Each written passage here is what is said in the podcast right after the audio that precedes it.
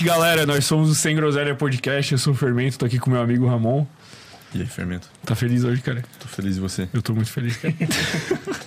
Estamos aqui hoje com o Eslen Delanogari pela terceira vez. Terceira vez já. Eu gosto muito de vir aqui, gosto muito de vocês, gosto muito de bater um papo. Nossa, eu vou chorar, cara. Vai chorar, velho. Sabe que eu me toquei agora, velho? Nós não colocamos uma plaquinha, velho. Tem uma plaquinha ali Não, que a gente mas- sempre põe. Ah, é verdade, Pra pra, lembrar do tinha episódio, de plaquinha, cabeça, é o cara. episódio 77. 77. É a nossa cola. 77. Sabe outra coisa louca que a gente tem, eu já contei aqui outra vez. Quando. Sempre que a gente tá conversando aqui no episódio e fala de alguém que já veio, eu tenho que olhar pro manequim e achar a assinatura da pessoa, velho. Você sabe onde tá a minha? Eu sei, Eu sem não olhar. lembro, eu tenho que olhar, velho. Sem olhar? Ah, não consigo achar, velho. Tu Om- sabe sem olhar? Ombro direito, eu acho. Eu só tô vendo a do Tá Andrei, hein? tá ali, tá Ah, não, ombro direito. Eu pensei na minha direita. Ah, tá muito escondida, velho. Direito do manequim. Eu tenho essa agonia e às vezes eu não acho, velho. Aí eu fico perdido, mano. e daí eu que vou é isso conversando aí? com a pessoa e fico aqui, ó. É um toque. É um toque. É um toque. É uma com- compulsão. É um, Pode ser transtorno, um- é um transtorno obsessivo compulsivo. Um transtorno Pô, obsessivo mas é- compulsivo. Isso aí dá pra. Calma, calma. Vamos mandar um salve pro nosso patrocinador. Antes Primeiramente, de mais nada. Quem? o Container Bar Pantanal. Cadê a galera do slide, velho? Hoje nós estamos com uma plateia aqui, pô. Pela primeira linda. vez aqui, é uma plateia Com a grande. gente desde, o- desde os primórdios. Hoje eles mandaram um Vinhozinho. Ô, Na verdade, esse aí foi louco. dos outros parceiros também, né? Mas Casimiro tem vinho, tem Diablo. tudo, pô. Tamo Mas bravo. Vinhozinho, vinhozinho. Hoje a situação combina, né? Eu tomo um vinhozinho, tá frio, Florianópolis 22 graus. Esporadicamente Vai tá. Eu vou abrir, eu vou abrir. E mandar um salve também pra quem, pô? Pra quem mesmo? Vai passando aí, cara. A galera do Slide a produção hoje aqui tá a milhão. a galera da cara Não, esse vinho, esse vinho e o café aqui que mandou foi a Ah, Carve. o Thiago. O container Thiago mandou é- mais dois vinhos. Nós trouxemos três garrafas, que é melhor louco. sobrar do que faltar. Ô louco, ô louco, ô louco. Enfim, a Carve aí é a maior e melhor barbearia de Floripa. Caralho. E eles também vendem café. Tu cortou o cabelo lá. Cortei. Tá cortando sempre Eu lá. só corto o cabelo na Carve e eu obriguei as pessoas que trabalham comigo a cortar o cabelo na Carve. Porra. Tu tá mais que certo. É, eu falei, a ó, pegada do visagismo. tem que trabalhar, tem que cortar o cabelo na Carve, lá os caras são fodidos. Melhor barbearia de Florianópolis, além de você bater um bom papo, você também consegue tomar um bom Um café. café de qualidade. Pô, né? cafezinho eles, da eles Carve. trazem é- o café. Esse aqui veio de Campestre, Minas Gerais. Tem uma nota 80 pontos pelo, sei lá, por uma instituição aqui. Mas é um baita. Não, mas é muito, pô, é muito bom ir, ir ali ficar trocando ideia com os caras, velho. Não, é bom pra Dá pra ir nem cara. precisa cortar É o cabelo, velho. É quase uma terapia. Foda Os é caras trocam uma ideia da hora. Tem horário, mano. É. É. Eu que sou meio desorganizado, eu queria ter cortado essa semana. Mas eles estão com uns projetos aí expansivos. Expansivo. Ah, tá rolando? Tá, Tá rolando. Coisa linda. Não, os caras são muito bons, velho. É que a Carve, ela é uma cultura, né? Não é uma barbearia. É um estilo. E eles são muito consistentes, cara. Os caras da Carve são muito consistentes. Como assim? Você passa lá, eles estão sempre bem vestidos, com o cabelo, obviamente, bem cortado, a barba bem feita. E, e você entra lá hoje ou daqui três anos, eles vão estar oferecendo um produto com a mesma qualidade e com a. É tipo aquela pizzaria que você come uma pizza e a pizza sempre vem boa, nunca vem ruim. Eles têm um- então você um sabe que é bom. é também, muito né? bom, cara. Os caras são muito fodidos, velho. Os caras são muito fodidos, na moral, mesmo. Nem, fala Os caras são. Parabéns aí, galera da Carve. Vocês são eles mandaram foda. mais um negócio aí, pô. Vocês são mandaram foda. uma, uma é- piada íntima aí, Isso disseram. aqui é mandaram mais dica, né? Um negócio mais. Cara, eu tenho aí. medo de abrir isso daqui, cara. Acho que do outro lado tá dizendo o que, que é, velho. Eu tenho medo de abrir isso daqui, ó. Olha só, cara. Olha aqui, galera, ó. Tá naquela câmera lá? Tá na que tu quiser. Olha tá aqui que nessa, foda. Bota na 3. nessa. Bota na 3. Carve Barbearia. oculta, oculta a marca aí, velho. Eles mandaram a granola, Ah, Caramba, a cara. famosa granola top. Tem que ocultar a barba mesmo? Não tem que. Ah. não. Só pra Olha aí, ó. Jasmine. Mandaram a granolinha. E é que eu como mesmo, cara. Obrigado, viu? Obrigado, galera da Carve. Obrigado por, pelo balãozinho. Vocês são foda, velho. Na moral mesmo. Pra vocês quem são não muito sabe bom. não entendeu a piada, volte duas casas. Volte por duas casas no episódio. jogo da vida. Qual, que, qual foi o primeiro episódio com Wesley? Sei lá, aí mas tu quer saber primeiro demais, episódio Pra aí. quem não entendeu a piada, eu amo granola, eu adoro granola. E por muito tempo eu não conseguia comprar granola de boa qualidade pra comer e eu tinha que comer aveia em flocos. Porque Que é não merda. tinha, não tinha tanta grana na graduação, eu tinha que comer aveia com iogurte. E hoje eu compro granola e adoro comer granola e como todas as manhãs granola. Todas as Ah, manhãs. Como diria o Andrei lá, ele posta sempre à tarde assim: a, a gororoba da microbiota. Cara, granola com iogurte é é vida. É vida, é vida. Cara, e eu. é, antes, ah, não, deixa eu engatar nesse papo já. Antes, tu- eu comecei a comer granola. Tem mais? Não, mas espera chegar daí. Espera chegar? É, daí a gente dá um salvão aí. Quando. Vamos falar das mudanças que aconteceram da última vez que tu veio aqui, a primeira pra agora. Velho, eu nunca tinha comido granola, eu acho, velho. Sério. Você Não, já tinha comido, mas granola, não cara. curtia assim, velho. Daí eu vi o cara, pô, o cara falando, oi, é muito gostoso, É bom velho. pra caralho, cara. É crocante. É crocante. Você come como que você come? Eu como ou com iogurte, mas eu não. o- os lácteos não me fazem muito bem. Mas eu gosto com leite de amêndoas daí. Eu como com iogurte natural, whey protein, da Growth. Usa meu cupom lá no site da Growth, cupom Wesley. Uma máquina de patrocínio. É, da Growth. E whey protein, granola e iogurte natural, cara. Toda manhã. Toda manhã. Eu gosto da granola de manhã porque ela me dá saciedade. Então, como eu treino normalmente às 11, eu como a granola por volta das 8 e ela tem um poder sacetógeno muito grande porque tem fibra, né? Toma água, velho, senão vai entupir o, é. o negócio lá embaixo. Toma bastante água, porque é bastante fibra aquilo. E aí eu, eu peguei esse costume na graduação, cara. E na realidade, é, quando eu estudava na graduação, era uma época mais difícil financeiramente falando, assim. Então tinha uma, uma certa limitação. Nunca passei fome, nunca faltou nada, assim. Mas granola é caro, né? Cara, granola sempre foi caro, né, velho? Hoje é caro pra caramba, assim. Um pacote de um quilo dessa daqui é 30 e poucos reais, 40 reais. Então Eu é tô bem na, caro, Na assim. fase da aveia. né? É, cara, e aí o que eu fazia? Eu comprava aveia. comprava aveia, sabe? Aqueles iogurte que é meio aguado, tá ligado? Nem iogurte é bebida láctea, né? Nem é iogurte. É real mesmo, cara. É real mesmo. E fazia uma gororoba com aveia, cara. Com aveia. Eu lembro que eu comecei a correr na metade da graduação e. E.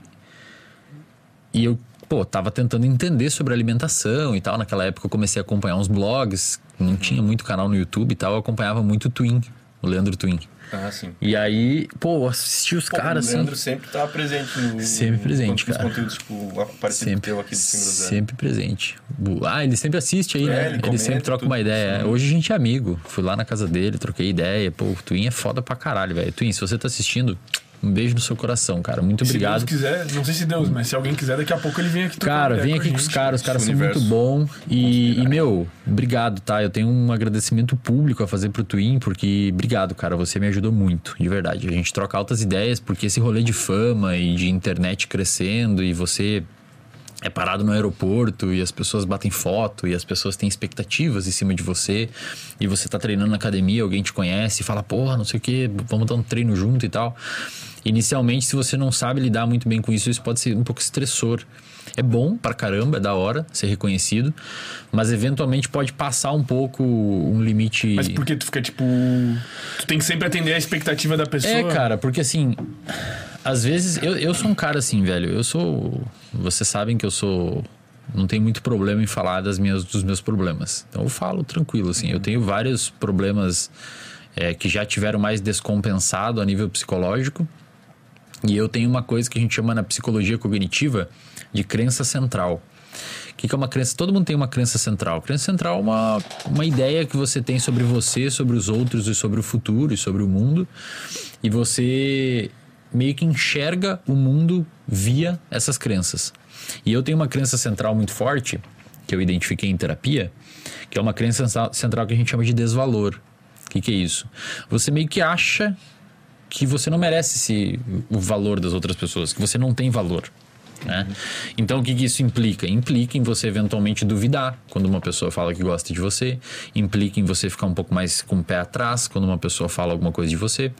Tipo assim, do ponto de vista positivo, é. Você tem um, meio que uma sensação geral e global de ineficiência, principalmente em aspectos de relacionamentos interpessoais, você contra a pessoa. E quando você cresce um pouco na internet, você começa a perceber que é, é, as pessoas começam a te elogiar. E, cara, muitas vezes você acha que não merece aquele elogio. Isso é muito comum em pessoas que crescem muito assim na internet. Você começa a ter um não merecimento. Você acha, pô, isso daí tá, os caras estão viajando. Qualquer momento eles vão ver que isso tá errado, que eles não. Que, que eu não sou tudo isso e tal.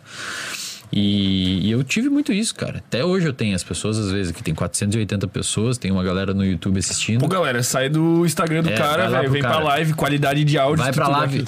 Vai pra live do. Vai pra live do, do bagulho lá. Galera, vai pra live, velho. Que daí tem qualidade de microfone, câmera, tudo, sai.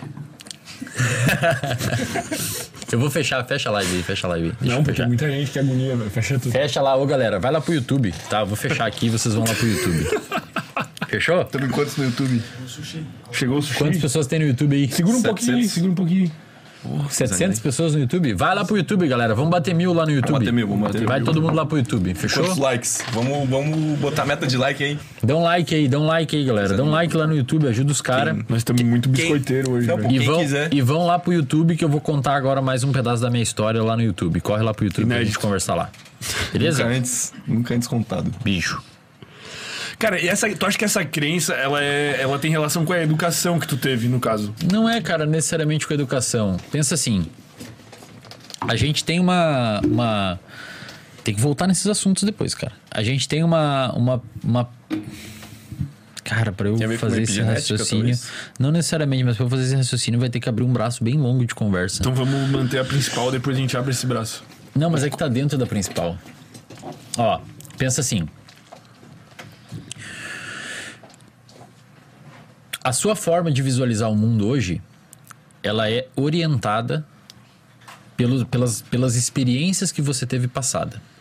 Então, se você teve experiências passadas, por exemplo, relativamente traumáticas, ou você teve experiências passadas que foram reforçadoras do ponto de vista positivo do seu comportamento, o que, que significa isso? Você vem e apresenta um podcast, é da hora, você gostou. A propensão de você vir e apresentar de novo o podcast aumenta. Por quê? Porque você é sensível ao que você fez. Então, você fazer um comportamento hoje e for legal, aumenta a probabilidade de você voltar a fazer esse comportamento. A gente chama isso de reforço positivo. O que significa isso? Você trabalha, por exemplo, no YouTube, você faz um vídeo que bomba, esse vídeo te dá uma puta, um puta dinheiro de volta, uma puta recompensa. E esse, essa recompensa que você ganhou, além das views e, da, e, do, e do- da galera falando no vídeo e dando like, você é sensível a isso. Então isso gera um reforço positivo em você, aumentando e ditando o seu comportamento futuro. Então o seu comportamento futuro, ele é quase que completamente determinado pelos seus antecessores, pelo que você fez na sua vida. Isso, no seu cérebro, é organizado em camadas de experiências, não camadas físicas, mas sim metafóricas. Então, no seu cérebro é como se cada ano da sua vida ficasse armazenado em uma camada. Esse armazenamento em camadas seria um armazenamento de informações em engramas, que são células do cérebro que armazenam uma informação. E esses engramas vão ser tipo uma camada fóssil. Eles vão se organizando um em cima do outro. Então tem engramas da sua infância, tem engramas da primeiro colegial, tem engramas do ensino médio, do fundamental, tem engramas do ensino médio, da faculdade, do podcast. Tudo isso, e não só memórias vívidas que você tem, como onde que é a capital do Brasil, etc., mas sim memórias experienciais. Como é que você estava emocionalmente naquela época. Então, por exemplo, tem gente que agora se lembrar da época do confinamento na pandemia, as pessoas. É, pode dar um certo frio na barriga. Por quê? Porque elas acessaram. Às vezes elas não lembraram de nada específico, elas lembraram do jeito que elas estavam se sentindo e isso desperta um aumento de ansiedade nela. Tipo, como se acessasse um sentimento. Como se acessa... Ou quando você sente um cheiro, assim, por exemplo, e lembra de uma pessoa. Pô, você acessou uma dessas camadas. Pensa que a união de todas essas camadas, elas se conversam.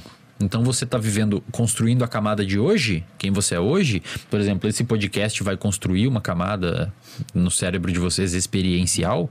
Se for legal, se for um aprendizado, se for bacana, se for desconfortável, se for agradável.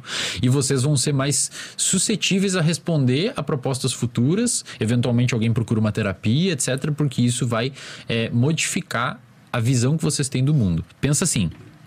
É bem complexo. Essas camadas construídas na sua cabeça, no seu cérebro, insisto, não são camadas físicas, são camadas é, é, é, Metafóricas. metafóricas, experienciais. Essas camadas, elas se conectam entre si e elas armazenam um padrão de informação e o armazenamento desse padrão de informação, ele é ditado em parte pela relevância que aquela informação teve para você. Essa relevância muitas vezes ela é marcada pelo contexto emocional da experiência. Por isso que você tende a lembrar mais de coisas emocionalmente ativas. principalmente ruins, porque foi importante para você lembrar disso durante a história evolutiva. Afinal de contas, aquele caçador-coletor que lembra onde foi atacado por um tigre tende a não voltar lá e então é importante ter essas memórias. O problema é que às vezes a gente lembra demais de coisas ruins e desperta uma ansiedade. Qual que é o problema, cara? Qual que é o problema não? Qual- o que, que deixa mais complexo isso? Existe uma predisposição genética em cada um de nós para construir essas camadas de experiências. E a genética, de certa forma, deixa você mais ou menos suscetíveis a ir para um lado da camada. Então, digamos que tem um lado da camada que é uma hiperprodutividade e tem um lado da camada que é vício. Em, em droga ou qualquer outra coisa. Um vício comportamental ruim, desadaptativo. E um outro lado é um vício bom, porque existem comportamentos que são praticamente um vício que são adaptativos. Correr, exercício, dieta, etc. Claro que se for em ex- extremo pode ser ruim. A genética, ela não vai determinar se você vai para um lado ou outro. Ela vai deixar você mais responsivo a isso. Então, quando as pessoas falam assim, não, a genética determina não sei o quê. Genética não determina nada. Genética pode determinar a cor dos olhos, cor do cabelo, cor da pele, isso sim. Mas do ponto de vista comportamental, a genética não determina comportamento. A genética, o gene não determina comportamento. Mas ela meio que propicia. Ela, ela não é que propicia, ela deixa você é, mais suscetível a responder a determinados ambientes. Eu vou dar um exemplo para você. Imagina que você você tem o gene. Esse gene, para quem não sabe, o seu gene, o seu material genético, ele não é não é toda a parte do gene que é codificável, isto é, que forma uma proteína. Lembrando que proteína não necessariamente é a proteína que vocês veem aí, cons consomem whey protein, né? Proteína pode ser um receptor de uma célula. Proteína pode ser um canal de uma célula, pode ser um, um, um neurotransmissor, pode ser um hormônio, etc. É, é, é, Tu sabe que- quem teve aqui, o, o Dr. Vitor Azini, ele teve aqui, ele deu um exemplo que eu achei muito bom, que eu consegui entender bem essa parte, que ele falou que... ah, tu me ajuda, Ramon, tu Hum. estava presente também. Mas que é como se fosse uma sala Aos cheia discos. de CDs Aham. e tu tem uma jukebox. E a genética é como se fosse esses CDs e o, o ambiente ou a coisa ali te faz escolher um desses CDs pra tocar. Perfeito, cara. Boa Esse analogia. Cara sabe pra caralho do que ele tá falando. Boa analogia. Muito bom. Porque assim, ó, até 95%, esse número é bem assustador, mas até 95% do seu código genético, ele é não codificável. Então o seu, assim? o seu DNA, ele não se traduz em nada. Ah, tá, entendi. Ele é inútil. Ele não é que é inútil, aí que tá. Ah, não é inútil. Uma parte dele é um junk, é um lixo mesmo, uma co- um DNA não codificável que a evolução deixou ali, silenciou e não a gente não usa pra nada. Mas uma outra parte desse DNA não codificável são fatores de transcrição ou elementos de transcrição. O que, que significa isso? É essa parte do DNA não codificável que manda a parte do DNA codificável codificar alguma coisa. E aí você me pergunta, quem que controla essa parte que controla o gene? O ambiente. Ambiente. aham. Então imagina que você é um, imagina que você é um, Opa, boa noite. boa noite, tudo bom? Imagina que você é um roedor do deserto e você tem um, um gene no seu, um- uma parte não codificável do gene que é ativada por uma mudança de temperatura no ambiente. Olha que louco, cara. E depois a gente volta pro que a gente falou antes, tá? Eu não esqueço, eu volto nos assuntos. Olha que louco. Essa parte desse gene vai sentir uma mudança de temperatura no ambiente, então a temperatura subiu. Vai ativar esses fatores de transcrição que vão ativar o, o DNA. E pode ser que essa ativação de DNA sintetize alguma proteína envolvida na, na manutenção hidroeletrolítica do seu corpo. Então, o que, que significa isso? Um aumento de temperatura ambiental fez alguma genética, algum, algum fator de transcrição no seu rim, ou se você é um roedor do deserto, lá no rinzinho do roedor do deserto, que vai sintetizar proteína para diminuir o quanto de água aquele animal está perdendo, porque esquentou o ambiente, ele tem que perder menos água. Ess- Essas questões genéticas, elas vão agir tanto na- nas características, tipo assim, é, físicas, não físicas, tipo de cor de pele, assim, mas tipo de. dessa síntese da proteína, Sim, de alguma sim. coisa, tanto quanto em, em questões, vamos dizer, uma, uma sintetização que, que desencadeia um fator psicológico. Cara, você pode, por exemplo, ter uma propensão maior genética a ser criativo. Então você pode ter modificações genéticas na sua célula que tornam o seu limiar de criatividade maior, você tem maior capacidade criativa. Você pode, por exemplo, ter uma alteração genética, uma predisposição genética que faça com que você exploda mais, fique mais agressivo. Você pode ter uma alteração genética que tenha aumente sua capacidade de entender linguagem. Você pode ter uma predisposição genética que aumente a sua capacidade de interação social. Mas tu só vai descobrir isso se você for submetido a um ambiente que estimula aquilo. se você detocar. Por exemplo, se você for uma pessoa que tem um limiar aumentado de criatividade e você pegar uma pessoa dessas e colocar numa escola que é padrão, Sim. onde a pessoa tem que Uma ficar sentado. Cara, não, não sei se escola. É, até, pode ser, que pode meu ser. pai fez e era, Mas, tipo, cara, era isso rígido, tá é rígido pra caralho. Cara, isso enlouquece uma criança criativa, porque o cérebro dela tá puxando pro outro lado. É uma pessoa que associa fácil ideias, é uma pessoa que gosta de estímulos, gosta de cores, é uma pessoa que tem uma propensão maior a conectar ideias que aparentemente estavam desconectadas. E aí você pega essa pessoa e coloca dentro de uma caixinha. Você olhou ali procurar minha assinatura, né? Eu vi. Você pega tá uma pessoa, atento, você pega uma pessoa e coloca dentro de uma caixinha e formata essa pessoa dentro de um sistema e um padrão. Cara, o único lugar que essa pessoa não podia estar era ali.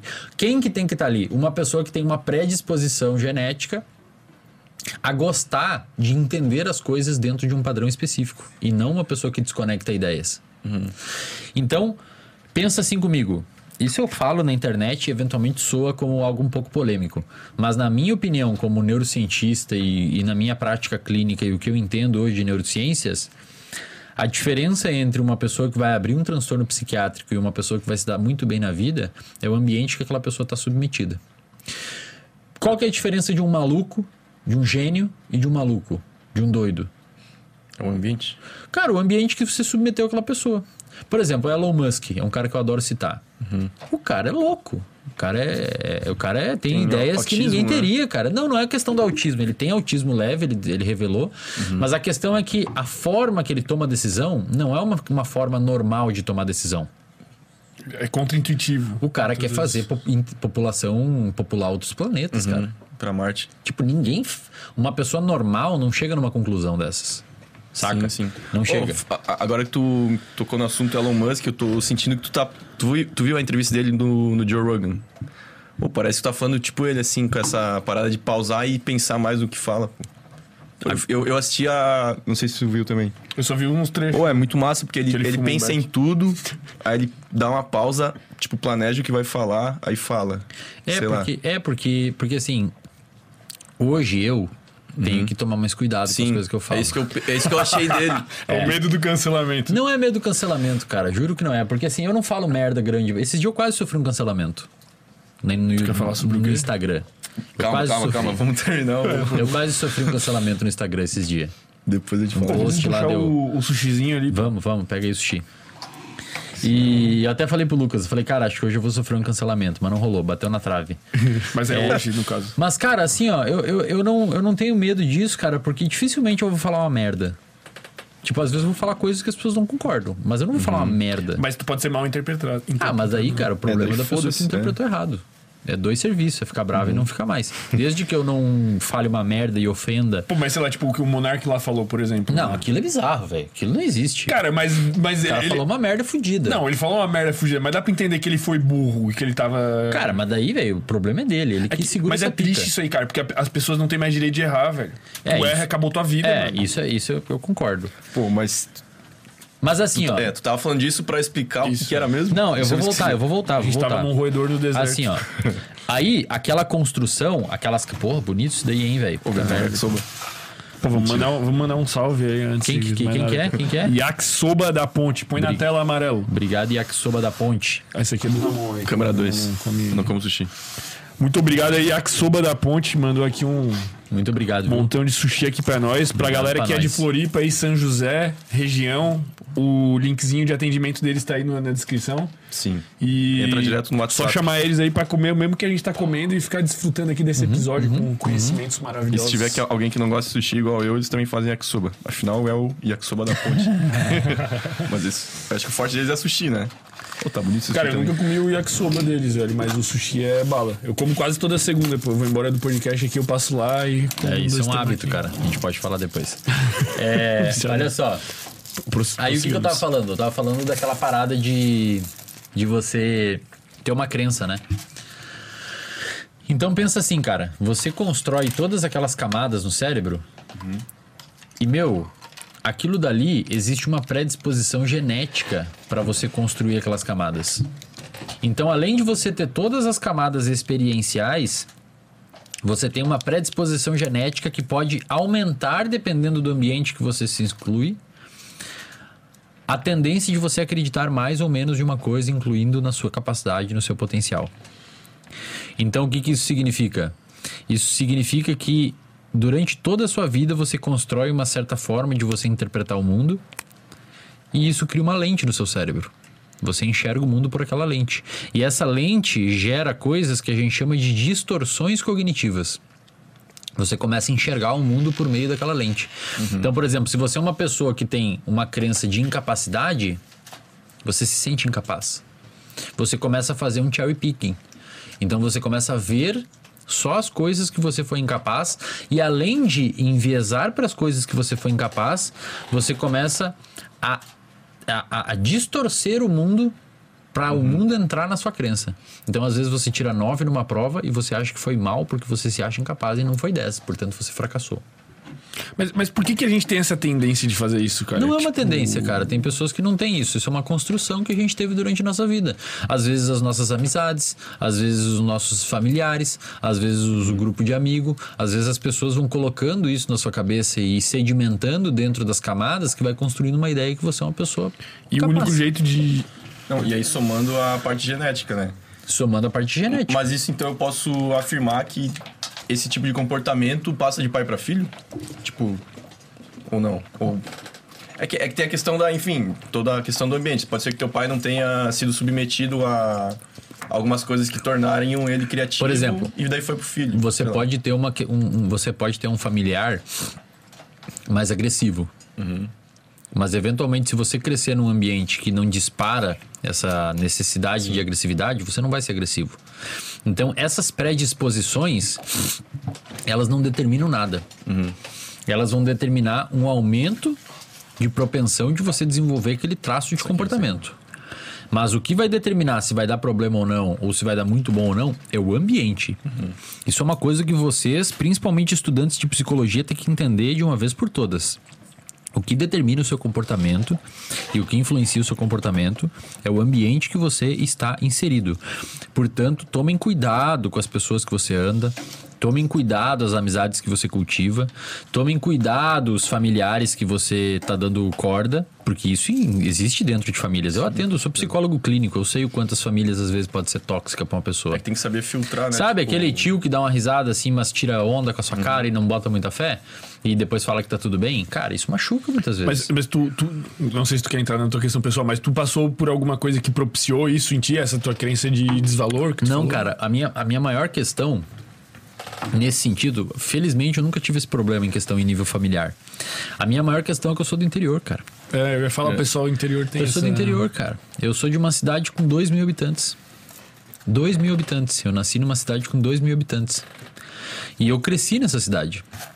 Então, até pouco tempo, o meu cérebro estava embebido naquele ambiente. Então, era aquilo que eu achava que era o mundo. E a galera a tendência é crescer, trabalhar lá, ficar lá. Cara, a tendência é crescer. Aí você tem amigos que, cara, ficam por ali. Aí qual que é o rolê do final de semana? Ir pro boteco, jogar sinuca e beber. Cachaça com coca. E aí você começa a acreditar que aquela é a realidade. E é aquilo que você tem que perpetuar. E você ignora uma ampla parte do, do que há fora daquilo. E aí, quando eu fui pra graduação, que foi pra uma cidade maior, que tinha 70 mil habitantes, já era bem maior, né? Uma gigantesca, é. Aí eu fui pra graduação, eu pensei, bom, existe um outro mundo fora disso. Felizmente, eu fiz excelentes amigos na minha graduação. A maioria dos, dos amigos que eu fiz na graduação hoje trabalham comigo. Eu, primeiras pessoas que eu dei oportunidade foram eles, porque foram pessoas que me ajudaram na graduação e eu, uma, uma das coisas que eu mais faço é ajudar pessoas que me ajudam, tá? E, e hoje todos eles trampam comigo e, e cara, eu, eu ali eu percebi que existia mais coisas na graduação. Isso foi um salto gigante que eu dei, cara, numa cidade de 2 mil habitantes. Que cidade que era? Ah, que eu fiz a graduação? É. Santo Ângelo, Santo uma cidade do interior do, do Rio Grande do Sul, bem no interior. E eu e eu aí eu fiz esses amigos, pô, uma galera mais esperta, mais ligeira, que estudava mais, os caras gostavam de estudar. E ali eu comecei a perceber lá pelo quinto período da faculdade que estudar é bom, cara. Mas antes disso era só cachaça e Só rolê. cachaça, cigarro, cachaça, uma carteira Qu- de derby foi por aquela dia. imagem que tu tá apresentando um trabalho com uma caixa da escola? Aquilo foi um trabalho do final de semana, num, numa- num sábado de manhã, que a professora pediu pra gente. Era um trabalho de psicologia social. Cara, você, aquilo tinha que, você tinha que apresentar um trabalho de você explicar pra um ET o que, que era psicologia social. E aí eu me fantasiei de ET colocando uma caixa de escola Ah, na tá. cabeça. Ah, então tem um contexto. Tem, tem. Claro, pô. Mas isso era no começo da faculdade? Ele era o que? Muito idiota. É, não, aí não. Eu achava isso. Não, pô, aí é demais. Aí isso era no começo. Isso era na metade já, cara. Quarto período por aí, quinto período da faculdade.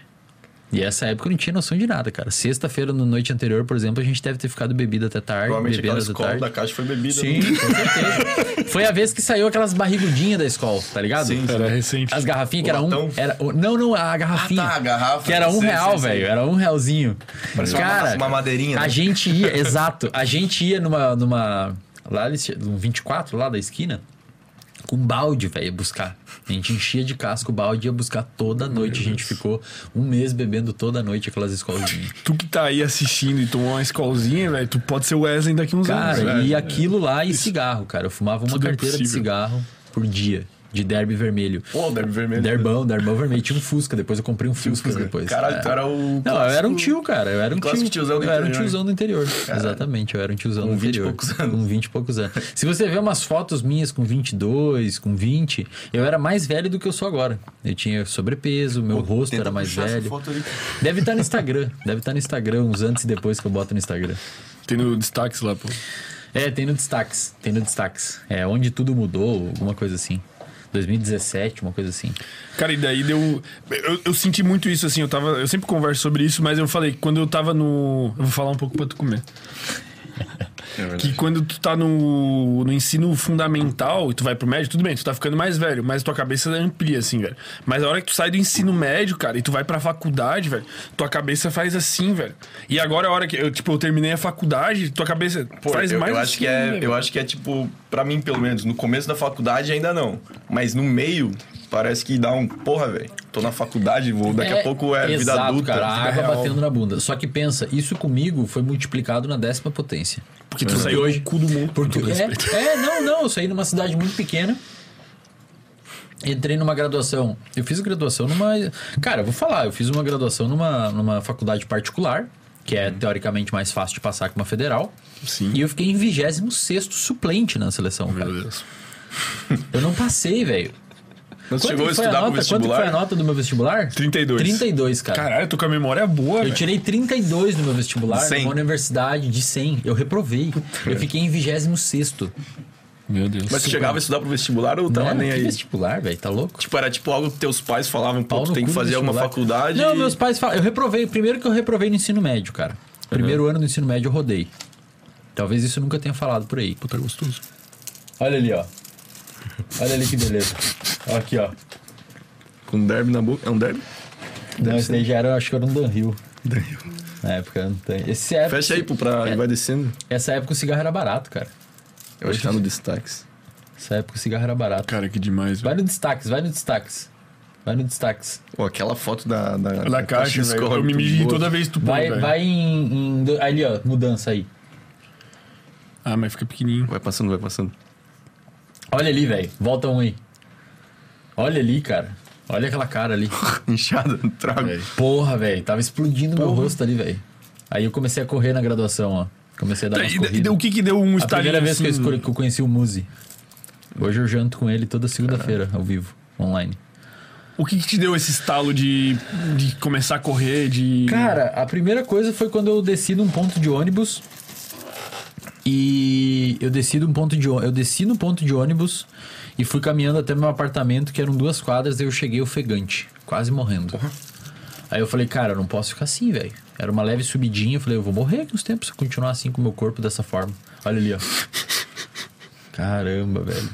Que Acho que foi aquela que passou rápido, tá ligado? feio, A mano. da Skol. Mas enfim, acho que o pessoal entendeu. Não, mas Aí é a parte boa. Ah, ali eu meti o shape. Tá bom, tá bom. Mas olha só, aí o que aconteceu? Aí eu, eu fiz. Tirei 32 no vestibular. 32, cara. Fiquei em 26 suplente. Aí a galera não matriculou e tal, me chamaram. Eu lembro que eu tava dormindo, tocou meu telefone, falou: Ó, você passou, vem cá.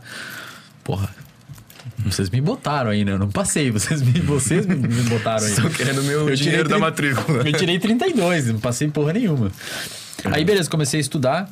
Cara, vou te falar a verdade, eu não lembro do boa parte do conteúdo nos primeiros períodos, porque eu ia só pro boteco. Boteco, boteco, boteco, boteco. Tomar bebida. E aí, lá pelo quinto período, por aí eu conheci. Comecei a andar com uma galera lá, um- os meus colegas que hoje trabalham comigo. E aí foi. Eu fui entendendo, cara. Eu fui entendendo uma coisa. Eu sempre fui muito observador. Muito. E nessa época eu fui entendendo uma parada. Primeiro, que uma hora eu ia me formar. E eu ia ter que dar um jeito na minha vida. Tá? Podem comer aí, meu. Podem comer aí. Não, não, eu, é que aqui é difícil comer, eu vou deixar pra depois. Eu ia me formar e uma hora eu ia ter que dar jeito na minha vida. Então isso foi um ponto.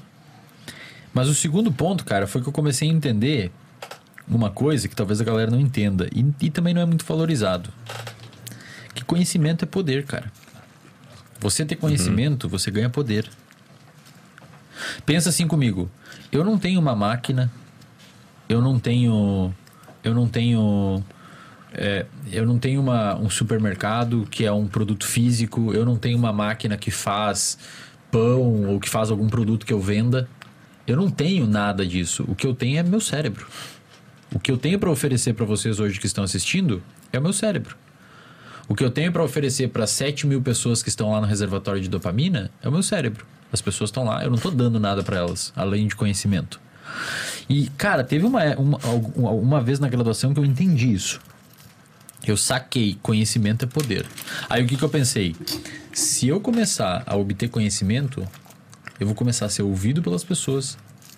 E muito provavelmente vai aumentar a chance de eu me dar bem na vida, pelo menos para conseguir. Eu nunca imaginei que ia chegar nesse nível, mas pelo menos eu conseguir trabalhar, né, fazer minhas coisas. Então eu comecei a estudar. Resolvi começar a estudar.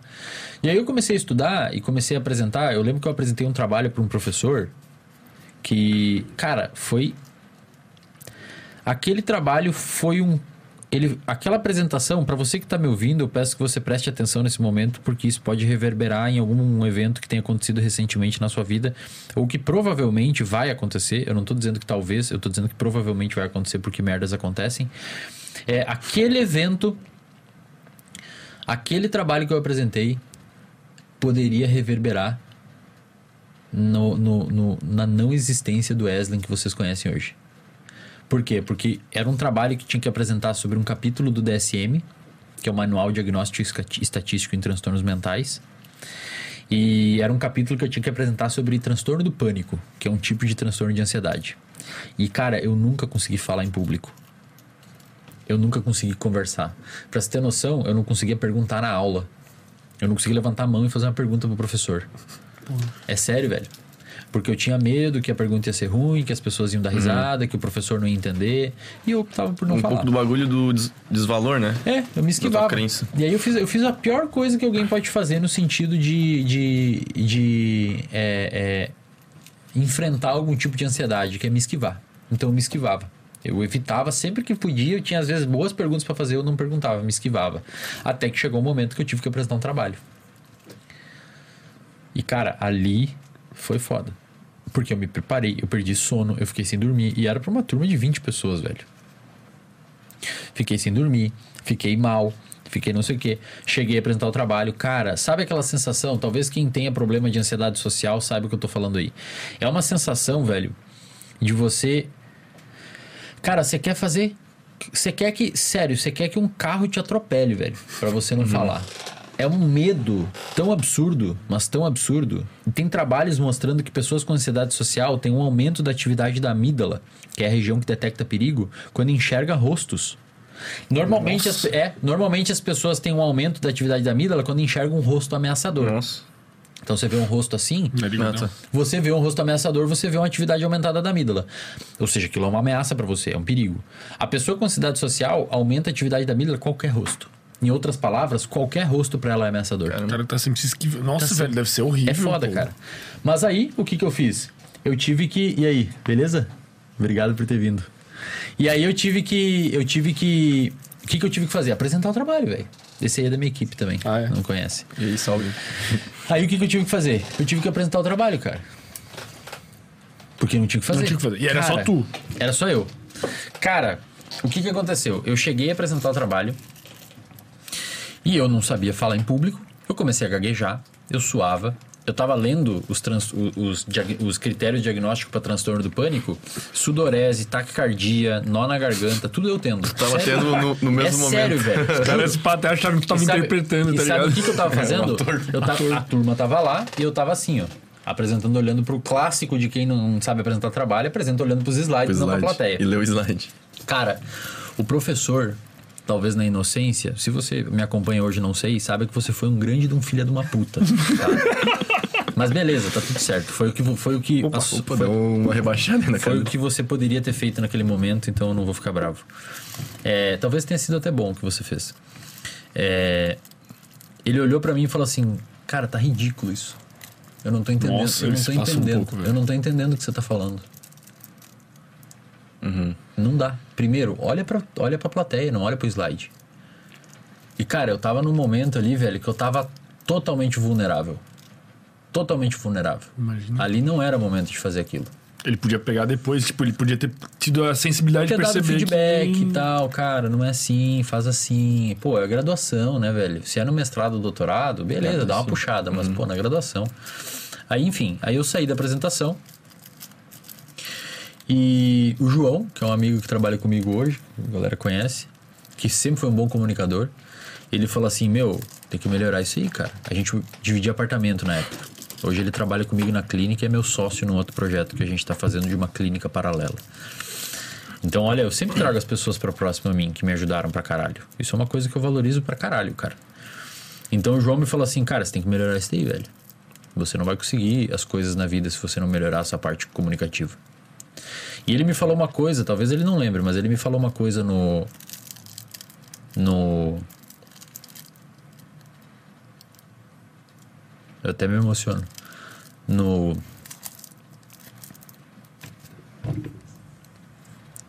Na parada de ônibus, ele falou assim, cara.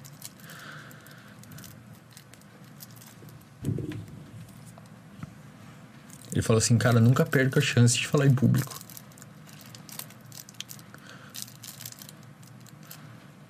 Ele falou, sempre que você puder, fale em público. Porque isso vai ser a melhor coisa que você pode fazer na sua vida. E, meu, aquilo ali entrou tanto na minha cabeça, mas tanto assim, velho, que eu falei, a partir de agora, sempre que eu tiver a oportunidade, eu vou falar. Não interessa. Não interessa se eu tiver medo, Pô, veio no momento certo, não né? tô nem aí, cara. É, eu, eu fiquei na minha cabeça assim, velho, que. Então, obrigado aí, João. Ele sabe que eu sou muito grato. Inclusive, ele foi o primeiro que se beneficiou de tudo que eu tenho hoje, tudo que eu consegui. Eu, é a primeira pessoa que eu ajudo sempre. Do ponto de vista de trabalhar comigo, até antes de eu ter clínica formalizada, eu- direcionava paciente para ele. E. E depois daquilo, cara, eu comecei a encarar falar em público como uma obrigação, sabe? E falar em público, eu digo em vários níveis. Lá dentro do reservatório de dopamina, tem um vídeo que eu coloquei lá de como falar em público e a importância disso, que eu conto essa história e explico como as pessoas começar a falar em público. E é em vários níveis, cara. Você tem que falar em público, tipo assim, quando você é, é, é, é, for, for, for ao mercado. E a- se você tem um pouco de ansiedade social, meu, se você for ao mercado, Já é fala difícil, com o né? atendente, cara. Dá um bom dia. Dá um bom dia pro porteiro. Isso é um limiar que inicialmente pode não ser tão complicado, Mas é importante você ir quebrando. Mano, mas é bizarro, tipo, te ver aqui, pensar que tem milhões, milhares de pessoas assistindo e depois vai ter milhões vendo e o, o- tu se expressa muito bem hoje Cara, eu tu não sabia falar em público, cara. Mas é é que eu bizarro, falo para as pessoas. O seu comportamento, ele é moldável. Você consegue aprender determinadas coisas. E, esse, e essa parte de falar em público foi uma coisa que eu, cara, eu falei assim, eu não vou mais passar por aquilo que eu passei. Eu não vou mais passar por aquilo que eu passei. Eu vou aprender a fazer isso, eu vou começar. Aí sempre que surgiu, eu fui no DCE da universidade, que o pessoal não gostava muito de mim, mas tá bom. É, não tinha uma fama muito boa no DCE. Aí o pessoal, eu falei assim, por favor, quando vir alguma empresa aqui chamar aluno de psicologia para fazer palestra voluntária, pode dar meu nome. E começou a pipocar. Então eu dei uma palestra numa empresa, dei palestra para 20 pessoas, 5 pessoas, 8 pessoas, e eu comecei em todas, cara. Garganta trancando, quase tendo uma crise de pânico, ficava sem dormir uma semana, mas velho, eu ia em todas. Cara, Falou, vou fazer essa merda. pegou teu ponto fraco Eu e... vou quebrar ele no meio, velho. Eu vou fazer essa bosta acontecer e eu não quero saber. Isso não existe pra mim. Eu não vou ficar nessa merda aqui de não conseguir conversar com a pessoa porque eu tenho medo de falar. E aí eu comecei. Eu lembro que eu fui dar uma palestra num lugar lá que era uma era uma tinha uma Coca-Cola lá, não sei se tem ainda. Que era uma fábrica lá que, que girava lá da Coca-Cola. E eles chamaram, me chamaram pra dar palestra. E e, e era pra, pra galera chão de fábrica, sabe? Que tinha. Como- como? Galera chão de fábrica. Chão de fábrica. É, tipo, o cara Tá, que trabalha o- na produção, dirige o Sim, carrinho sim. e tal. E aí eu pensei, cara, eu fiquei extremamente nervoso, assim, velho. Com medo de falar merda, sabe? Uhum. Fiquei muito nervoso. Eu fiquei uma semana sem dormir direito, cara, preparando o roteiro. Eu fui com a minha fala decorada do início ao final. Uma hora. Eu decorei toda ela. Travado, assim, muito ansioso. Uhum. Depois eu dei uma palestra numa, num negócio de eletricidade que tem lá, tipo a. O que, que é aqui? É Celeste aqui? Aqui é é Celeste. tipo isso, só que lá. Aí depois dei uma palestra numa fábrica de grãos, que tinha lá numa empresa de grãos. Aí trabalhei num café, é, fazendo estágio, tinha que fazer palestra para os colaboradores, que eram umas 10 pessoas. Cara, aonde tinha oportunidade, comecei a participar em aula. Então eu fiz uma meta na minha semana, de segunda a sexta, pelo menos três dias eu tinha que fazer pergunta e participar da aula. E, cara, aí comecei a desensibilizar. E aí, meu, esses tempos, dois anos atrás, eu vou, três anos atrás, eu voltei lá e dei uma palestra para todos os campos de todas as faculdades que eu depois de formado sobre neurociência e tinha umas 600, 700 pessoas. Porra. Aí tu já tava mais desenrolado. Bem mais de boa, cara. Hoje em dia tu sente assim um pouquinho ainda. Muito pouco, velho. Só qual foi a última situação que tu sentiu um pouco assim, que te intimidou? Cara, eu acho que foi. Aqui, brincadeira. Eu acho que foi. Não sei, cara. É, Talvez no mestrado, quando eu entrei no mestrado, que no mestrado é você que dá aula, né? Os alunos que dão aula. E aí ali eu comecei a fazer uma coisa, cara, que foi é, dentro do ambiente profissional e acadêmico, eu comecei a obter evidências que iam contra a minha crença de desvalor e de insucesso e de fracasso. O que, que seriam essas evidências? Eu comecei a perceber que eu conseguia. E é isso que basicamente um psicólogo clínico faz com o paciente. Ele ajuda o paciente a perceber que aquela interpretação que ele tem do mundo é por vezes equivocadas e que não existe nada no mundo que justifique aquilo que ele está pensando dele. Então muitas vezes você se acha um merda, ou você se acha uma pessoa ruim, ou você acha que os outros são melhores, mas por vezes não tem nada que justifique aquilo. Então, o que, que eu comecei a perceber? Comecei a perceber, cara, eu consigo fazer essas coisas. Eu consigo falar, eu consigo articular, as pessoas me elogiam. Então, o que, que eu comecei a criar? Quase como se fosse um superpoder que no lado profissional eu tendo a me garantir. Mas aí quando as pessoas me elogiam, pô, cara, você é muito massa e tal. Cara, se foge do profissional, como muita gente faz no Instagram e tal, eu, eu já fico um pouco assim, sabe? Falo, pô, não mereço isso, os caras estão viajando. Agora, se eles elogiam, sei lá, uma aula, se eles elogiam um jeito que eu fiz o post, tudo bem que, de certa forma, eles estão elogiando eu diretamente, né? Porque é eu que fiz. Mas eu tendo a dar uma descaracterizada, sabe? Eu tendo a. a, a me- Mulherada se jogando no Instagram. É, não, mas é tudo fake. É tudo fake. É o, é o Aspira que manda as perguntas. É, o Aspira que manda. Aí, é, então assim, o que que basicamente eu fiz? Desculpa me emocionar aí, cara. Essas paradas é foda. Eu sou mó chorão, eu dei curso esse dia pra galera, chorei lá no final também contando a história que eu. Meu pai teve que aumentar o limite do meu cartão quando eu fui pra um congresso pra eu ter o que comer lá, tá ligado? Bem foda, assim. E. Eu sou puta emocionado, cara, porque eu vim de um lugar assim que era. Pô, eu era um cara fudido, sabe? Não, mas é uma história de vida que Eu era muito que qualquer fudido, um cara. ia sentir era assim. muito fudido. Reprovei, reprovei num vestibular de 32, cara. 32, velho. Um macaco tira mais que eu. Um chimpanzé fazendo a prova ia tirar mais que eu. Tá ligado? Porra. Sim, é foda. O que, que era? Era uma meba. E aí eu comecei a estudar e desenvolver, cara. Então, é o que eu digo pra galera.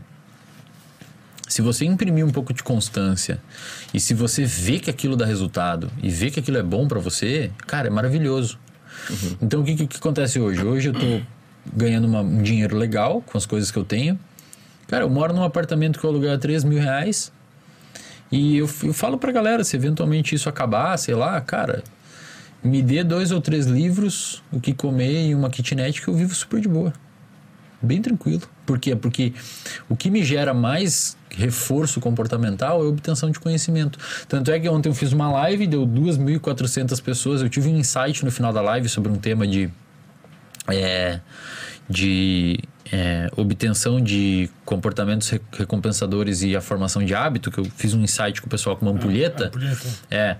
E, cara, eu fiquei obcecado por aquele conhecimento que depois eu quase não consegui dormir. Eu tive que montar um slide para um curso que eu vou dar daqui a um tempo sobre aquele conhecimento, porque senão eu não ia conseguir dormir. Então, eu tenho um aumento muito forte de ansiedade para ver as coisas se encaixar na minha cabeça. Eu preciso, eu preciso aprender o raciocínio. Senão eu não consigo, cara. Se eu não aprender o raciocínio, eu, eu, eu, eu, eu, eu, eu não consigo. Mas não- é tipo um vício eu isso. não saio, eu não, eu não tenho interesse. Esses dias, velho, eu tive que ir num banco. E eu tava lendo. Esse dia não, faz um tempinho já. Eu tive que ir no banco, cara. E eu tava lendo um artigo, um artigo publicado na PNAS, que os caras fizeram um, um esquema bem interessante em humanos e mostraram a neurocircuitaria envolvida num roedor. Eles basicamente mostraram que você consegue criar um sinal de segurança. Tipo assim, você anda com um chaveiro e um terapeuta ensina você que aquele chaveiro, quando você tá com ele, é quase como se fosse um totem, um amuleto. Quando você tá com ele, aquilo emite um. significa que você está num ambiente seguro. Os pesquisadores perceberam que em humanos, quando você armazena a memória de, de que aquilo é uma coisa segura, o seu hipocampo forma essa memória.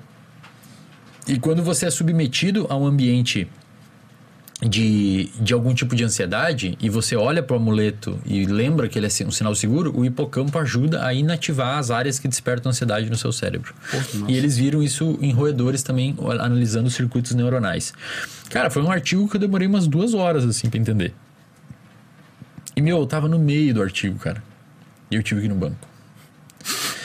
Cara, eu tive vontade, velho, de quebrar minha cara na parede, tipo assim, ó. Pá, Pô, dá muita raiva de ter que ir em banco, velho. Não, isso sim, mas eu- a raiva, cara, eu não, eu não queria parar de ler, velho. Eu queria ficar lendo, eu queria entender o raciocínio. Eu não consigo. Eu cheguei no banco puto, resolvi aquela porcaria rápido e voltei embora ler. Tipo assim, eu eu desmarco coisas se eu preciso entender o raciocínio de uma coisa. Isso me Mas, prejudica mas, mas pra por que, caralho. que tu acha que, que tu. Tipo, é, Ah, é do toque? É da, da... Por que, que tu acha que tu desenvolveu esse, esse comportamento? Porque eu percebi que estudar é bom pra caralho, velho. Te dá recompensa pra caralho. Por que que Mas eu a ponto aqui? de ser tão compulsivo assim, chega a tipo, ser uma doença mental? É tipo um vício. É tipo um vício, co- comportamento de vício. É porque, na real, o que, que eu senti assim, cara? É, a, a minha vida inteira, a gente sabe, pô, vai dormir cedo, pô, não avacalha, não sei o quê. Só que é diferente, tipo, a tua avó te dizendo, tua família te dizendo, do que tu finalmente entender o que acontece por trás daquilo tudo, tá ligado? Tu entender o que tu explicou pra gente, tá ligado? Quando tu veio aqui, tu, tu mudou muito minha vida, tá ligado? Conhecer o teu conteúdo é uma parada que mudou minha vida. Mas tu entender o por trás te faz querer mais daquilo. E tu, eu acho que tu sacou uma parada por trás que é, cara, eu estudo, isso me dá recompensas infinitas e tu viciou nisso e É, exato, foi exatamente isso.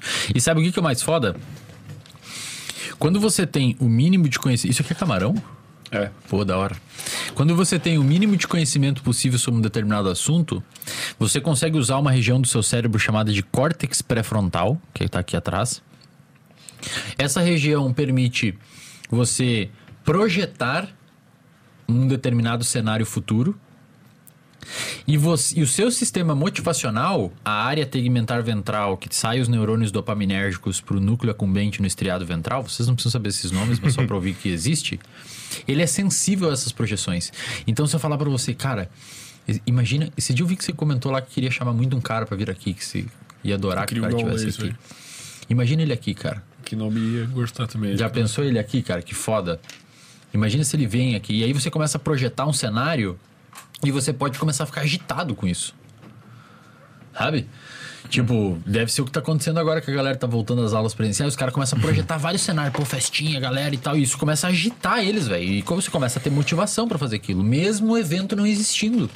O evento ainda não existe. Mas isso, na verdade, é o, é o segredo lá do, do livro, assim, tipo, a, a projeção, ou não. Cara, não é você mentalizar e. É diferente. É diferente, cara. É você ter substrato informacional para conseguir projetar um cenário futuro onde você quer estar nele. Um exemplo, você quer fazer, começar a fazer academia e, e meter o shape. Cara, para você fazer isso, você tem que saber os benefícios da atividade física, porque quando você querer falhar a academia, você vai acabar é, projetando no seu córtex pré-frontal os benefícios da atividade física como melhora atencional, melhora de sono, melhora de memória, diminuição do humor, diminu- eh, melhora do humor, diminuição do comportamento impulsivo, redução da, da compulsão por doce. Então você projeta isso e isso deixa você sensível a ir fazer atividade física quando você muitas vezes não ia. E, e quanto mais tu entende do assunto, mais é realista essa projeção. Cara, você, você gosta de montanhismo? Tipo, fazer uma trilha, assim. Não, então- montanhismo, escalar montanha. Escala. Nunca Você fiz. conhece? Eu só subi a Pedra Branca. Você conhece um cara, algum montanhista? Não. O Por Jesus. Isso, por isso você não gosta de O montanhismo. teu, teu Ah, assessor entendi. financeiro. Ele manja de montanhismo. O Rafa faz umas trilhas fodidas. Mas, mas isso, isso é o que leva, por exemplo, assim, ó. Isso que eu acho uma parada louca. Eu, eu já até pensei sobre isso outro dia. Tipo, tu nunca pega um bodybuilder. Bodybuilding. igual fala, Um bodybuilder que. que o cara não manja das paradas. O cara, ele manja. Tipo, parece que o que dá consistência no cara é o cara manjar da parada, né? Tem essa. E é isso. Como é que o cara vai ir à academia, ficar duas horas treinando por dia, fazer dieta, renunciar muitas vezes e sair com os amigos, etc., se ele não souber o benefício daquele comportamento? Não tem sentido. Perde o sentido. Por isso que é tão importante estudar sobre o É. que tá. É o mesmo fazer. esquema daquela pessoa que trabalha numa empresa e, e não, não sente motivação Uhum. em trabalhar. Porque às vezes eu, eu já atendi muita gente, cara, que ganhava 25 pau por mês. E às vezes a pessoa não é sensível a dinheiro. Ela precisa de alguma coisa além e a empresa não dá essa visão, esse- essa motivação, esse ideal. E a pessoa desmotiva. Por quê? Porque não tem sentido naquele comportamento, não tem motivo. Motivação vem de motivo, você tem que ter um motivo para fazer aquilo. E o motivo só existe se você tiver um substrato de conhecimento amparando aquilo. Então as pessoas ignoram, porque hoje, eu não sei se vocês perceberam, mas o mundo é extremamente ignorante. Talvez vocês já tenham visto isso, e percebido isso. Eu chamo a atenção pra galera que tá assistindo. Olha pros seus pares. Olha pros seus colegas de faculdade ou olha pros seus colegas do trabalho. Vou dar uma volta aqui no. Cara, a gran... é sério, 80% vão ser medíocres. Medíocres no sentido de médio. Eles sabem pouco sobre aquilo e se você chutar uma moita na rua, saem os dois ou três que sabem tanto quanto eles e muitas vezes nem fazem a faculdade que eles fazem. Então hoje, cara, o, o brasileiro e, e- e também em outros países desenvolvidos é, se acostumou que fazer pouco é suficiente. As famosas E você não pode, é, e você não pode fazer mais. Então você olha a molecada hoje, cara, cara, é, é- a média hoje é extraordinariamente baixa. Eu falo isso no Instagram, hoje é extremamente simples você se destacar numa profissão. É só você chegar no horário, você sair no horário, você trabalhar 10% a mais do que as pessoas esperam que você trabalhe e pronto, você se destacou. Vai ganhar um cargo de gerência dentro de 5 cinco anos. Por quê? Porque hoje, quando você vai fazer uma contratação, a primeira coisa que a pessoa pergunta é: quanto que eu vou ganhar? Que hora que eu posso sair? Se pode ser mais cedo na sexta? Quando que é as férias? E quando que é as férias? Então distorceu. Saca? certeza. Distorceu. Então hoje, se você faz o mínimo, você se destaca. Por exemplo, eu. Eu sou um cara que dizem que eu sou de destaque dentro da psicologia. Me colocam nesse lugar. Cara, o que, que eu Olha o faço? desvalor aí. É, mas o que, que eu faço, Dizem. cara? Eu estudo. Eu sento a bunda na cadeira e leio. Estudo artigo, leio paper, eu faço isso consistentemente há alguns anos. Agora, se você me colocasse morar lá, na- lá em Stanford, em Palo Alto, onde tem a Universidade de Stanford, eu seria mais um estudante. A média Porque lá. a média tá muito alta, cara. Então aqui no Brasil a média é muito pequenininha. E às vezes você tá dentro da média e você não se enxerga.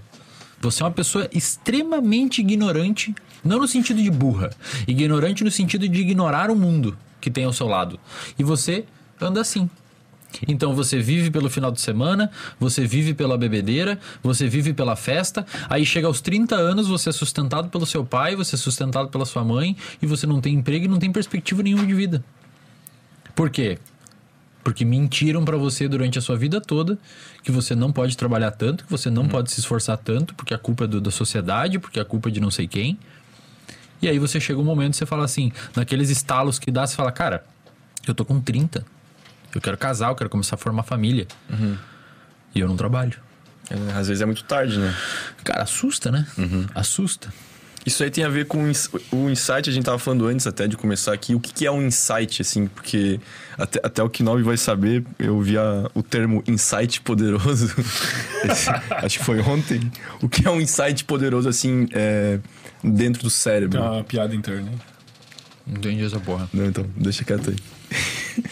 Mas eu tenho uma dúvida, assim, porque muita gente fala insight sem nem saber o que é e, sei lá. Cara, Eu acho, eu acho que a melhor tradução é uma sacada. É uma sacada, mas eu acho que tem dois tipos, né? Tem- teria o insight criativo, que é você ter uma capacidade de associar ideias que até então ninguém imaginava que ia ser associada. Isso é genial. Pra caralho.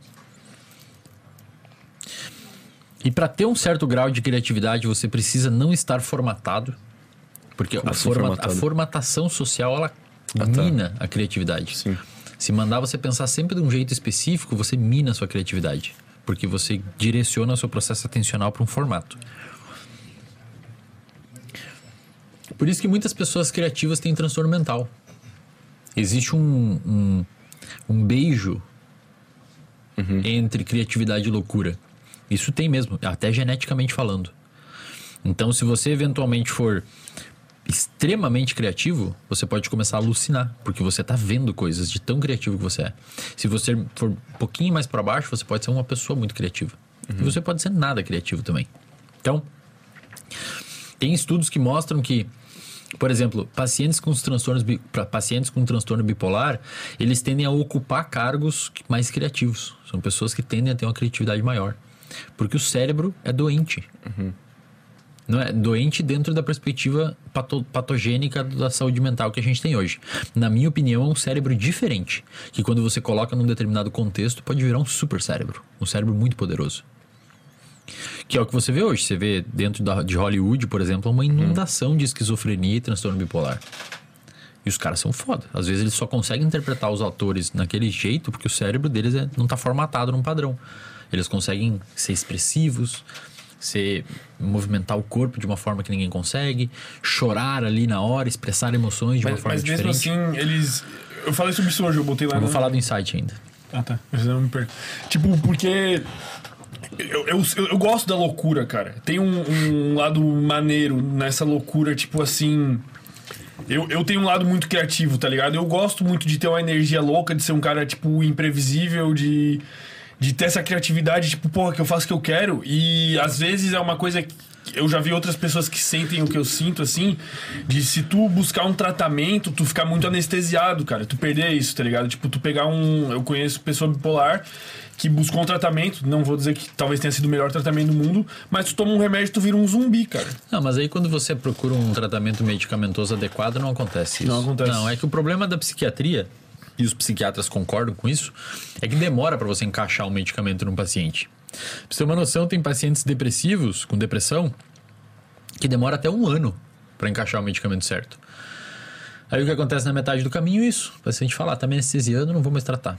E aí desiste. É realmente demora mesmo. É uma falha, cara. É uma limitação. Tem muito como fazer diferente porque é difícil. É uma doença complexa que a gente não tem como olhar com muita precisão. Mas voltando no insight que você falou, eu acho que esse insight, esse estalo que dá em alguns momentos da vida, quando você pensa, pensa assim, é, Tipo, dá aquele, sabe? Cara, tipo, tu passa a fazendo, perceber uma coisa que antes tu não percebia e tu pensa, porra, por que, que eu não percebi É. isso antes, né? E inclusive, às vezes, é sobre você. Tipo, o que eu tô fazendo, velho? O que que eu tô fazendo na minha vida? Olha, olha onde eu tô, olha o que que eu tenho feito.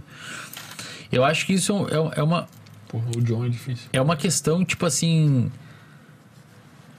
Muitas vezes isso acontece quando você eventualmente tipo, se compara com alguém e isso instala uma peça na sua cabeça, tipo, cara, Pra que comparar? eu tenho que. Ah, tá, galera- entendi. Não, você olha, tipo, os seus amigos assim, às vezes você tá indo só pro rolê e os caras estão andando. Ganhando dinheiro, saindo, ro- rolando a vida. E você tá indo pro rolê e não procura trabalho. Um segundo aspecto que pode disparar esse- esses insights sobre vida Esse primeiro que tu falou, te- tem um vídeo no teu canal lá, né? Que é tipo. Tem. A comparação sobre benéfica. comparação. aham. E o segundo insight que pode acontecer sobre essas questões de vida é você.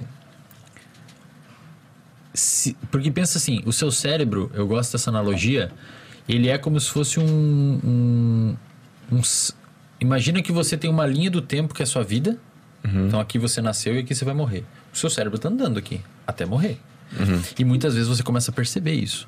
Você sabe mais ou menos onde está, quanto falta, o que, que eu tenho que fazer, os passos. Então acho que conforme vai se aproximando desses set points, tipo, me formei. E agora? Tô num trabalho, daí eu tô há 10 anos ganhando o mesmo salário. Eu tenho que. Você começa a perceber os set points andando. Me casei, e agora? Vou ter um filho, mas como é que vai fazer? Eu acho que a aproximação desses set points faz você se mexer e ter esses estalos. Qual que é o ideal? É você antecipar. Então você, você vê antes o bagulho, você entra na faculdade já pensando que você vai se formar e vai ter que entrar no mercado de trabalho. Desde o começo, desde, Desde o primeiro começo. dia. Aí você entra no mercado de trabalho sabendo que daqui a um tempo você quer evoluir, então faz um curso extra, enfim. Uhum. As pessoas que tendem a antecipar essa vivência, elas tendem a se dar melhor na vida, se organizando. Só que aí você tem que ter uma capacidade de projetar futuro. É. E para ter uma capacidade de projetar futuro, você tem que ter mentalidade. E, por exemplo, lá no interior onde eu nasci, dificilmente eu ia construir essa mentalidade. Eu precisei conhecer outras pessoas que influenciavam a minha vida. Dentre elas, esse amigo que eu falei, que falou sobre falar em público, e outras pessoas que eu vim conhecendo conforme eu fui evoluindo na minha jor- na jornada acadêmica de mestrado, doutorado, e agora a galera que eu converso pra caralho, né? O- Os caras aí que eu converso, que vocês sabem quem são. né? E, e, e isso abre, sabe? Você começa a ver que existe um mundo diferente daquele. Cara, a impressão que eu tenho é que antes eu parecia que eu, era- que eu brincava de no parquinho, assim, sabe? Tipo. Ignorava o mundo inteiro, cara. Um mundo de capacidade de crescimento, de aperfeiçoamento profissional. Felizmente eu selecionei um comportamento na minha vida que foi altamente adaptativo a longo prazo, que foi estudar. Felizmente. Porque senão, velho, eu ia estar literalmente fudido, cara. Mas, mas o que que acontece, tipo, se todo mundo fizer isso, tá ligado? Tipo, refletindo assim, tu meio que. Isso que tu falou, se tu fosse lá pros Estados Unidos, na universidade tal, tu seria um cara mediano, tá ligado? Tipo, o que que acontece com, sei lá, com a sociedade, com as pessoas, quando todas as vacas são roxas? Cara, eu acho que dificilmente elas vão ser no mesmo nível. Vai surgir uma nova cor de vaca, a vaca dourada, sei lá. Esse pá a gente já estaria já Não, estaria em. Marte, né? Não, cara, eu acho que vai ter assim. Eu acho que é irreal também isso, né? É, acho que é irreal. E eu acho que. Que algumas vão destacar mais. Sempre tem pessoas que vão ter uma predisposição a ser melhor em algum ambiente, sabe? Alguém vai ser melhor nas artes, alguém vai ser melhor na música, alguém vai ser melhor na matemática. Sei lá, vira o que? Uma Coreia? Um- uma Suíça, sei lá, um país desenvolvido pra caralho, onde as pessoas são bem educadas, enfim. Mas agora, isso é legal, o movimento que eu tenho feito no Instagram. E disso eu me orgulho pra caralho, cara. É, quando tu veio aqui a última vez não existia RD, não existia. O Instagram não tinha essa dimensão que tem hoje, Não, assim, não né? tinha, não. É que não tinha tanta essa formação de comunidade, né? Não tinha, não tinha, não tinha Instagram Não sei se tu também. focava tanto nisso. Também não sei, cara. Eu nem sei o que tá acontecendo direito, na real. Tá ligado? Esses bagulho estão andando. É, mas o que tá acontecendo é que eu vejo às vezes, velho, uma mãe, cara, me mandar mensagem falando obrigado, seu Wesley. Obrigado. Matias, você vai olhar lá umas fotos de flor e uns beija-flor dando bom dia no, no Instagram. Sabe qual é aquelas? Da família, né? grupo da família. tiazona, Zona, cara. Uma foto de um beija-flor, assim, colorido, escrito bom dia no feed. Tá ligado? Uma foto da, da tia no sofá com uma capa verde, sabe? Que ela mesmo fez com um elástico nas pontas que fica apertando embaixo. sabe qual é? Sei. E ela me manda uma mensagem: Olá, senhor Eslen. É, queria muito agradecer você porque o meu filho de 17 anos pediu 80 reais pra começar a academia. Porra, velho. Mas. Isso daí é muito foda, cara. Isso é muito foda, velho. Tá ligado que esse moleque pode evitar uma depressão? O áudio que minha avó te mandou, pô. O seu áudio da sua avó, pode crer. Eu tava trocando ideia com ele, minha avó pegou assim, ah, deixa eu mandar áudio pra ele assim. Será que tem aqui? Dá pra tocar aí? É, acho que dá, pô, é engraçado, velho. Tu mandou pra nós? Não. Não mandei, pô, não mandei. Ah, o seu nome aqui tá inimigo do ciclo circadiano. Novas. É engraçado esse, pô, deixa eu ver se eu acho aí. Melhor não tocar, talvez, cara. Será que é um sinal? Mas o que, que ela falou? Não, não é que vai saber se é o áudio certo, né? Pode ser Ah, qualquer. aqui, que não é. É?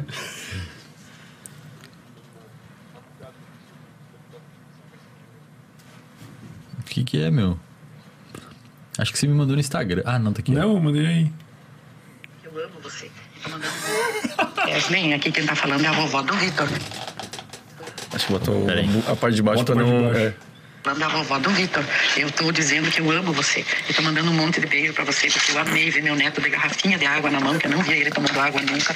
Eu ver meu neto sem beber nada de álcool. Eu estou amando ver isso, sabe? Comendo de maneira eh, saudável. Pra mim é uma alegria muito grande ver isso, sabe? É um progresso e eu te admiro demais. Beijão pra ti. Obrigada. Deus te pague por tudo isso.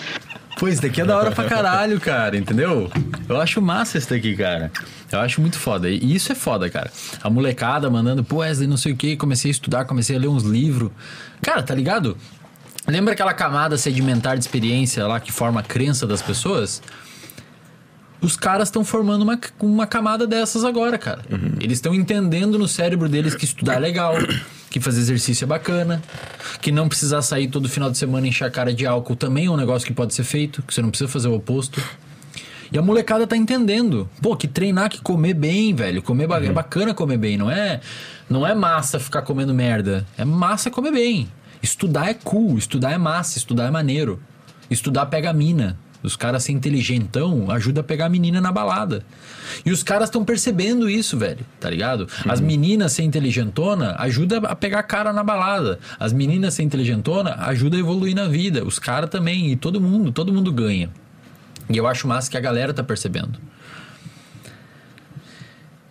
É tipo um movimento que, que, que, sei lá, a galera da musculação fez com a musculação no Brasil. Tipo, vamos treinar. Antes o cara marombeiro era o brocha, o cara não sei o que. Hoje os caras marombeiros são ricos. São admirados. São ricos, admirados, lota evento e tal. Cara, eu tô tentando mostrar pra galera que estudar também. Estudar também, você pode ser admirado por estudar, cara. Estudar é massa. Total. Isso, isso é um puta movimento que eu me orgulho pra caralho de estar Pô, fazendo. e, e já é uma realidade muito Pra caralho. grande, né? De ter uma comunidade formada. Mas, assim, voltando nesse assunto de, de ter projeções pra conseguir motivação, assim, o, o que que tu projeta pro futuro, assim? Qual o tamanho tu acha que vai chegar a comunidade? Que, que impacto no Brasil, talvez, que isso vai não sei, ter? cara. Eu não faço consegue ideia. projetar isso Não, ainda? Eu sou pessimista pra caralho. Pô, eu cara, falei ele falou mil pessoas até o- em um ano. Ele mil queria pessoas. Falei tá com, Lucas. Tá ali o Lucas de prova. Tá com 7 mil. É, pois é. Falei, cara, vamos botar mil pessoas em um ano. E deu três meses e meio, tá com sete mil pessoas lá. Uns feedback absurdo, cara. Tipo, bom, um Uhum. feedback máscara, não tem crítica ao bagulho. Os feedback bizarro, assim, a galera curtindo pra caralho. Ma- Mas, assim, a galera é um- se encontra, velho, nos lugares, Uhum. tá ligado? A gente foi em São Paulo, teve 100 pessoas no bar lá em São Paulo me esperando. Fazendo Eu cheguei lá e eu falei, cara, é tudo aqui do Os RD. RD de cada estado, né? É, cara, agora ontem Uhum. postaram uma foto, os caras saíram correr em Porto Alegre. Se juntaram lá num lugar e É saíram correr. velho. Olha, ligado? a seita boa. Ô, meu. Nós falamos disso aqui esses dias. cara. Falou, é, mano, fizemos o corte lá, mas tem que, tinha que piorar, nós falamos um pouco, velho. Como assim? Vai- Daqui a pouco a galera vai começar a se juntar e fazer aquilo lá que a gente Ah, falou. tá, velho. pô. A galera vai se juntar, velho. Vai surgir isso aí em algum momento, tá, Wesley? Vai surgir o lado ruim ali, os justiceiros do reservatório de dopamina, velho. Os caras que vão na balada e sequestram a pessoa pra ir dormir, velho. Vai surgir, velho. Eu acho que vai surgir. Tacando Boa Noite Cinderela no ar aqui, ó. Vamos dormir, rapaziada. Já sequestra, joga pro Tu tá quarto. fazendo um The Wave, tá ligado? O... A onda? A onda. Não vai não, cara. Sabe por quê? Porque eu falo pra galera que quem não quer entrar nesse rolê, que se foda, velho. Cada Sim, um pode fazer o que quiser, total. tá ligado? Só não vem reclamar. É o teu concorrente se bobear. Ah, velho, fazer o quê, velho? É igual a galera que fala, ah, essas críticas aí que você recebe. Cara, eu vou falar pras pessoas que querem me ouvir, tá ligado? Claro. As pessoas que querem me ouvir, eu Pô, falo. ma- mas tu tem um efeito muito exponencial do, do jeito, tipo assim, tu tá ganhando muito dinheiro com isso. Aí vai ter outras pessoas, tu vai formar novos Eslins, por exemplo, vai, vai ter pessoas que vão criar conteúdo, sei lá, adaptado assim, um pouco mais pra cada um pra sua área e vão começar a ensinar mais pessoas, tipo, a importância de estudar, a importância de tomar enfim, todos os, os hábitos bons, né, Pra deixar as pessoas ricas. Eu acho que Pô, tu tá sendo meio que o, o primeiro, assim, tipo, da pirâmide, tá ligado? Sei lá. Cara, É, Eu nunca vi nada parecido. Não, eu não- também não sei o... cara, eu não sei se tem um produto parecido assim, mas, velho, eu não vejo desse jeito, cara. Eu acho que é só um lugar onde eu boto uns vídeos meus falando sobre. Que raiva que eu tenho desse cara. Eu- É sério, mas é sério, né, não é? O que- Ele tem raiva de ti também, no fundo, velho. É sério, cara. Eu falo pra ele. Ele tá se mijando. Eu falo, cara, o que que tá rolando, velho? Quanto que a gente vai chegar? Aí o Rafa também fala, não sei o que. Ah, velho, vamos lá. Cara, eu, eu, eu realmente nunca imaginei, assim, de verdade mesmo, cara. É real mesmo, assim. Eu nunca imaginei, nunca imaginei que Ah, isso ia mas acontecer. uma hora acho que cai a ficha, né? Sei lá. Tu acha? Tipo, Acho daqui que uns sim. anos, Eu provavelmente vai que cair a sim. ficha. Acho É porque que é sim. tudo muito rápido também, né? Pô, três ver. meses, pô. Não, não, mas tipo, desde o início, louco, tu começou a postar no Instagram até agora, tipo, é bastante tempo, mas na verdade é pouco, assim, se tu pensar no, na parada de, de tempo pra assimilar, né? É, é, é, pô. Sei lá o que, uns 5 anos. Já Eu foi. comecei a girar o Instagram um pouco mais sério no meio da pandemia pra frente. Olha, Então, muito faz uns então é muito dois anos por aí que eu comecei a falar mais sério, assim. Tu tem algum objetivo definido, assim? Tipo, tu tem algum, algum sonho, assim, que tu tem uma parada que tu... Se tu quiser expor também, né? Uma Cara, parada específica, assim. Eu sempre sonhei, quando eu tava lá na graduação, que eu não conseguia comprar granola, o meu maior sonho, é sério mesmo, eu já falei isso em outros lugares, eu acho, não sei. Falei, né? Falei, falei. Vilela também acho que eu falei, não sei, não lembro. Eu não assisto a concorrência. O meu maior sonho no, quando eu tava lá na graduação era poder almoçar em um restaurante e não ver o preço do, do prato. Eu falei, cara, eu vou trabalhar pra chegar um dia e ganhar dinheiro suficiente pra chegar no restaurante e não olhar o valor do prato. Na minha cabeça era ganhar tipo uns 12 mil por mês. Essa era a minha ideia. E. E consegui, né? Consegui bem rápido, inclusive. Então fica meio zoado, a minha cabeça não entende muito o que tá acontecendo. O que eu só sei que eu faço uma coisa. Sonho eu não sei, porque assim, eu tô vivendo hoje um ambiente que eu nunca imaginei que estaria. Então nem conseguia pensar em projetar um sonho. Então o que que hoje se eu pudesse falar pra você, cara, o sonho que eu tenho é ter uma casa com um gramado. Eu gostaria muito de ter uma casa com gramado, Mas tu já poderia ter, né? já poderia, já. Mas eh, aí entra uma outra, uma outra parada que eu vou falar. Então eu quero ter uma casa com gramado pra poder acordar e tomar café com o pé na grama descalço, sabe? É uma casa de madeira assim, tá ligado? Bonita assim, cheia de janela, sabe? Isso é massa pra caralho, aberta assim, tipo aquelas casas que não tem parede, não tem parede, só divide o quarto e o banheiro e o resto é tudo um salãozão único Tô assim. ligado, tô ligado. Casa massa pra caralho. Alta, bem alta pra cima, assim. Só que não dois andares, é alta pra cima. Vocês estão imaginando, né? Tô. Olha como a gente consegue projetar uma coisa. No nosso córtex pré-frontal deve estar sendo bastante usado nesse momento. É, então esse é um sonho que eu tenho. É, já poderia realizar esse sonho. Mas, mas isso que eu ia falar, tipo, pô, tu, tu tá aqui, né? Tu acorda amanhã. Cara, se tu quiser, tu pode fazer isso e se bobear, tu pode ter uma renda maneira, tipo, só com o que tu já tem de dinheiro e fazer isso que tu quer o resto da vida e foda-se o RD, foda-se tudo. Se tu quiser, tu pode largar tudo. Por que, que tu não larga? Porque, cara, eu tenho um compromisso, né, velho? Com as pessoas. Eu tenho um compromisso hoje com muita gente. Então hoje eu, eu, eu tenho pessoas que me seguem, que me escutam. E, e, assim, eu tenho uma, uma. Eu falei pro Lucas. Eu falei, cara, o RD tá crescendo. Eu nunca imaginei, de verdade mesmo, cara. Isso não é zoeiro. Eu nunca imaginei que ia crescer tanto assim. Eu queria colocar mil pessoas até final do ano. Ele já imaginava, pô. É real. Eu Acho que ele, ele é mais. Não, mas não, acho que nesse, nesse tamanho, acho que não, cara. Nesse tamanho, acho que não. É que ele não tem a lente do desvalor, né? Ele não tem. Ele é mais. Ele é mais. Ainda mais que é, é vendo outra pessoa. Ele é mais otimista que eu nas projeções, assim. Eu sou bem pessimista. Mas eh, ninguém imaginava que ia ser tudo isso. Aí o que que eu. O que que eu. É, é, o que que eu. Hoje, assim, o que que eu vejo? Eu tenho um compromisso com essa galera. Sabe? Então eu tenho um compromisso, eu quero. Porque assim, o dinheiro, o dinheiro é bom ganhar grana. Mas ele não me sensibiliza. O meu custo de vida é o mesmo, cara. De quando eu clinicava sozinho, sem ninguém na minha clínica. Eu clinicava lá, ganhava 9, 10 mil por mês. E meu custo de vida era 5, 4. O meu aluguel é 3 mil. Eu compro umas marmitas, pago academia, Granola. granola. Hoje eu ganho whey protein, então não preciso comprar. Na graduação eu nem conseguia comprar, cara. Hoje eu ganho whey protein. E Cupom Wesley 10. Cupom Eslin, Eslin, só Eslin? Cupom Eslin no site da Growth. E, e.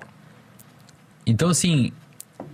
Um dos objetivos que eu tenho, nos próximos cinco anos eu quero continuar trabalhando, levando conhecimento pra galera e não mexer no meu estilo de vida. Cinco? É. Tu tá se passando, pô. Não, não quero mexer. Tu tá se pa... Eu acho que tu tá se Não, passando. mas eu não quero. É minha Nos opinião próximos pessoal. cinco anos eu vou continuar fazendo a mesma coisa. No máximo eu vou morar num outro apartamento, mas não vou subir o valor, nada. Vou guardar. Deixar a casa pra depois dos- no- Sim, vou guardar 90% do, do que eu ganhar Uhum. e não tô nem aí, cara. Hoje eu poderia, velho. Tu se acha doido? Não, não é nenhuma meta, né? Tipo, não é nenhuma meta, é um desafio, né? Se for parar pra pensar. Não é, cara. É que acho que uma das maiores cagadas que as pessoas fazem quando ganham dinheiro é isso. Sim. É ganhar mais, é gastar. Não, mas tu realisticamente tu poderia fazer. É, tu não conseguiria guardar 90%, mas se tu guardasse 80%, tu já conseguiria viver. Sim, não, daria pra muito melhorar, bem. mas eu não vejo sentido Mas agora. por que não? Tipo assim, Porque, cara, tu, tu tem medo de. Tu, tu sente medo de se perder na vida, assim, ou não? Tenho. Tu tem medo? Eu sou um cara impulsivo, né, cara? Só que com estudos e treino. Que bom. É, só que daí, cara, o cérebro que é impulsivo num lugar, ele pode ser em outro. Mas tu tem medo, tipo, sei lá. Você de- conhece o David Goggins? David, David Goggins é um atleta que foi o único americano que passou nos SEALs e nos Rangers, que seriam as tropas de elite nos Estados Unidos. Eu acho que foi o único americano que se formou nos dois. Hoje ele é ultramaratonista.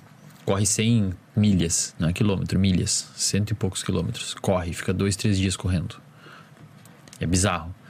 Até um tempo atrás ele era sedentário e obeso.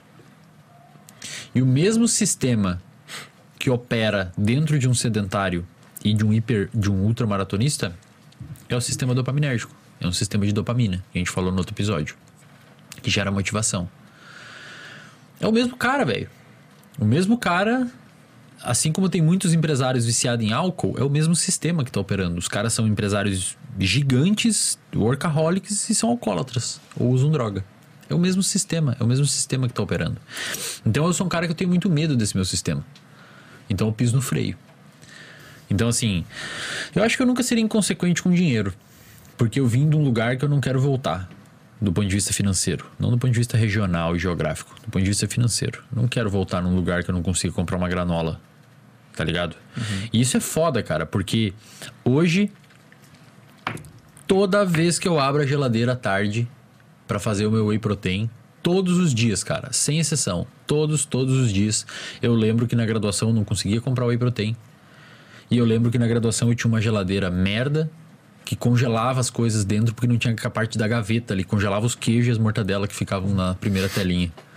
Mas esse Aquelas vem- pequenininhas, tá ligado? Mas vem de uma forma ruim, assim, o Não, bom. ou boa? Bom, Feliz, cara. boa. Eu fico feliz por ter uma Tipo, geladeira, ter velho. Imagina tirado- daqui cinco anos né, ele vai ter uma espaçonave, não vai ser uma geladeira. Cara, imagina, eu fico feliz em ter uma geladeira, cara. Você tá ligado o quão blindada a minha cabeça tá com dinheiro? Eu fico feliz em ter uma geladeira, cara. Eu não preciso ter uma Ferrari, eu não preciso ter uma Porsche.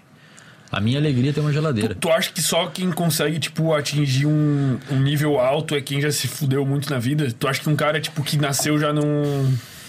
Tipo assim, tu talvez tu atingiu esse nível é, alto e tu tem essa blindagem porque tu já teve uma escassez de, pô, não poder comprar granola, de não poder ter um whey, de ser um fudido, de usar uma caixa de escola na cabeça pra apresentar um trabalho. Tu acha que, tipo, sei lá, o mesmo tempo que tu vai pra um fundo do poço te joga pra cima, assim, tu acha que uma pessoa que tá no meio não. Uma opinião pessoal, né? Não sei se nem se é neurocientífica. Tem uma coisa na neurociência que é. É um conceito chamado de inoculação ao estresse. Você sabe o que que é inoculação? Não. Não. Inoculação, cara, é o processo realizado para formar uma vacina. Obrigado. Então você inocula o vírus, isto é, você desativa o vírus, quebra ele em várias partes e injeta na pessoa um vírus para você que o seu sistema imunológico crie é, é, resposta e proteção subsequente a outras exposições daquele vírus. Perfeito? Isso é uma vacina, né? Você se infecta antes positivamente para depois você criar resposta e proteção no futuro. Hoje, avançados estudos em neurociência feitos com primatas não humanos, como por exemplo chimpanzés, mostram que você consegue se vacinar contra o estresse. Sendo submetido a É, mas como é que inoculam o estresse? Não, você consegue se submeter a pequenos estressores durante a sua vida. Quando eu fui sistematicamente na graduação falar em público, mesmo com medo e ficando estressado, eu estava me vacinando contra estressores de falar em público subsequente. Então hoje é como se você me bota falar em público, eu tô vacinado, cara. O meu cérebro aprendeu a lidar com aquilo. Eu não tenho mais problema. Então você consegue se submeter, você consegue se vacinar contra estresse. E isso foi muito bem demonstrado em vários experimentos, cara. Você tem um eixo no seu cérebro de resposta ao estresse. Chama eixo HPA. Hipotálamo, pituitária, adrenal. Então, quando o seu, quando a sua amígdala, que é a estrutura do cérebro que detecta perigo, identifica uma potencial situação estressora, ela avisa o seu hipotálamo. O hipotálamo libera um hormônio chamado CRH, é um, um, hormônio, um mensageiro químico, que é o hormônio, libera, hormônio corticotrófico. Esse hormônio vai até a, tua- até a sua pituitária, a sua hipófise e lá na, na pituitária vai sinalizar a liberação de ACTH, que é o hormônio adrenocorticotrófico. Esse hormônio cai na sua corrente sanguínea e vai até a sua glândula suprarrenal, que fica acima dos seus rins e manda liberar cortisol e adrenalina, que são os, os hormônios, dos, os substâncias do Aí é o luta ou fuga. resposta de luta ou fuga. Aí, essa liberação de adrenalina e de cortisol, porque teoricamente o nosso sistema de estresse evoluiu para lidar com situações perigosas pra caceta, tipo um leão te atacando, uma cobra te atacando. Então, essa resposta ao estresse vai liber- determinar o que o Walter Cannon, um fisiologista, chamou de resposta de luta ou fuga. Então, meu, entra um leão aqui agora, entrou um leão na porta. Meu, ou você vai pra cima dele ou você foge. Você não vai ficar parado. É luta ou fuga. Ou você quebra ele e tenta fazer alguma coisa. você- Quebra essa garrafa Cara, de vidro Ou você sai vazado, tá ligado? O seu organismo, ele se prepara pra essa resposta. Gerando estresse. Então a galera acha que estresse é ruim. Cara, estresse é bom pra caralho. Só que não pode ser crônico. Estresse agudo é muito bom. Melhora a memória, melhora a performance. Por exemplo, hoje que a gente chegou aqui, talvez alguém estava um pouco estressado antes de começar. É bom, porque você foca, você organiza, você pensa, isso liga você. Você não fica sonolento. Então, estresse agudo é gostoso, é importante. E o nosso cérebro gosta desses estresses agudos. Tanto é que a gente paga caro para ir numa montanha russa. É, É uma coisa que te estressa. pra tu se estressar. É, exato, mas é mesmo. Então pensa assim: é, é, esse cortisol e essa adrenalina, uma vez liberada na sua corrente sanguínea, vai agir em vários sistemas fisiológicos para preparar o seu corpo para responder de luta ou fuga. Então vai aumentar a dilatação dos seus bronquíolos no seu pulmão, fazendo você conseguir captar mais oxigênio. Vai dilatar sua pupila, fazendo você enxergar melhor. Vai mandar o seu fígado fazer glicose no processo de gliconeogênese, para você ter mais energia. Vai liberar uma série de endorfinas e analgésicos endógenos, fazendo você ficar mais anestesiado e não sentir dor. Afinal de contas, se você está lutando com um leão, a última coisa que você tem que sentir é a unha sua que está encravada, né? Imagina. É, tanto é que muitas vezes você tá numa luta ou num jogo de futebol, você se machuca e nem sente. Você sente só depois. Acidente de carro. Você sente só depois, cara, que tá lenhado ali, porque o seu cérebro não ignora aquilo, porque não é importante no momento. Eventualmente pode inclusive liberar o que você tem no seu intestino e na sua bexiga, para diminuir o peso, caso você precise correr. Então você se caga nas calças e se mija. porque é pesado, não é bom ter aquilo ali. É, enfim, você orquestra, o seu coração bate mais rápido, toda uma resposta, seu intestino para, porque não precisa fazer digestão naquela hora. Ocorre toda uma resposta de luta ou fuga. O problema é que muitas vezes a gente tem essa resposta de luta ou fuga em casa, no sofá, pensando no trabalho. Então você não está num, num ambiente que você precisa dessa energia. Então isso cronicamente é péssimo. É predispõe à depressão. O que, que hoje os pesquisadores mostraram? Isso em primatas e, de- e também já foi demonstrado em humanos. De uma forma menos é, fisiológica, mas existe um correlato óbvio, porque, cara, os primatas são. Nós somos primatas, né?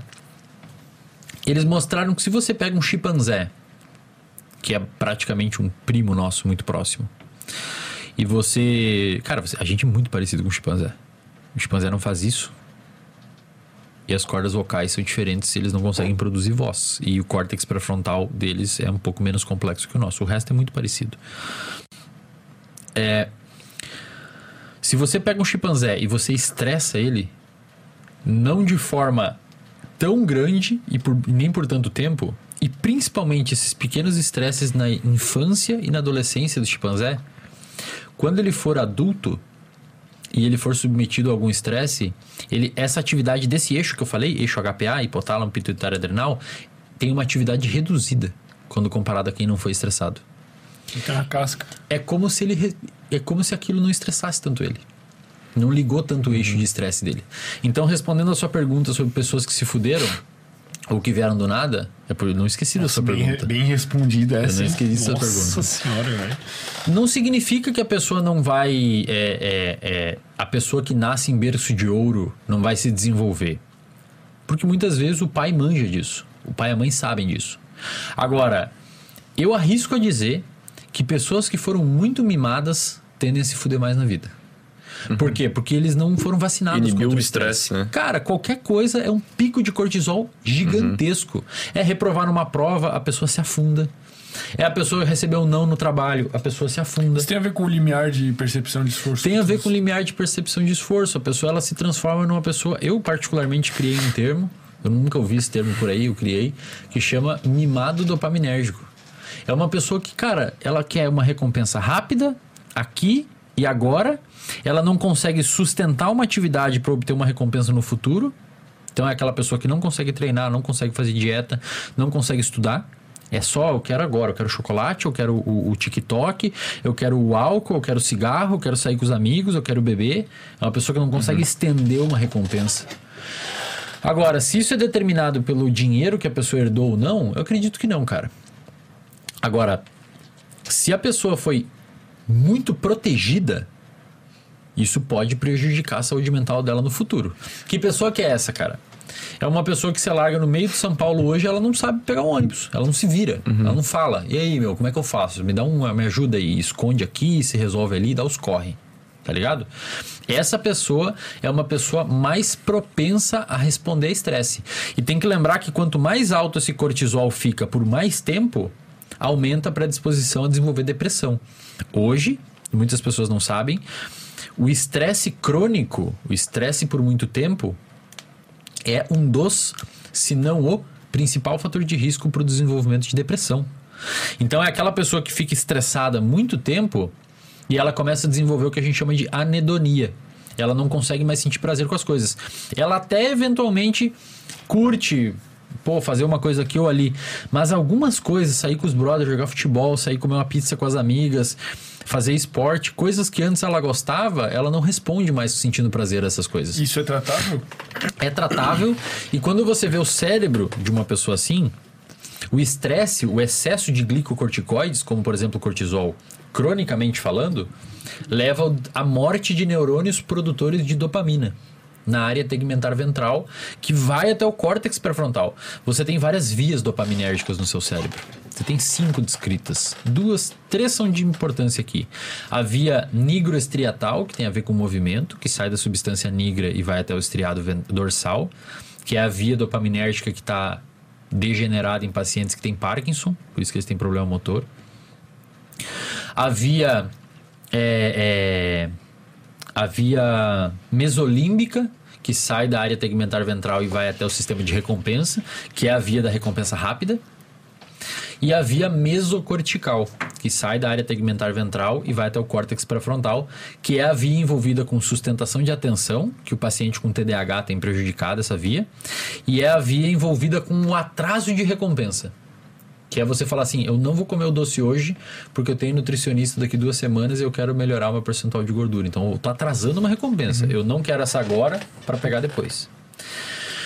A pessoa que sofre estresse crônico por muito tempo, ela começa a ter morte desses neurônios, cara. Então o que, que acontece com uma pessoa com estresse pra caralho e por muito tempo? Ela começa a ficar impulsiva. Começa a beber, começa a fumar, começa a, pegar, a- a comer demais. Por quê? Porque os neurônios dessa região que fazem ah, o atraso da recompensa estão morrendo. Diminui as sinapses daquela região. Mas, mas isso que eu perguntei, se, tipo, se é tratável, a pessoa chega a recuperar é, fisicamente, assim, tipo, esses neurônios? Cara, o que acontece é assim: para você ter morte neuronal sustentada significativa, é preciso ficar 20, 25 anos assim, num quadro de estresse fudido. Agora, o que você pode ter dentro de 5 dias, 7 dias estressado, é uma redução das sinapses, que são ponto de contato entre dois neurônios. Fica mais burro. Não é que fica mais burro. Se, por exemplo, se você tem uma, um, um neurônio que tem uma arborização dendrítica, várias sinapses, e aquele grupo de neurônio é envolvido por inibir o seu comportamento de buscar álcool, então quando aqueles neurônios estão ali bonitinho, ele consegue frear. É uma via chamada de no-go. Não vou, não vou, não vai. Então o neurônio liga, é como se fosse o freio do seu cérebro. Freou. Freou. Se você começa a ficar estressado, o neurônio não morre. A- o DNA, o núcleo do neurônio, onde está a mitocôndria, mitocô- mitocôndria tem também na- na- no terminal sináptico, mas onde está o DNA no neurônio, você vai ver, você vai ter quatro neurônios ali inibindo o seu comportamento de busca por álcool. Esses neurônios é como se fosse uma árvore, tem galhos. E na pontinha desses galhos são as sinapses. Esses galhos, eles são retráteis, de- dependendo de como seu cérebro está exposto a alguma coisa, eles podem retrair ou podem aumentar dentro de um dia. Então agora talvez vocês estejam fazendo novas sinapses para absorver o conteúdo que eu estou passando para vocês. Por isso que muitas vezes cansa estudar, porque você está formando novas sinapses, novos pontos de contatos entre os neurônios. Só que eventualmente se você se estressar, você pode ter uma retração. Então morre sinapses, mas os quatro neurônios estão ali ainda. Só que eles não estão tá funcionando vendo muito sinapse. bem. É, eles não estão funcionando muito bem. Aí o que acontece? É uma pessoa que é estressada, os neurônios estão ali, não morreram. Vão morrer depois de anos estressado cronicamente. Aí morre. E isso já tem estudos que mostram. O cérebro de uma pessoa estressada cronicamente é menor. Morre mesmo. E morreu já era. Não, e morreu não tem o que fazer. Morreu o neurônio já era. Que tu tinha postado da. Mas, mas olha só, aí digamos que você começa a se estressar e morre, é, morre não, mas diminui o número de sinapses desses neurônios que era envolvido por controlar a busca por álcool. O que, que vai acontecer? Você vai começar a buscar álcool. Sim, com certeza. Por isso, quando tá estressado, tu se rende a doce, É, cara. álcool. E aí, quando você se rende, olha como é- o nosso cérebro é filho da puta.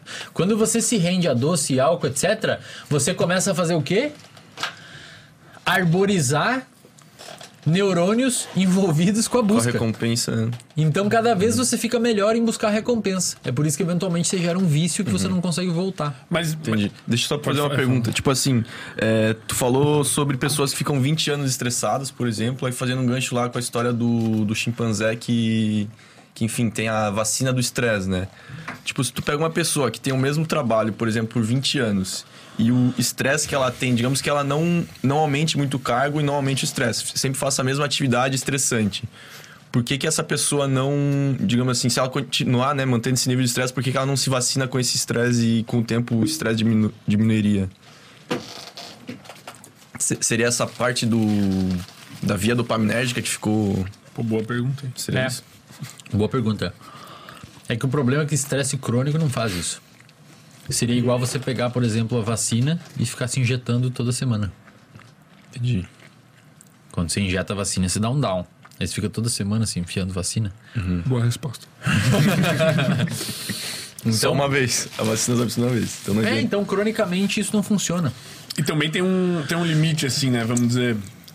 Tu pegar um, um estressor, assim, muito absurdo, um evento muito traumático, também não vai Não, não pode. vacinar a pessoa. Tipo uma guerra. sei Não, lá. não pode. Um abuso. É, uma tem que coisa- ser o. Como é que é? O ino- inoculado? É, um estresse inoculado. Seria um estresse pequeno, assim, tipo. É, Um exemplo, vou dar um exemplo prático. Eu tenho ido falar nas empresas. Não foi um negócio que me traumatizou. Poderia. Poderia ter dado uma merda gigantesca. Mas foi um negócio que se eu me esquivasse, eu ia estar até hoje. Talvez eu, obviamente, não estaria aqui falando. Mas uma pessoa que nunca fez atividade física é isso também. Tipo, pessoa ir correr talvez seja um Um estresse Esse assim, inoculado. um estresse inoculado. As pessoas têm que aprender hoje. E esse talvez é o maior ensinamento que eu posso passar aqui pra vocês. As pessoas têm que aprender hoje a entender que a gente precisa de sofrimento. A gente precisa sofrer. Não é se fuder, mas a gente precisa sofrer. A região do seu cérebro responsável por gerar prazer e motivação é a mesma região envolvida por gerar dor e sofrimento. Dor emocional e sofrimento. É uma balança. Então, num lado está o prazer e no outro lado está a dor e o sofrimento. É como se fosse uma gangorra. Se você aumenta muito o lado do prazer, só prazer, só prazer, só prazer, só prazer, só prazer, só prazer. Perdão, você tá botando muito peso aqui no prazer, só prazer, só prazer, só prazer, só prazer, só prazer. O lado da dor e do sofrimento começa a se destacar. E aí o que vai acontecer? No mecanismo de autorregulação, ele começa a vir pro outro lado. Aí você precisa cada vez botar mais prazer aqui, para empurrar. Então o que que acontece? Se você fica se submetendo só a coisas fáceis, só a coisas simples, só recompensas rápidas, o seu cérebro desacostuma a viver com problema. E a vida não é uma corrida de 100 metros, a vida é uma maratona gigantesca. Então, se você perceber hoje, cara, eu atendo muito paciente com problema alimentar. Pra caramba. Não consegue controlar a alimentação e tal. 90% deles, cara, eles comem por uma, por uma fome emocional e não fisiológica. A pessoa não tem fome. Ela come muitas vezes porque está entediada. As pessoas perderam a capacidade de viver com tédio, bicho. Sabe o tédio? Porque hoje uma criança de 6 anos, acho que vê em uma semana mais informação na vida dela do que um adulto de 1930 a vida inteira. No telefone. O TikTok ali. É tudo ali, cara. O TikTok é luz pra caramba. Inclusive saiu um estudo mostrando que aumenta a dopamina e tal. Fica ali, você quer rolar, rolar, rolar, fica ali. E, cara, isso tá ensinando o nosso cérebro a não viver mais no tédio.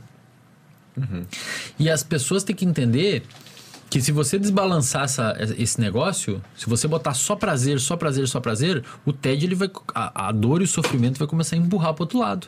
Então, na ausência do prazer, você não sabe fazer mais nada. Dói pra você não ter aquilo.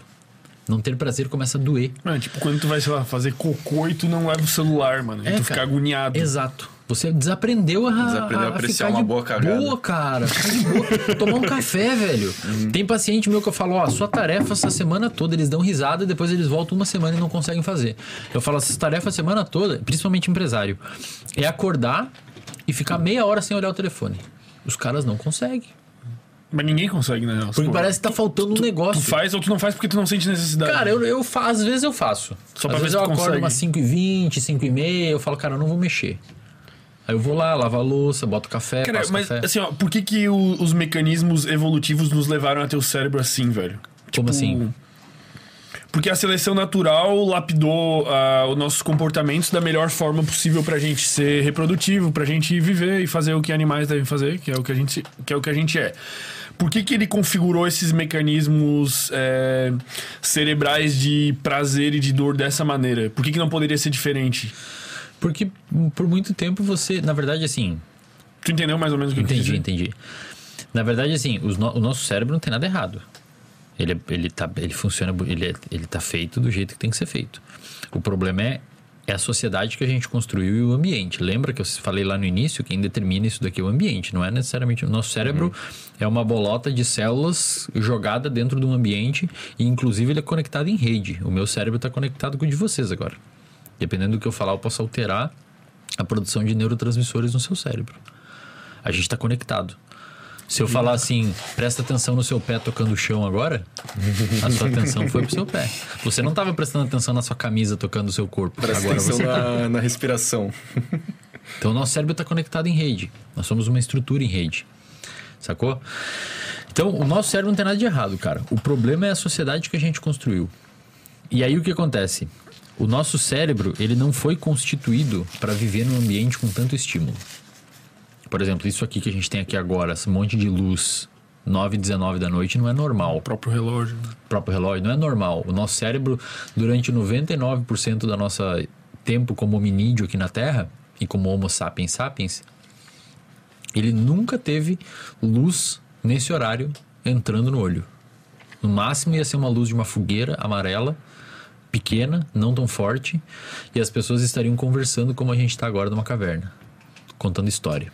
Mas ah, nessa época eles tinham muito menos fatores estressores. ah, não fatores estressores, fatores estressores tinham um monte. Mas eles tinham muito menos problemas, assim, desencadeados por esse excesso de. É que na realidade naquela época, cara, o sistema ele funcionava perfeitamente porque ele foi desenvolvido. Um caçador-coletor ele ficava estressado quando? Quando ele tinha muita fome, Quando precisava que ficar começou a dar né? problema, ou Eles alguém viviam, atacava eles ele. viviam melhor que nós. Tipo, eles se sentiam melhor, vamos supor. Eu não sei se eles se sentiam melhor e também não sei se viviam melhor. Aí que tá, eu sou um, eu sou um grande depende. Se tudo que você me perguntar, eu vou falar depende. Porque, cara, com 30 anos caía seus dentes naquela época, tá ligado? Então a gente não é que eles viviam melhor. E a expectativa de vida era bem baixa. Mas a questão é que o cérebro evoluiu naquela época, foi selecionado naquele contexto. Então pensa assim, por que, que a gente tem uma tendência grande a lembrar de traumas? Porque é importante, velho. Pra história evolutiva lembrar de um, tal, de um trauma. Pra você ter uma noção, quando você tem um trauma, quando um trauma acontece na sua vida, você tem um aumento da atividade da sua amígdala, que detecta aquele trauma. Você tem uma atividade exacerbada do eixo HPA, hipotálamo pituitário adrenal. Esse eixo HPA libera glicocorticoides e esses glicocorticoides sobem até seu cérebro e eles potencializam a neuroplasticidade daquele evento específico, fazendo você formar mais forte a memória daquele evento. É por isso que muitas vezes você não, nunca mais esquece daquele evento. E quando é um PTSD, um, um- transtorno de estresse pós-traumático, você muitas vezes generaliza aquela memória tão forte que ela ficou para outros eventos, que é o que um veterano da guerra que escuta fogos de artifício e dispara um medo, uma resposta de medo, ou um cara que sofreu um acidente de carro e não consegue entrar num carro. Isso, evolutivamente falando, foi importante. Porque o cara que foi atacado numa savana por um grupo de caçador-coletor rival, é importante que ele lembre onde foi aquilo, para ele não ir lá de novo. Ou uma cobra, um jacaré na curva de um rio, é importante que ele lembre aquilo para não ir lá de novo. O problema é que muitas vezes isso é tão extremo que traumatiza de- demais, né? Tá, então dá pra afirmar que, tipo, o nosso cérebro, ele foi... Ele foi feito... Não foi feito pra... Tipo, ele é incompatível com, com a época de hoje? Porque, assim, ele, ele foi moldado, enfim, com base na teoria da evolução e tal, pra, pra sobreviver bem daquela forma, né? Mas aí, tipo, como a gente eliminou a, a, a seleção natural, É. o cérebro tá paralisado naquele tempo e a, Na a, verdade- e a, e a sociedade Na tá verdade, a, evoluindo. sele- a seleção natural acontece ainda, provavelmente. Ela, ela sempre está acontecendo. Você tem seleção de comportamento também. Então, a sociedade, muitas vezes, por que, que existem pessoas viciadas? Porque pessoas viciadas muitas vezes conseguem trabalhar mais e perpetuar a espécie e passar aquilo para frente e tal. Mas, mas eu não concordo, na real. Porque eu, eu, a, pra mim a evolução natural morreu, velho, no meu ponto de vista. Não, cara. Morreu, não. Mas, cara, hoje em dia. A gente faz um monte de seleção artificial, mas ainda, mas ainda assim existe um processo Mas, evolutivo. mas me explica, tipo assim, ó, o que, o, o que regulava a seleção natural na, naquela época era. Pô, sei lá. Não tá. reproduzir, né? É, não reproduzir. Hoje em dia todo mundo tem a capacidade de se reproduzir. E, inclusive, tipo, se tu for usar como medidor de, de sucesso o, o dinheiro, a- as pessoas mais pobres são as que mais estão se reproduzindo, por exemplo. Mas aí que tá, cara. Muitas vezes é, é, uma, uma pobreza, por exemplo, mais extrema faz com que a pessoa não tenha nutriente suficiente para desenvolver um cérebro saudável e daqui a algumas gerações, por várias vias epigenéticas, a pessoa pode desenvolver algum transtorno e não ser selecionado. Então existe sempre uma pressão acontecendo, sabe? Ou aquelas pessoas que têm parto normal e tem um aumento de probabilidade do neném morrer e aquela pessoa que tem uma capacidade de fazer uma cesárea. Tem sempre uma pressão acontecendo. A aí. seleção não parou de rolar, a gente só não tá enxergando não os parou de rolar. É, Tal- assim como Talvez tenha assim desacelerado, como né? não, não é desacelerado, assim como a gente não enxergava lá atrás. Uhum. É, é preciso de um distanciamento histórico para entender o que está acontecendo agora. Mas assim, o nosso cérebro, ele, ele foi, principalmente o nosso sistema dopaminérgico, que é um sistema motivacional e envolvido com comportamento de risco e busca por, por recompensa, que portanto está implicada nos vícios, Uhum. ele foi moldado num contexto que não tinha tanto estímulo como tem hoje. Por exemplo, se você pegasse um caçador-coletor 25 mil anos atrás, antes da invenção da agricultura, por exemplo, e desse um hambúrguer para ele, cara, caloria, a caloria que o cara ia comer na semana. Ele comeu em uma, em uma refeição. Isso não existe. Nunca antes existiu. Então, tanto é que hoje você percebe que tem mais pessoas morrendo por problemas relacionados à obesidade do que de fome. Porque foi um sistema adaptado naquela época que está vivendo num contexto distinto hoje, num ambiente que não foi desenvolvido por aquele sistema, dentro daquelas capacidades. Então, o que, que eu falo sempre pra galera no Instagram? O futuro vai ser foda, velho. Na minha opinião, vai ser uma inundação de depressão por várias vias e uma inundação de problema metabólico por várias vias. Eu acredito. Mas a não tu acha que que, a gente já não informações estaria- chegam nas pessoas que Porque tu acha que a gente já não tá vivendo isso hoje? Não, a gente Vai tá. aumentar no futuro. Vai aumentar. Quando você pega artigos científicos de 1990, por exemplo, para ler, porque estão publicados lá, você lê, né? Artigos sobre depressão e obesidade. Os caras falam no artigo: a obesidade vai ser um problema de saúde pública em 2025. Acertaram. Hoje, se você somar sobrepeso e obesidade, mais da metade da população mundial tem, cara. Pô, é coisa pra caramba, né, velho? Não é, isso- não é, Se for parar pra pensar mesmo assim, é, é coisa pra é absurdo, é surreal. Muita coisa, cara. Sabe? Tem um filme, velho, que o. Não sei como é que é o nome. O pai cria as crianças no mato, assim. Não sei se vocês sabem que filme é esse. Capitão Incrível. É um dos É meus filmes preferidos, velho. Você lembra filme. aquela hora que ele tem que levar as crianças pra cidade, vai pra um hospital, pra uma rodoviária, não sei? A filhinha olha pra ele, pai, o que aconteceu com aquele moço? Era um cara obeso. Daí ele fala, o quê? Fala, ele é obeso. O que aconteceu com o corpo dele?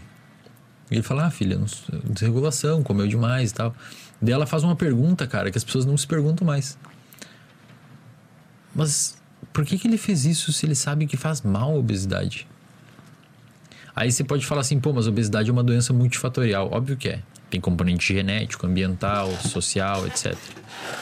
Só que isso, não tô falando que a culpa é do indivíduo. Eu tô falando que a culpa é da sociedade. E eu sou muito crítico com isso, cara. Eu falo, a pessoa que fala que tem que aceitar, cara, a pessoa tá fazendo um desserviço à saúde pública. A pessoa que fala que tem que aceitar a obesidade tá fazendo um grande desserviço à saúde pública. Porque a minha luta não é contra o obeso. A minha luta é contra a obesidade. É diferente. Na minha opinião, o obeso é uma vítima dessa condição. Que merece ser tratado e merece entender que aquilo é um comportamento é, que É uma não- doença, né? É uma Às doença. vezes a pessoa tá no que é CID. um- tá, na classificação, condição. tá na classificação internacional de doença. É uma doença. Que aumenta a chance de depressão, aumenta a chance de Alzheimer, aumenta a chance de um monte de problema. Então, é, Mas- mas eu como- acho que o cérebro, eu acho que o cérebro se constituiu e foi selecionado num contexto de muita escassez e hoje vive num contexto de muita abundância. E eu acredito que as coisas só vão piorar, de verdade. Tem um pesquisador chamado Joseph Ledoux, que é hoje acho que o maior especialista nas áreas de emoções do planeta. Ele é muito pica. Ele que descreveu esses circuitos de resposta ao medo que eu falei da amígdala e tal, ele que descreveu. Ele que caracterizou isso inicialmente. Muito foda. Ele fala que do ponto de vista de evolução das espécies, nós temos um cérebro, algumas estruturas do nosso cérebro é muito parecida com outros animais da natureza.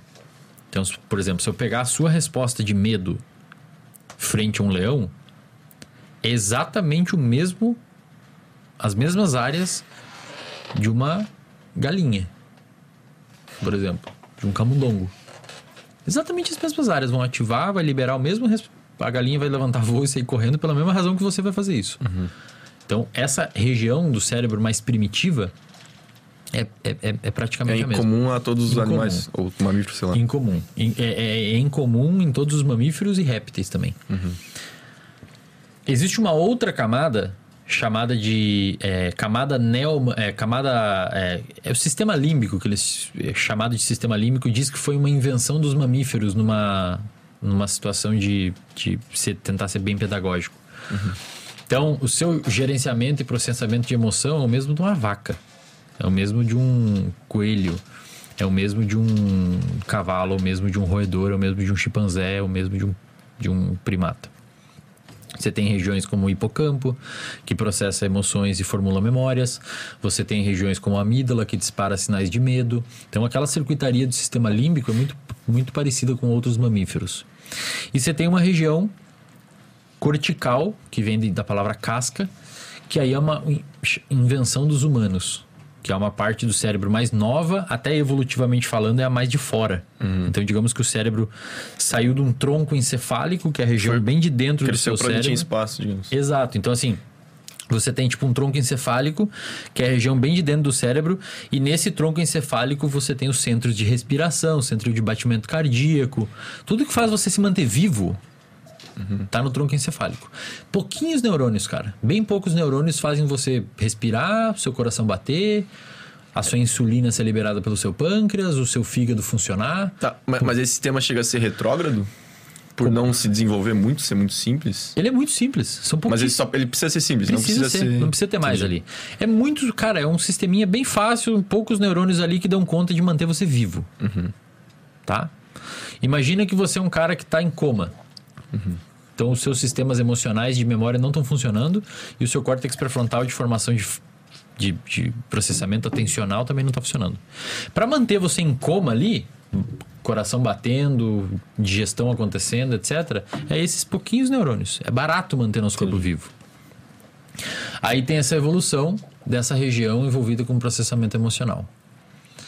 Essa região é o que faz os mamíferos ter medo, sentir o, o seu cachorro ficar feliz quando chega em casa, o seu gato ficar perto de você. Isso é uma, uma, uma invenção dos mamíferos. A Tá? invenção é tipo. Foi o que, evolutivamente falando, Tá. surgiu na época que os mamíferos surgiram na história evolutiva. E aí tem nós, primatas, que temos o córtex. No humano, que seria na cadeia evolutiva, vai, seria um, um animal. Isso é uma merda falar, mas seria. Tá errado isso que eu vou falar agora, mas a nível didático seria um, um animal superior, porque a gente não é superior. Joga você em uma águia de um penhasco, vamos ver quem é superior. Quem é superior, águia, depende do águia- contexto, depende né? do contexto. Bota nadar, você é um golfinho, nada melhor. Então, o humano desenvolveu, aí especializou uma região do cérebro chamada de córtex pré-frontal, que é essa que fica aqui, que permite fazer o que a gente está fazendo hoje, Que a gente tá inibindo com álcool. que a gente está inibindo com álcool, exatamente. Tem uma pesquisadora chamada Suzana Herculano Rosel, que é uma neurocientista, que ela tem uma hipótese, uma tese, de que a gente só conseguiu evoluir essa região do cérebro, que é cara, é uma região mais cara do cérebro, a que mais consome oxigênio e nutriente. A gente só conseguiu evoluir ela porque a gente domesticou os alimentos, a gente inventou a agricultura. Então, segundo ela, se não fosse o aporte calórico que 20 mil anos atrás a gente tivesse obtido cozinhando alimentos e comendo mais, porque você comer uma cenoura in natura é diferente de comer uma cenoura cozida. Cozida se come cinco cenouras, in natura se come uma. Então, esse processo de cozinhamento do alimento permitiu a gente ingerir mais calorias e, ao longo do processo evolutivo, desenvolver mais o nosso córtex pré-frontal e ter essas habilidades que a gente tem hoje. Então o que separa a gente dos macacos é que a gente sabe. Cozinha. Sabe cozinhar e sabe plantar alimento, basicamente. De certa forma, talvez tenha sido o que permitiu o nosso cérebro evoluir Sim, para esse sim, sim. lado. Tipo, a gente se tornou diferente deles É. por causa disso. Mas o que que, que- por que, que eu comecei toda essa historinha? Voltando na sua pergunta. Porque o Joseph Ledoux, ele fala que daqui pra frente a gente tá voltando. A gente tá vivendo, nós somos cada vez animais mais emocionais. E tá perdendo essa capacidade racional do pré-frontal.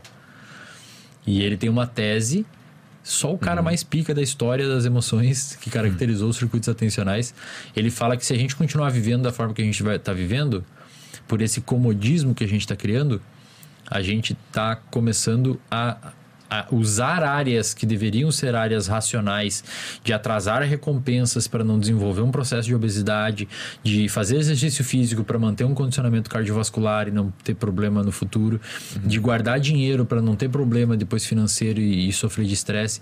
A gente não está usando essas áreas. A gente tá evoluindo. A gente tá usando essas áreas para olhar o TikTok, para girar feed, para comer porcaria.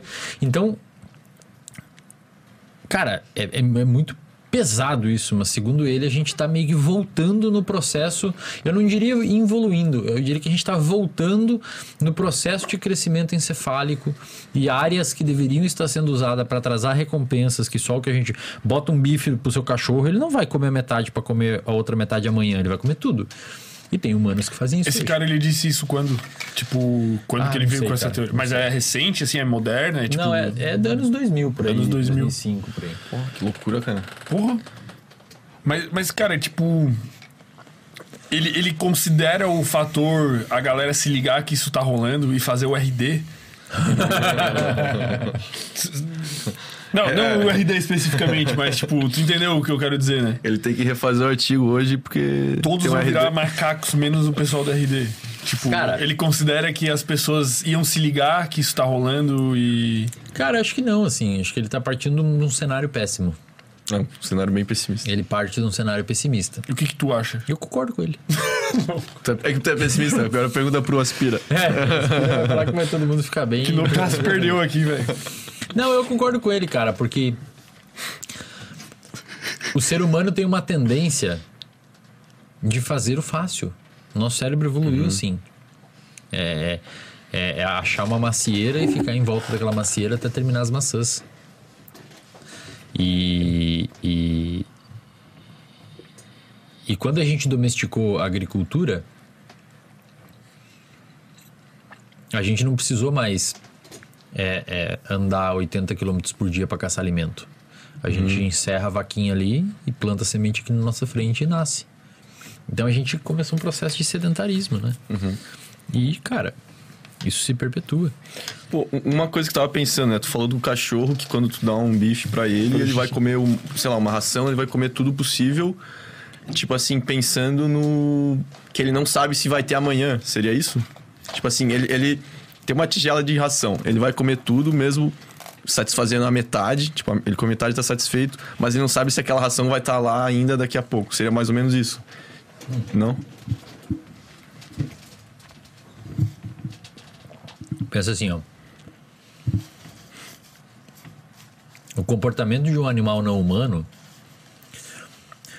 é regido exclusivamente pelo ambiente interno dele. Então, um cachorro, ele vai parar de comer ração no momento que um nível específico de hormônios responsável por saciedade aumentar no cérebro dele. Isso vai enviar um comando para ele para ele parar de comer. Se você der um bife para um cachorro que normalmente não tem acesso a esse tipo de alimento, cara, ele vai comer tudo aquilo. Porque aquilo é reforçador. Aquilo gera reforço no comportamento dele, é gostoso. Nós humanos, a gente tem esses mesmos sistemas homeostáticos de controle alimentar. Então você tem, por exemplo, um hormônio chamado leptina. A leptina é um hormônio que se acumula, na verdade é sintetizado pelas suas células de gordura. Então pensa comigo. Quando você começa a acumular mais gordura,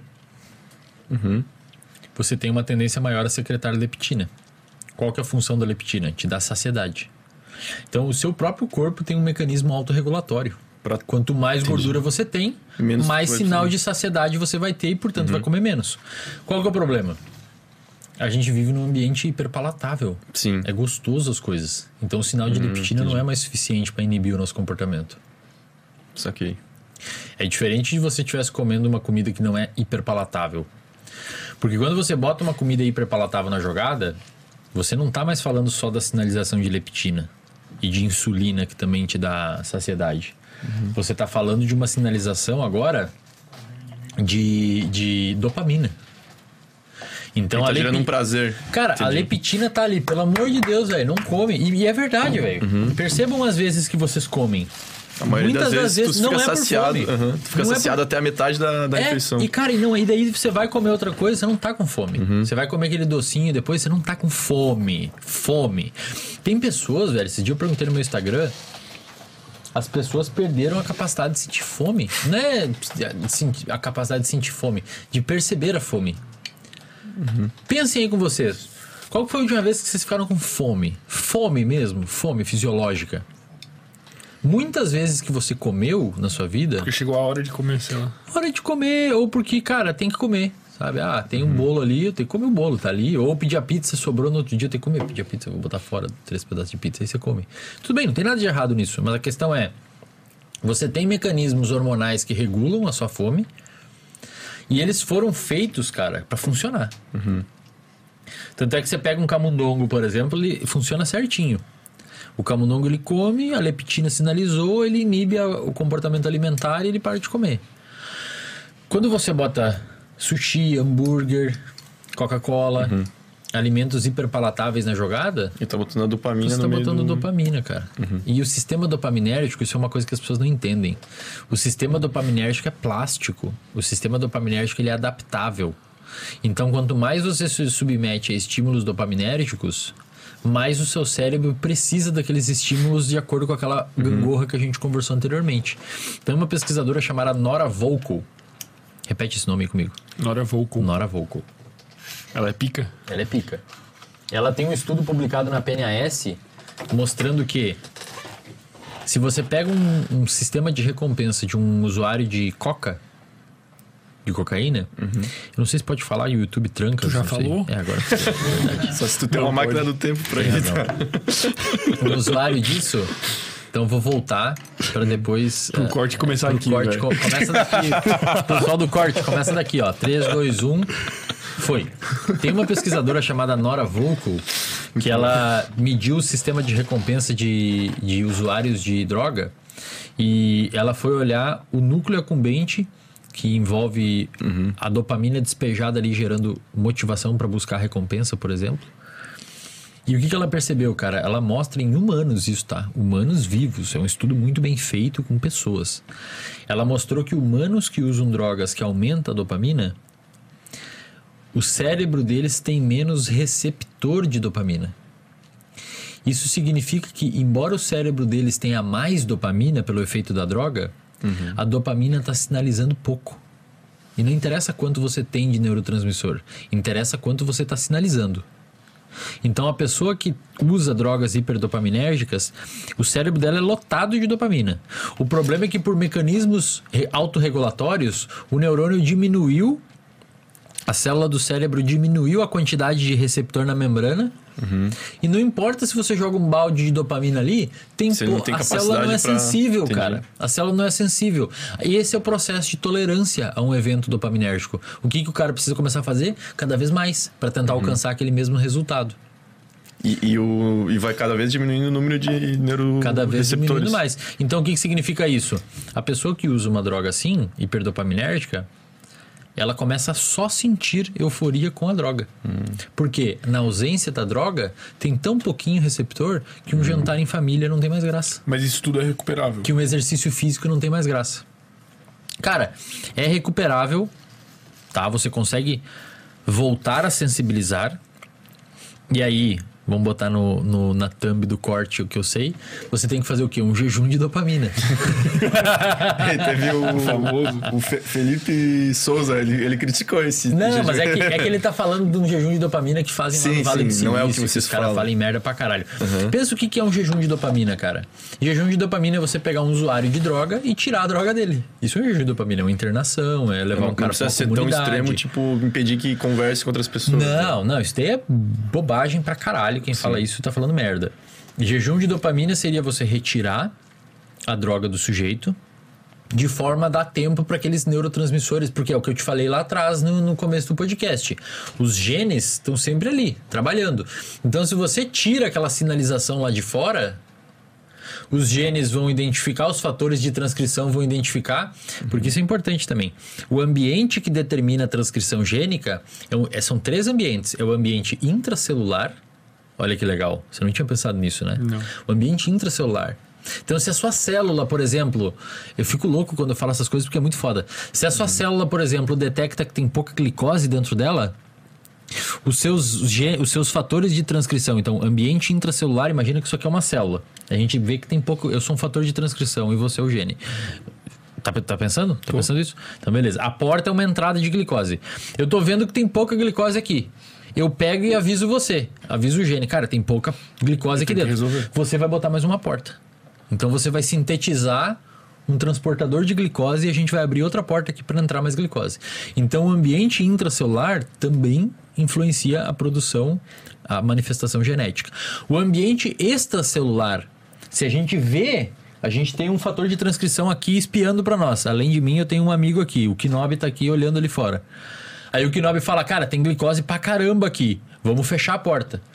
Aí a gente tira aquele receptor da membrana porque tem muita glicose lá fora. A gente não quer mais glicose aqui dentro. Então o ambiente extracelular também influencia a manifestação genética, a transcrição genética. E o ambiente fora da pele. Então o cara come muita glicose. Olha que louco. A dopamina é a mesma coisa. Cara, isso daqui foi muito bom. Isso daí vai dar bem interessante. Acho que as pessoas não têm noção desse raciocínio. Acho que vai ser bem bacana pra galera entender. O ambiente dopaminérgico segue o mesmo sentido. Então pensa assim: se o seu dentro da célula identifica que tem muita dopamina ligando ali, cara, e o que o Kinobi avisa, tem muita dopamina aqui fora, cara. Num contexto de usar droga, por exemplo, ou de comportamentos hiperdopaminérgicos, pornografia, jogos, etc. Às vezes até festa, álcool. Álcool aumenta a dopamina, não sei se as pessoas lembram. Cigarro aumenta a dopamina. gostosinho. Aí o fator de transcrição observa aquilo ali fora e fala assim, cara, tem muita dopamina aqui. Então o que a célula começa a fazer? Reduz a produção de transportadores. De, de receptores de dopamina. Por quê? Porque não precisa de mais receptor. Se tem muita dopamina lá fora, calma, vamos segurar. Vamos tirar uma porta e vamos deixar duas. Mas isso é muito. Não vou dizer ambíguo, mas é muito pessoal, assim, né? Qualquer coisa pode te dar esse estímulo de dopamina. Tipo, uma pessoa pode estar assistindo podcast e Mas é que aí é um sinal muito fraco, cara. Isso Depende tem... pra quem tá assistindo. Não, sim, mas nada é comparado a uma Nada é droga. comparado a uma é, droga. a droga é artificial, né, cara? É um negócio que é bizarro, aumenta mil por cento a dopamina no seu cérebro, não é? Aí. Te- Tem a ver com esforço também, porque é muito fácil usar droga. Cara, é, porque é fácil você alcançar um nível de dopamina altíssimo, né, cara? O problema é que você começa a reduzir esses receptores. E aí? Como é que você vai ter motivação pra dar uma caminhada? Porque, cara, se você não tem receptor Você tá dopamina. mimado dopaminérgico. Esse termo é bom. O que Daqui a pouco vão estar usando, hein? Tem que patentear. Esse aí com certeza, pô. Já devem, já devem estar usando, eu diria, pô. O que, que tu recomenda, assim, pra quem tá. Quem tá, tipo, no fundo do poço? Ou no fundo do poço, ou pra quem tá com uma vida mediana, assim, qual, qual que tu acha que é os primeiros passos que a pessoa tem que dar, tipo, em direção a querer ser uma vaca roxa, ou querer se destacar, ou querer ter uma vida melhor, assim? O que, que tu acha? A pessoa tem que começar por onde, fazer o quê? Cara, se a pessoa tá mal psicologicamente falando, ela tem que procurar ajuda, velho. Profissional. Tem profissional, tem boas estratégias terapêuticas, tem formas interventivas que ajudam pra caramba. Se a pessoa tá numa vida normal, digamos assim, não tem problema emocional, não tem transtorno nenhum, e quer melhorar de vida, ela tem que formar os pilares da casa. Então você não consegue. Você... Fermento, você não começa a construir uma casa pelo teto, cara. Você começa a construir uma casa pelos pilares, pela base. O que, que é uma base de uma rotina produtiva? Dormir bem. O que, que é uma base de uma rotina produtiva? Fazer pelo menos 50 minutos de exercício físico todo dia. O que, que é uma base de uma rotina produtiva? Comer salada, velho. Se você não consegue comer um prato de salada, uma porção de salada meio-dia, você não pode querer salvar o mundo. Esquece. Se você. É tipo as pessoas que não lavam a própria louça e querem resolver os problemas do mundo. Cara, você não lava sua louça, velho. Você não lava sua louça. Você não limpa o que. Você pede pra sua mãe lavar sua louça. E você tem 25 anos. E você quer resolver a sua vida. Tipo, acorda, meu, arruma a cama, passa um café, toma um café nutritivo, senta, lista as coisas que você vai fazer no dia, faz um overview. Eu ensino todos os meus pacientes a fazer isso. Um overview da semana. Então chega domingo à tarde, eu falo pra galera, velho, olha a sua semana daqui pra frente, vê o que vai acontecer, se planeja, se organiza. Tenha âncoras na semana. O que, que é isso? Todo dia, tal horário, eu vou botar exercício. Todo dia, tal horário, eu vou fazer isso. Âncoras, que, que são coisas que fixam a sua semana. Então, eu sei que quarta-feira é o dia do, do, do Muay Thai, quarta-feira é o dia do aeróbico. Então, você fixa aquilo. Aquilo é uma âncora para você. O seu cérebro começa a entender. Cara, hoje eu fiz o aeróbico, então é quarta. Não é um dia sexta e um dia terça. Ancora. Faz uma rotina. Uma das coisas mais importantes que eu tenho feito hoje, que me ajudam bastante, é uma morning routine, assim, uma rotina matinal. Eu acordo, tomo café, tomo café na varanda, me exponho à luz. Às vezes, os primeiros 40, mi- 40 minutinhos do seu dia salva seu dia todo. Então, você não pode começar a construir pelo teto, cara. Sabe o que, que mais chega pra mim, Fermento? Os caras chegam lá. Eslen, cara, eu quero estudar, cara. Eu quero estudar. Quero, eu, quero, eu quero ficar hiperprodutivo. Eu quero hiperfoco. Os caras chegam me pedindo isso.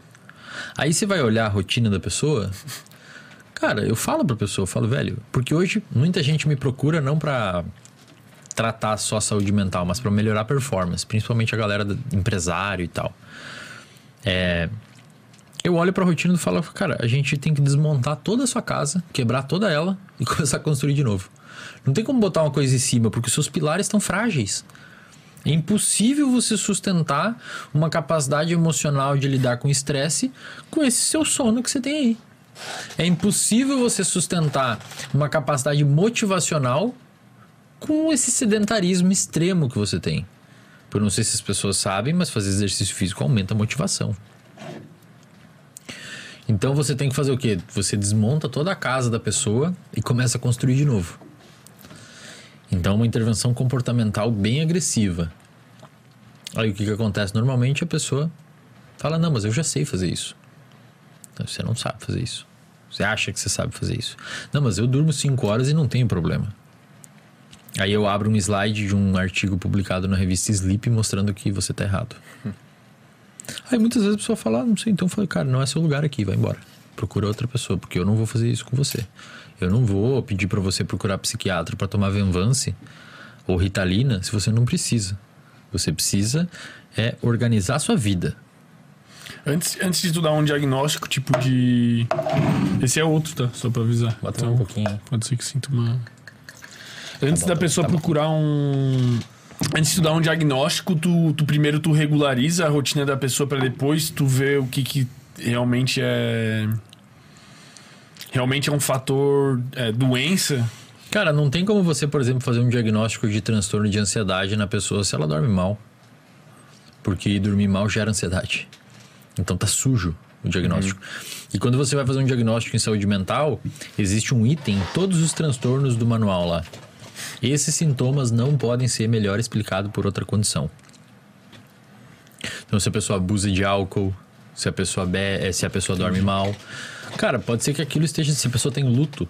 A pessoa está processando um luto. Morreu alguém três meses atrás, o cara não fala na terapia e a gente diagnostica com depressão. Na verdade, é luto. Luto é diferente de depressão. Então você tem que fazer uma limpeza, inclusive orgânica, né? Eu lembro uma vez que eu tratei um paciente um tempão, quando eu comecei a clinicar, para depressão. E eu falando com ele e tal, eu comecei a perceber, cara, tá ligado? Essas crenças que a gente conversou, eu percebi que o paciente não tinha isso. Nenhuma distorção cognitiva que justificava ele estar deprimido. Porque normalmente um, um paciente deprimido pensa deprimido. Então você identifica uma depressão num cara, como é que ele pensa. A forma que ele pensa mostra. O cara otimista, se achava foda, se organizava, só que, cara, encaixava certinho os sintomas de depressão. Mandei pro psiquiatra. O psiquiatra pediu um exame de tireoide. O cara tinha hipotireoidismo. O cara fazia tudo certinho, só tava faltando. Hipotireoidismo. Tomou T4, tomou medicamento ali, regulou. Então você tem que fazer falha um- no, no negócio dos hormônios. É, você tem, era um problema hormonal. Então você tem que fazer um descarte de causa orgânica. Muitos psiquiatras não fazem, infelizmente. Então a psiquiatra que trabalha na minha equipe, a doutora Laís, trabalha com nós, né, colabora na equipe, a gente, ela pede exame direto para os pacientes. Para todos, assim. Cara, desde tomografia de crânio, às vezes o paciente teve uma queda quando era, caiu da árvore, quando era pequeno, e tem uma lesão que nunca foi vista e nunca foi organizada e nunca viram. Pede eletrocardiograma, pede um monte de exame hormonal, pede um monte de coisa. Para depois de, de eliminar essas causas orgânicas, a gente ir para um diagnóstico psiquiátrico. Senão não tem como. Senão é muito. tá sendo muito irresponsável. E a primeira Não, coisa que a gente faz na, na, na clínica que eu tenho, isso é hoje a gente está com 10 terapeutas lá trabalhando. É, e a primeira coisa que eu, oriento eles a fazer é assim: o paciente entrou, antes de mais nada, você vai regular o sono do paciente. Porque só aí, às vezes, o paciente já recebe alta. é engraçado. né? Pois é. E aí não tem como você ficar tratando sem fazer isso, cara. Porque você vai regular, vai tratar o paciente com o cara com o sono desregulado, é você tá querendo andar de carro com o pneu furado. Mas, mas tu tá ciente que isso não é o que rola por aí, né? Como assim? Tipo, Porque, pô, eu já conversei com várias pessoas que fizeram. Eu já fui em psicólogo, tal, tal, tal. Cara, ninguém faz isso. É, ninguém faz. Tipo. E, e, e tu mostrando toda a argumentação científica por trás disso, da relevância que tem isso, do peso que tem isso, mano, a galera tá viajando de não. Tipo, Cara, eu acho que é por isso que. é bizarro, né? Por isso que o, Por isso tá a- aqui, a rede sei tá lá. crescendo tanto, cara. Tua concorrência tá muito fraca. Não é- Mas é isso, velho. É o que eu falo todo dia no Instagram. Hoje é fácil se destacar pra caralho. Você lê um artigo científico sobre sono. E pronto, você se destacou. Eu tenho uma boa e uma má notícia. Qual vocês querem? É a mesma notícia. Tem muito superchat, velho. Tipo, Ah, é? muito, velho.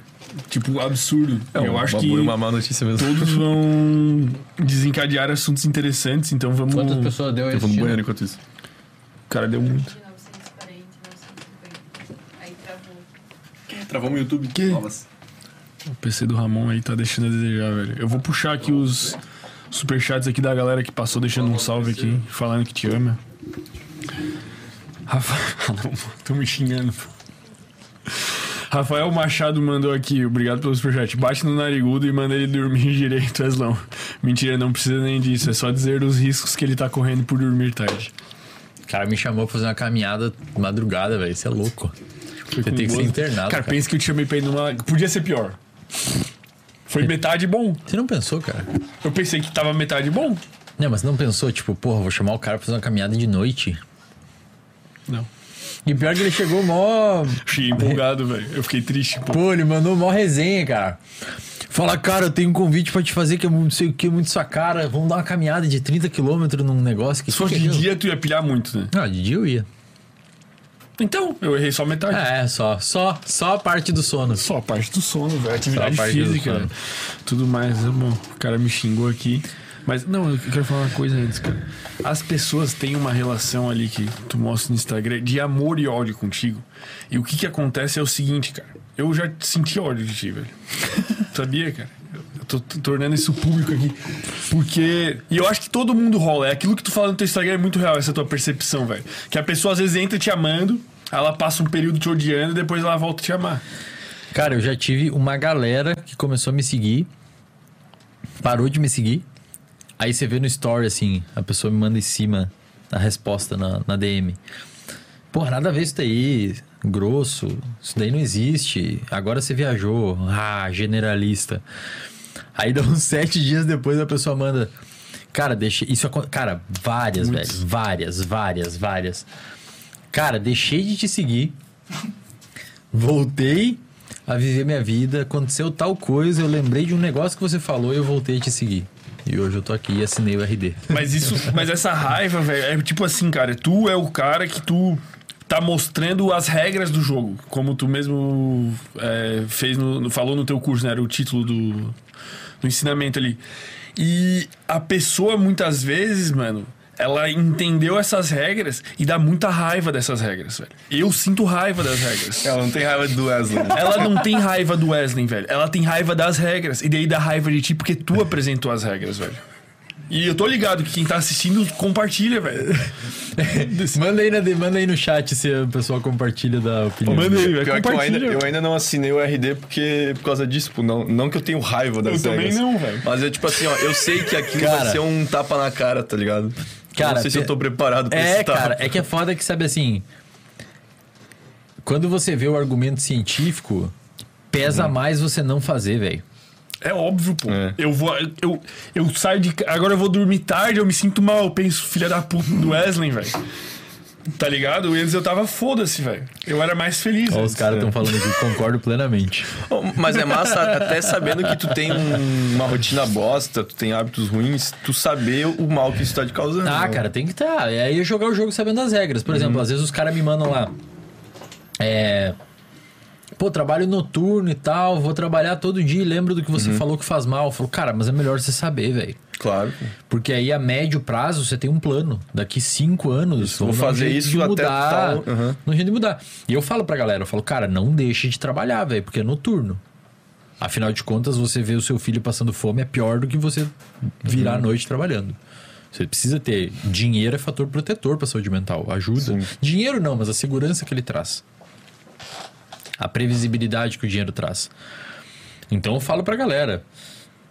Joga o jogo sabendo das regras, cara. Durante a minha vida toda eu não concordei com muita coisa, velho. Muita coisa que eu tive que fazer na minha vida. era. Cara, eu tive que baixar a orelha e fazer, porque é a regra. Então eu entrei na UFSC, eu entrei na faculdade lá quando eu me liguei como é que funcionavam as coisas. Eu não concordava, com muita disciplina que eu estudava, cara, eu não concordava com aquilo.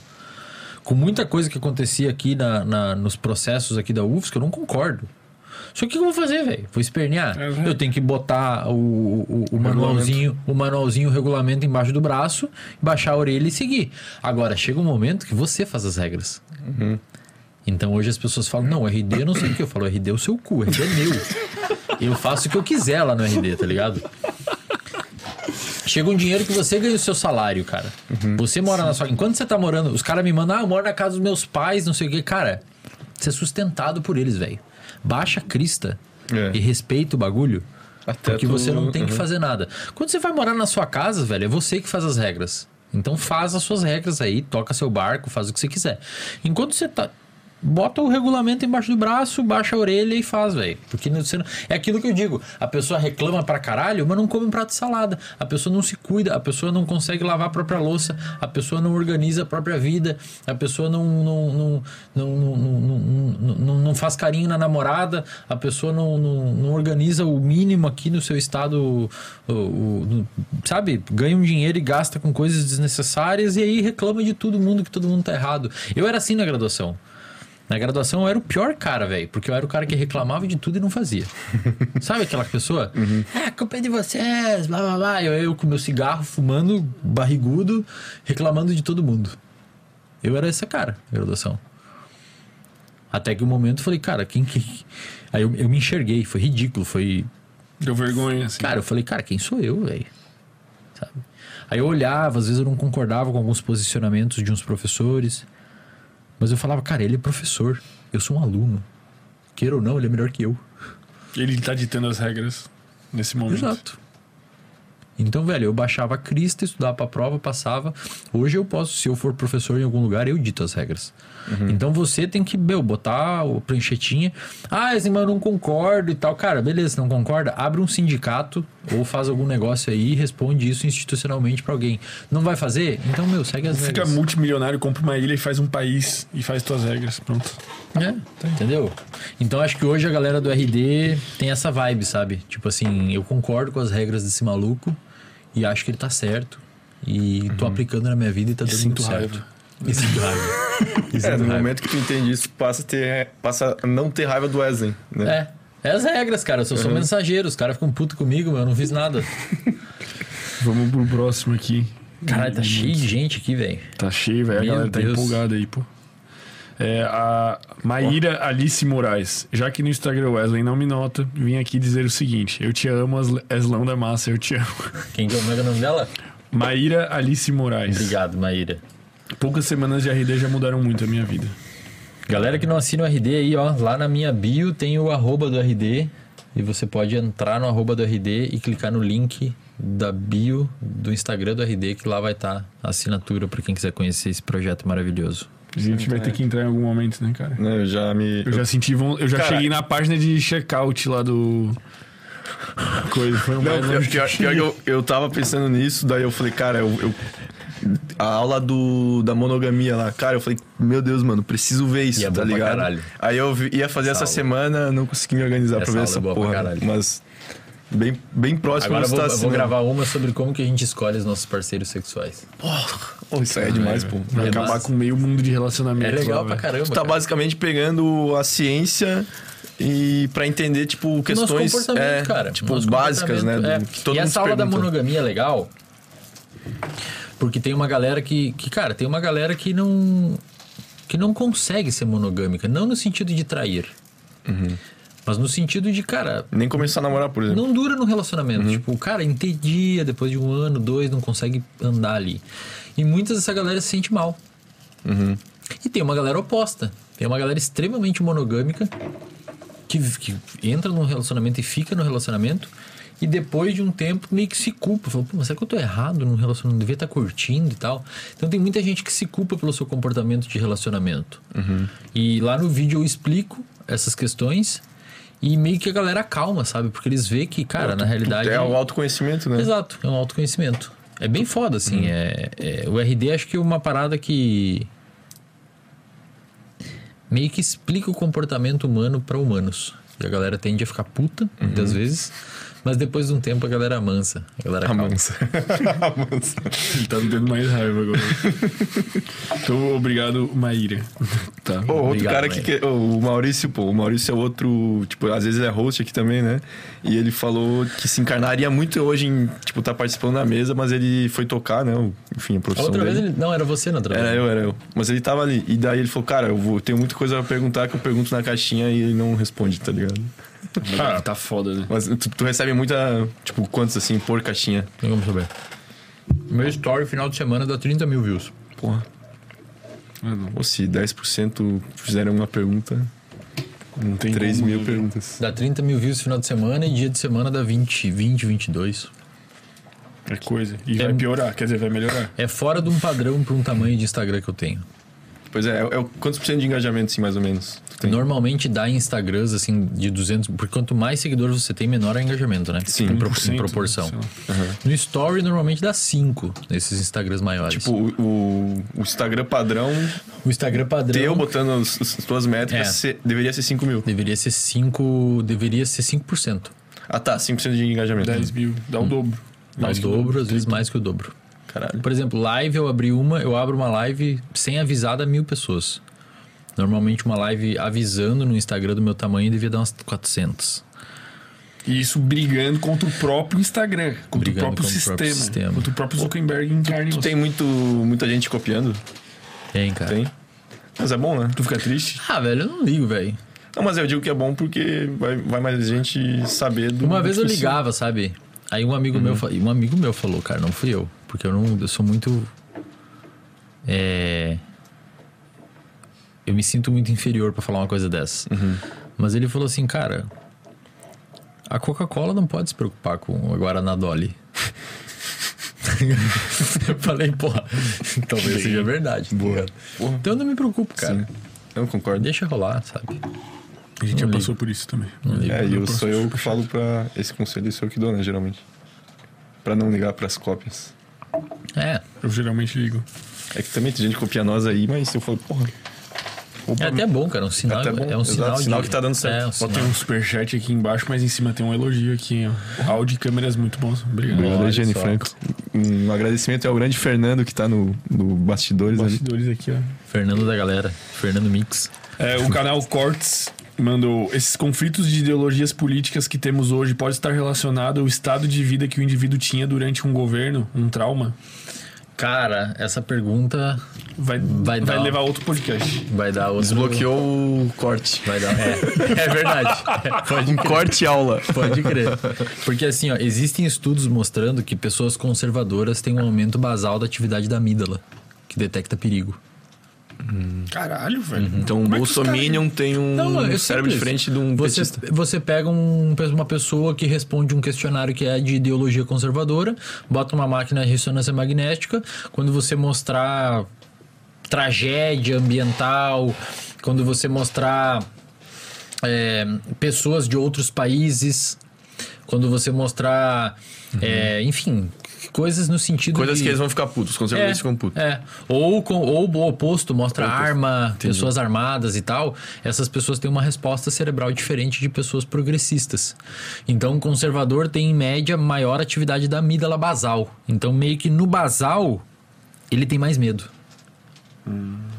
É meio como se ele fosse mais primitivo, talvez, mais instintivo. Tem medo. Ele tem mais medo. Ele tem medo que dê problema. Então, é um cara que prefere Ah, ter uma entendi, arma. entendi.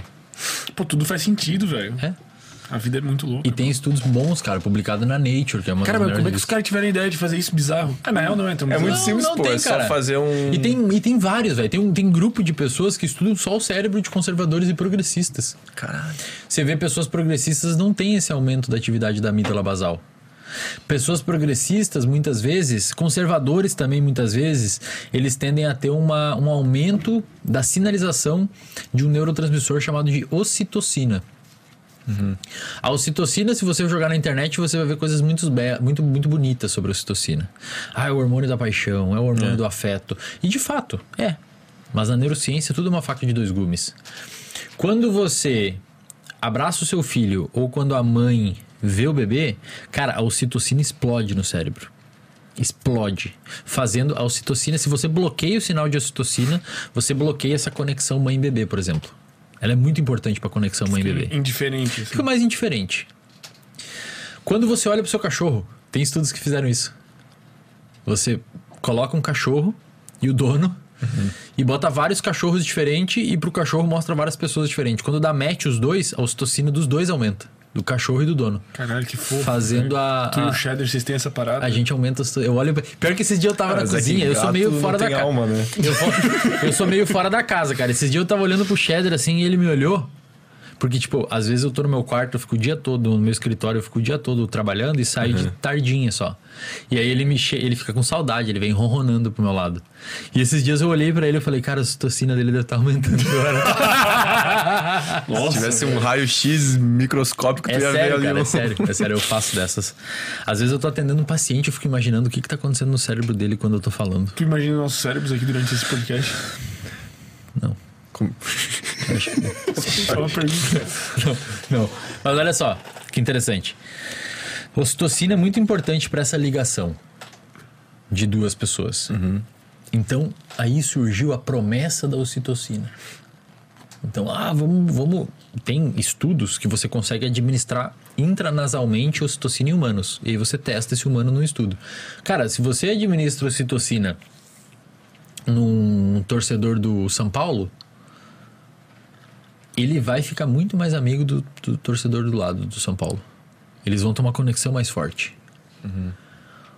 Então a ocitocina é- seria o neuromodulador do amor, a substância do amor. Vamos dar a ocitocina para todo mundo e todo mundo fica feliz e alegre. Porém, como tudo na neurociência tem dois lados, o torcedor do São Paulo que recebeu citocina intranasal, ele vai ficar mais rival do corintiano. Porque aumentou a conexão intragrupo, não entre grupos. Inclusive tem estudos mostrando, é foda esse sistema, né? Tem estudos mostrando que se você faz isso, administra ocitocina em um, em um humano, de um grupo, de uma comunidade, quando o outro grupo se fode, o seu sistema dopaminérgico liga. Você fica feliz. Você sente prazer no. É, você sente prazer em ver o outro desgraça. sofrer. Exatamente, você sente prazer na desgraça alheia. Então, quanto mais. Isso explica muito a parada da política ali que o Superchat falou, né? Quanto mais extremo tu é pra um lado, mais tu vai odiar o outro. Exato. E mais você vai gostar do seu. Então a gente fica muito próximo. E, cara, quanto mais parecido eu sou com você, mais diferente eu sou dos outros. Então, mais ocitocina nós temos. E, portanto, mais longe eu tô deles. Mas assim, tá- tem alguma aplicação tipo de tratamento? Sei lá, tu tem trauma com um cachorro, aí tu vê um cachorro e te injeta ocitocina. Não, ainda não, não, existe um, um tratamento direcionado assim, não que eu saiba, pelo menos para trauma, para essas coisas relacionadas à ocitocina. A ocitocina é uma coisa bem nova, inclusive, que está sendo estudada. Mas a questão é que dentro da neurociência a gente tem que levar em consideração isso. Não é um. Sim, sim. É tudo uma faca de dois gumes. Mas tem que cara. se policiar, né? Tipo, sei lá. Saber as regras do jogo. Daí não é questões neurocientíficas, é, É. questão de tu ter bom senso, né? É, é uma questão assim. Tá, mas a, a parte ali da, da pergunta era isso? É de Pô, nós conservador e abrimos, tal. desbloqueamos um é, então a corte. gente desbloqueou um. A aula, caralho. Mas conservadores têm uma atividade média da amígdala maior. Outra coisa, cara, nossa, isso daqui vai dar. Pode ser que dê um, uma- um erro de interpretação do público, mas é importante. Aí a culpa é de quem interpreta errado. Outra a coisa que os estudos mostram. Eu não vou lembrar a área, tá? Vou, vou dever essa pra vocês. Cara, não vou lembrar. Será que é a ínsula? Não vou lembrar a área. Mas tem uma área do cérebro, isso é foda, cara. Isso é meio pesado até falar, mas os estudos apontam. Depois vocês podem me lembrar aí, pessoal que tá assistindo o corte, tá puto comigo. Me lembra que eu linko o estudo aqui embaixo. É, bons estudos mostram que pessoas conservadoras elas tendem a ter um aumento na atividade da região do cérebro que processa nojo. São pessoas que sentem mais nojo. Nojo, tipo, nojinho. Ah, Nojo. De, de, de coisa sei suja, lá, assim. ou de duas pessoas do mesmo sexo se entendi. beijando. Caralho. Caralho. Elas têm uma sensibilidade maior a nojo. Isso explica muita coisa também. Meu Deus, velho.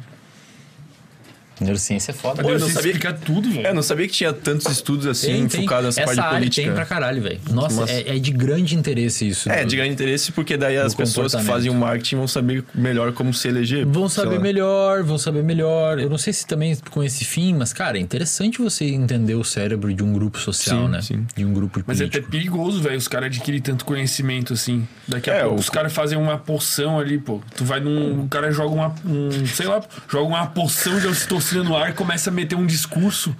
É verdade. É verdade. Porra! É, o conhecimento é uma arma, né? Cara, Pode ser usada pro bem ou pro é mal. poder, né, velho? Nossa, velho. Mas aí tem nós aqui no outro lado. A segunda vez que eu explicando. fico triste hoje. A primeira foi com a involução da espécie, a segunda é essa. Mas é Tristeza ou raiva? Esses estudos, esses estudos, eles explicam o comportamento. É isso que é foda, cara. E aí, meu, É, é que a, pro- gente, a gente poderia evoluir pra um lado que, cara, não dá pra falar. Vamos deixar pra próxima vez Eu acho que eu vim sei o que tá pensando, tipo assim, tirando a culpa dessas pessoas É. por sen- sentir isso, É. tipo, tirando a culpa do homofóbico. É. É. Tipo assim, é meio que. Nossa, águas perigosas. Cara, mas é que é meio que só o que o cérebro dele poderia chegar a concluir. Porque na realidade, quando você vai ver, a minha opinião, né? É, é- como neurocientista, é que 99, 95% dos neurocientistas não vão concordar comigo, mas tudo bem. Na minha opinião, a gente não tem livre-arbítrio. Então você não escolhe o que você vai decidir. Na verdade, era só o que você podia decidir naquele momento, dentro daquela circunstância, devido àquelas camadas sedimentares de experiências que você construiu durante sua vida. Então, vou dar um exemplo. Você é uma pessoa que, na. na, na, na sei lá, na infância você sofreu rejeição dos pais. Então, você formou no seu cérebro uma camada ali de rejeição paterna.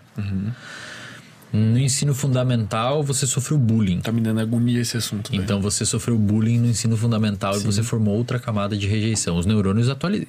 E você responde ao mundo frente à luz daquilo que você viveu. Eu espero que as pessoas tenham honestidade intelectual para tentar pelo menos prestar atenção no que eu estou explicando agora e não tirar conclusões.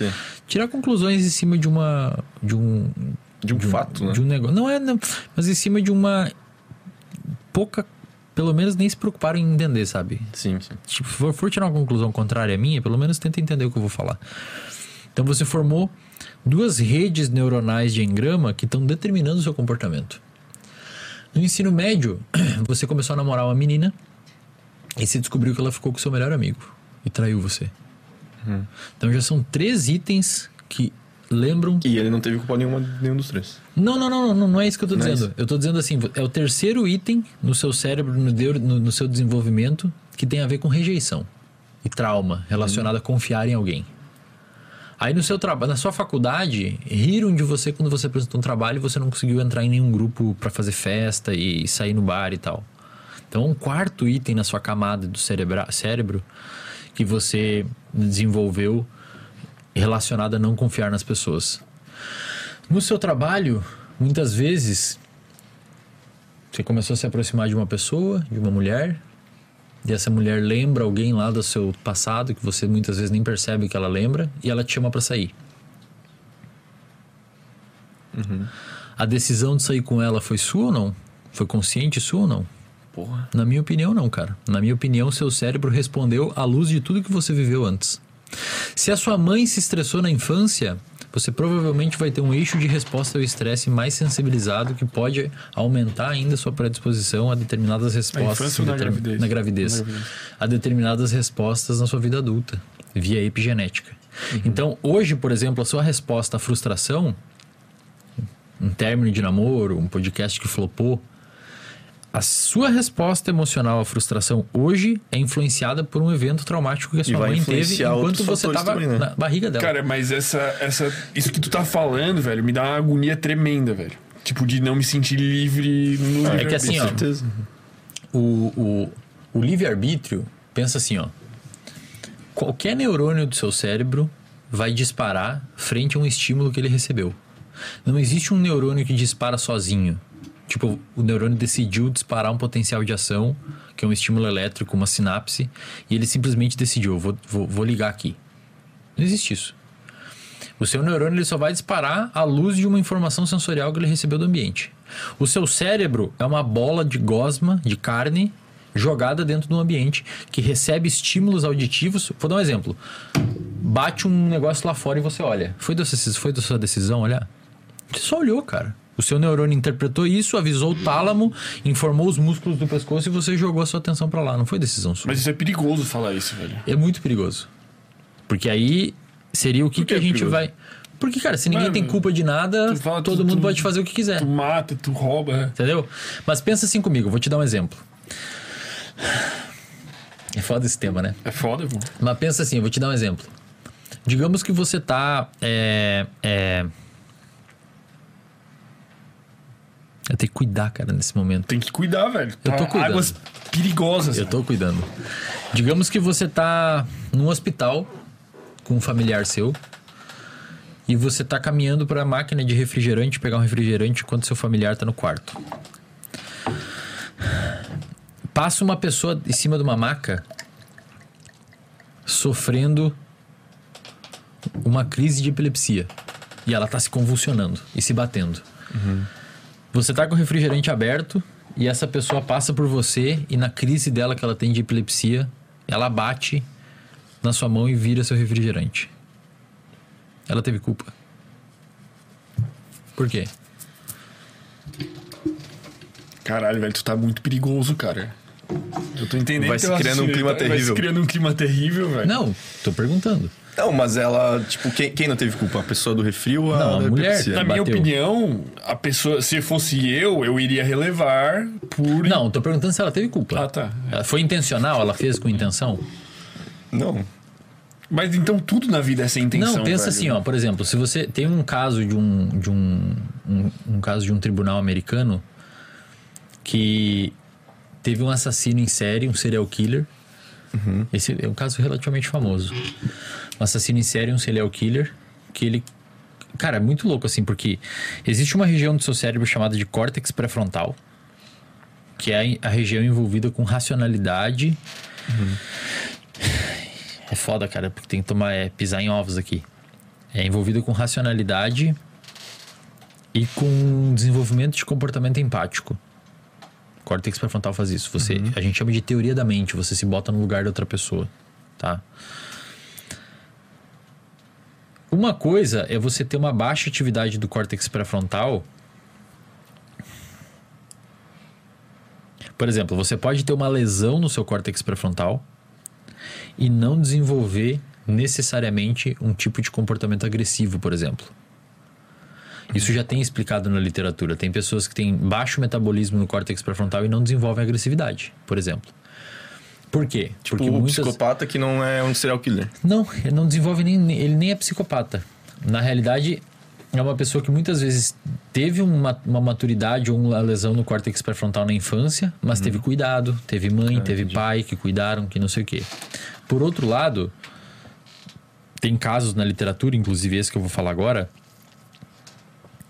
que o cara teve uma lesão no córtex pré-frontal aos 10 anos de idade, sofreu um acidente de carro e sofria trauma na infância. Na idade adulta, essa pessoa virou um serial killer. Então, uma pessoa que matou 5, 6 pessoas.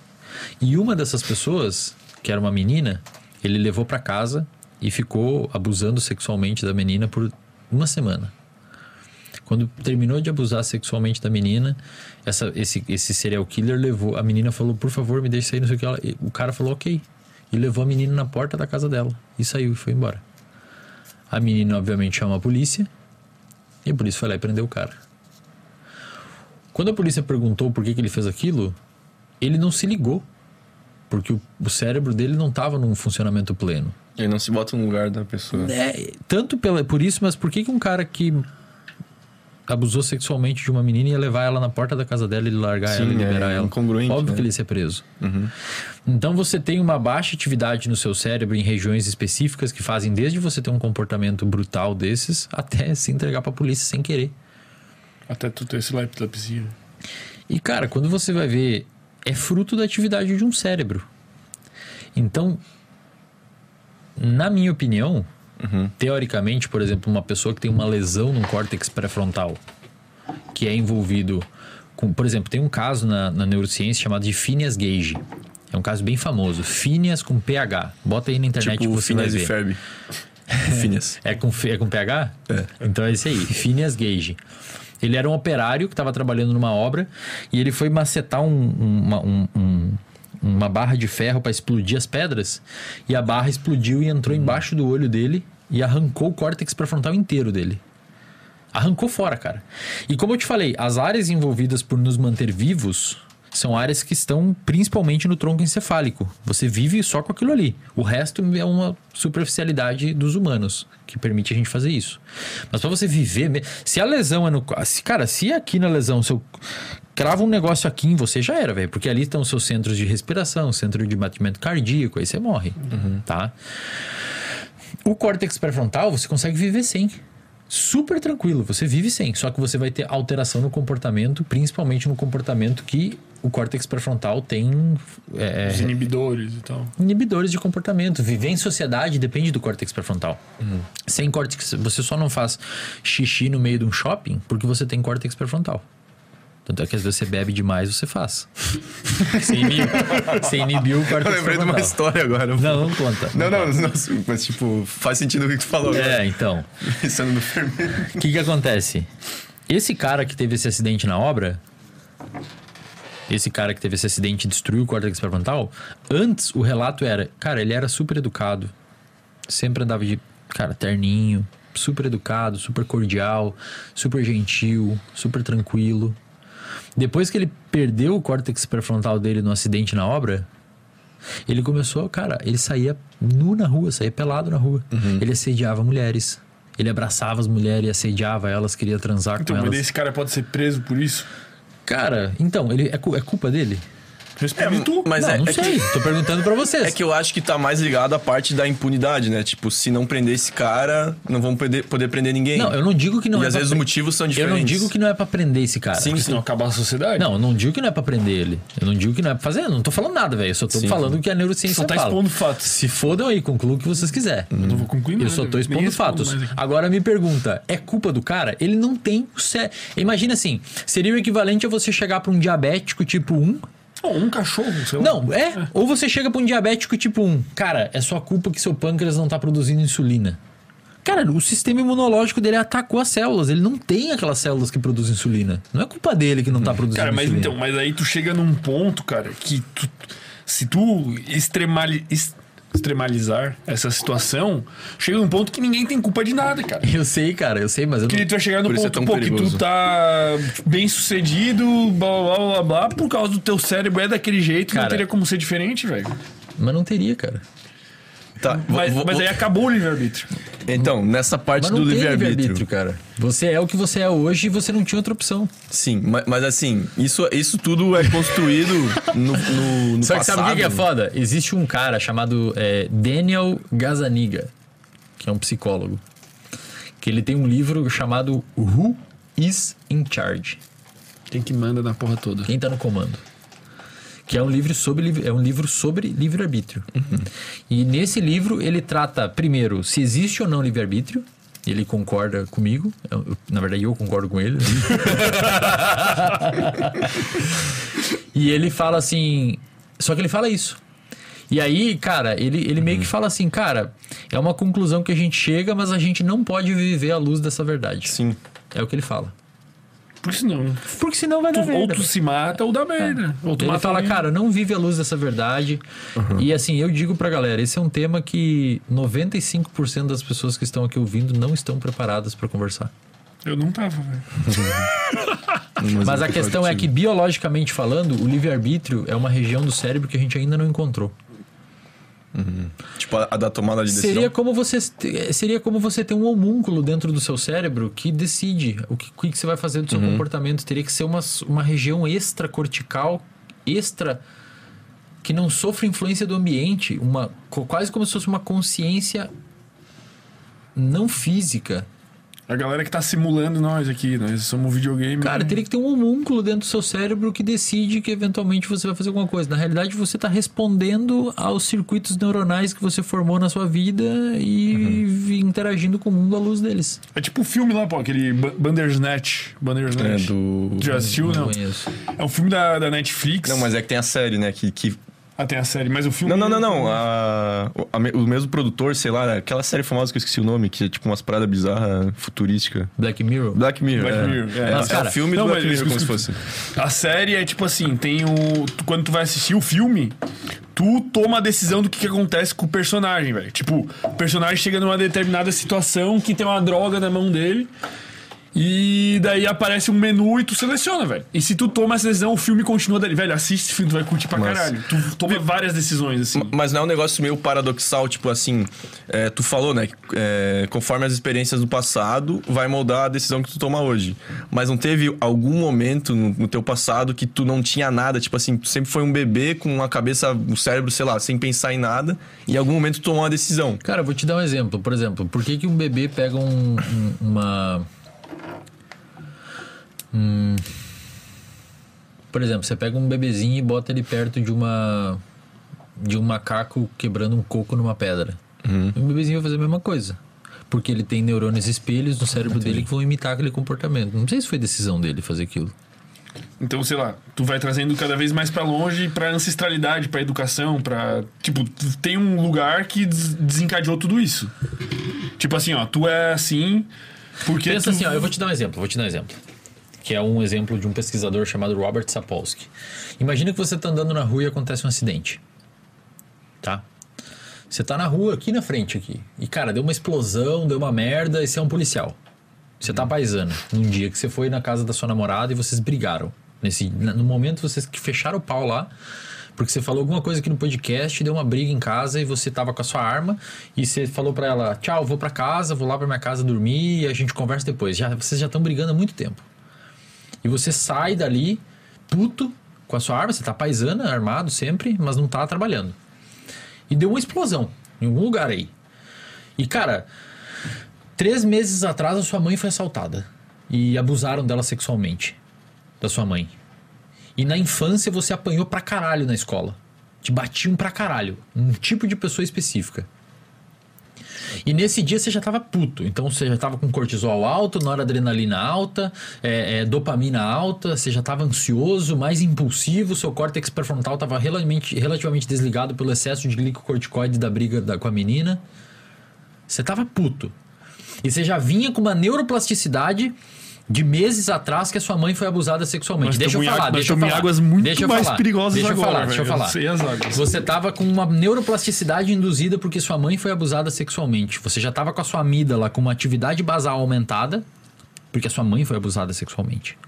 Então sua amígdala já estava mais ativa. Você já estava detectando mais perigo, que pode inclusive ter explicado as brigas com a sua namorada. E você já teve uma camada neuronal de engramas organizada no seu cérebro desde quando você apanhava na escola, que inclusive pode ter levado você a ser policial. E deu essa explosão. E cara, nessa explosão você já tá meio atordoado de estresse. E você vê que no meio da névoa, assim, você tá meio bagunçando, meio, meio zonzo, que explodiu um negócio muito alto, um zumbido no ouvido. Você vê que tem um cara com um capuz vindo na sua direção. E você vê que ele botou a mão no, no- bolso dele. E você tira sua arma e mira pra ele. E você meio ali, à luz de todas as experiências e flutuações hormonais que você tem no seu cérebro, você decide puxar o gatilho e dar um tiro na cabeça dele. Cara, o movimento de puxar o gatilho é explicado desde quando você apanhou na escola. Talvez antes. Talvez a sua mãe sofreu um trauma quando estava grávida de você e você já nasceu mais responsivo ao estresse. Aquela exata decisão que você teve de puxar o gatilho. Cara, a última coisa. Essa decisão pode ser explicada segundos antes, pelo nível elevado de glicocorticoide que a explosão deixou. Minutos antes, pelo fato de você ter brigado com a sua namorada e ter tido uma inibição do seu córtex pré-frontal devido ao aumento de cortisol. Pode ser explicado meses antes por você ter uma reatividade da amígdala aumentada devido à sua mãe ser abusada sexualmente. E pode ser explicado anos antes pelo fato de você ter apanhado pra caralho na infância e não suportar mais que as pessoas façam isso com você e modulou seu cérebro nesse sentido. A última coisa que você não fez, bicho, foi decidir puxar aquele gatilho. Era a única coisa que você poderia ter feito naquele cenário. Porque seu cérebro se constituiu para aquilo. Agora, se as pessoas vão usar isso de alguma forma para justificar as merdas que vão fazer, o problema é de vocês, velho. Eu tô falando o que a neurociência explica. E na neurociência, na minha visão hoje, não existe espaço biológico pro livre-arbítrio. Você decide o que você tá decidindo e é a única coisa que você poderia decidir. Pô, concordo 100%. Pode Cara, ser. eu, eu concordo parcialmente, velho. Porque, tipo assim, cara, se tu parar pra pensar. Vamos, vamos, vamos. Digamos que você não puxa o gatilho. Não, não, não. Vamos pra um outro mundo. Vamos pra um outro mundo. Você talvez não puxou o gatilho, cara, porque você viu um filme ou você se traumatizou outra vez que você Não, tinha matado entendi. um cara por ser policial. Mas pensa no, no raciocínio reverso, né? A soma de todos esses fatores ambientais e dos diferentes é, cérebros, das diferentes pessoas fazendo diferentes coisas, todas é, fazendo o que podem fazer no momento que podem fazer, puxando gatilhos. Mas as pessoas etc. já fazem isso, cara. Sim, elas já fazem, A calma. pessoa que decide ser médico era a única coisa Sim, que ela sim. podia decidir. Vamos supor. Não é, não segui, aí que tá, velho. Não, mas- você falar assim, Eslin, falar que não existe livre-arbítrio, você vai é, fazer com que a sociedade vire uma sociedade ruim. Não Na verdade, já existe, já não existe livre-arbítrio. E a sociedade é o jeito que ela é. Cara, então, não vai mas, mudar nada. mas tu re- regride assim, vamos supor, a gente tem 7 bilhões de pessoas, tá? Em algum momento a gente teve 3 bilhões, em algum momento 1 bilhão. E todas essas pessoas foram desencadeando coisas ao longo da história que foram desencadeando coisas e comportamentos e gatilhos que foram puxados e loucuras e efeitos borboletas bizarros que levaram ao mundo que a gente tem hoje. E isso tudo saiu de algum lugar lá muito É, distante, eu penso velho. nisso. Qual, qual que é o paciente zero? Tá li... Isso, tu entendeu o que eu tô querendo dizer? Entendi. Mas o que, que isso tem a ver com livre-arbítrio? Tudo, pô. Cara, pensa assim, ó. Eu vou te dar um exemplo. Vou te dar um outro exemplo. Então vamos voltar bem antes. Pega um monte de bactéria e bota aqui na mesa. Isso, isso. Larga, é isso que eu larga um antibiótico no meio. O que, que vai acontecer? Elas vão morrer? Elas vão sair pro lado. Elas vão reproduzir e até que aqui lá na ponta da mesa vai ter uma, bac- uma bactéria resistente aos antibióticos. Por que, que as bactérias saíram de perto do antibiótico? Porque o antibiótico emite uma determin- um determinado tipo de estímulo que faz a bactéria afastar, faz ter um movimento de afastamento. Não foi decisão dela, cara. A bactéria tem um sinal que faz isso. Sim, ela, ela não tem livre-arbítrio. Exato. Então, mas, e- e- mas é isso E que eu aí foi dizendo. indo assim até, por exemplo, eu vou te dar outro exemplo. Esse exemplo é bom. Vamos desligar o ar aqui do estúdio. Vai começar a ficar quente aqui dentro. Aí você vai começar, a o seu hipotálamo vai sentir um aumento de temperatura. Ele vai mandar um sinal pro seu, pro seu corpo falando, cara, tá aumentando a temperatura. Dá uma suada nele para diminuir a temperatura. Chega um momento que fica não- você não aguenta mais ficar aqui. Aí você levanta, pega o controle, pim, liga o ar. Foi sua decisão fazer isso, cara? Você não decidiu, velho. Você fez em resposta a uma modificação não, de temperatura. Eu entendi, eu entendi, tá. Eu entendi perfeitamente o que tu tá querendo dizer. Perfeitamente. Eu entendi, tipo, 100%. Mas, se tu fizer uma regressão disso tudo, cara, tu chega, sei lá, no Big Bang, velho. Mas aí o que, que, que eu faço? É, mas velho? isso Eu- não anula o fato que o. Não, não anula, mas o problema não é meu, Só tá tô falando, a gente tá É. fazendo o que a gente pode desde o Big Bang. A culpa não é nem minha, é do Big Bang já. Não é, cara, é que assim, aí você fala assim, pô, mas não tem livre-arbítrio e a sociedade não sei o quê. Cara, as pessoas, os médicos que tem hoje, as médicas que tem hoje, os engenheiros, tudo. Era só o que poderia ter acontecido. Então não interessa se você acredita ou não em livre-arbítrio. Você vai decidir à luz do que você poderia decidir naquele momento. Não vai mudar nada, cara. As pessoas acreditar que não tem livre-arbítrio não vai transformar Isso, uma pessoa criminosa. Por quê? Porque a pessoa muitas vezes é da igreja. Ela viveu pregando a paz, ela não concorda com o crime e não é uma, uma, uma informação dessas que vai fazer a pessoa pegar uma arma e atirar em alguém. A decisão que eu dei no seu exemplo de você apertar o gatilho foi uma decisão que começou a ser construída quando você estava no útero da sua mãe um trauma que ela teve que aumentou a sua resposta do seu eixo HPA, que diminuiu a sua inibição do córtex pré-frontal, que deixou você com uma predisposição maior à violência, que talvez levou você para academia. Mas vai muito antes, é isso que eu tô dizendo. É infinitamente Às antes. vezes o seu avô, por exemplo, tem estudos que mostram que se você pega gerações, duas, três gerações depois do Holocausto judeu, eles têm uma modificação em genes específicos de resposta a medo.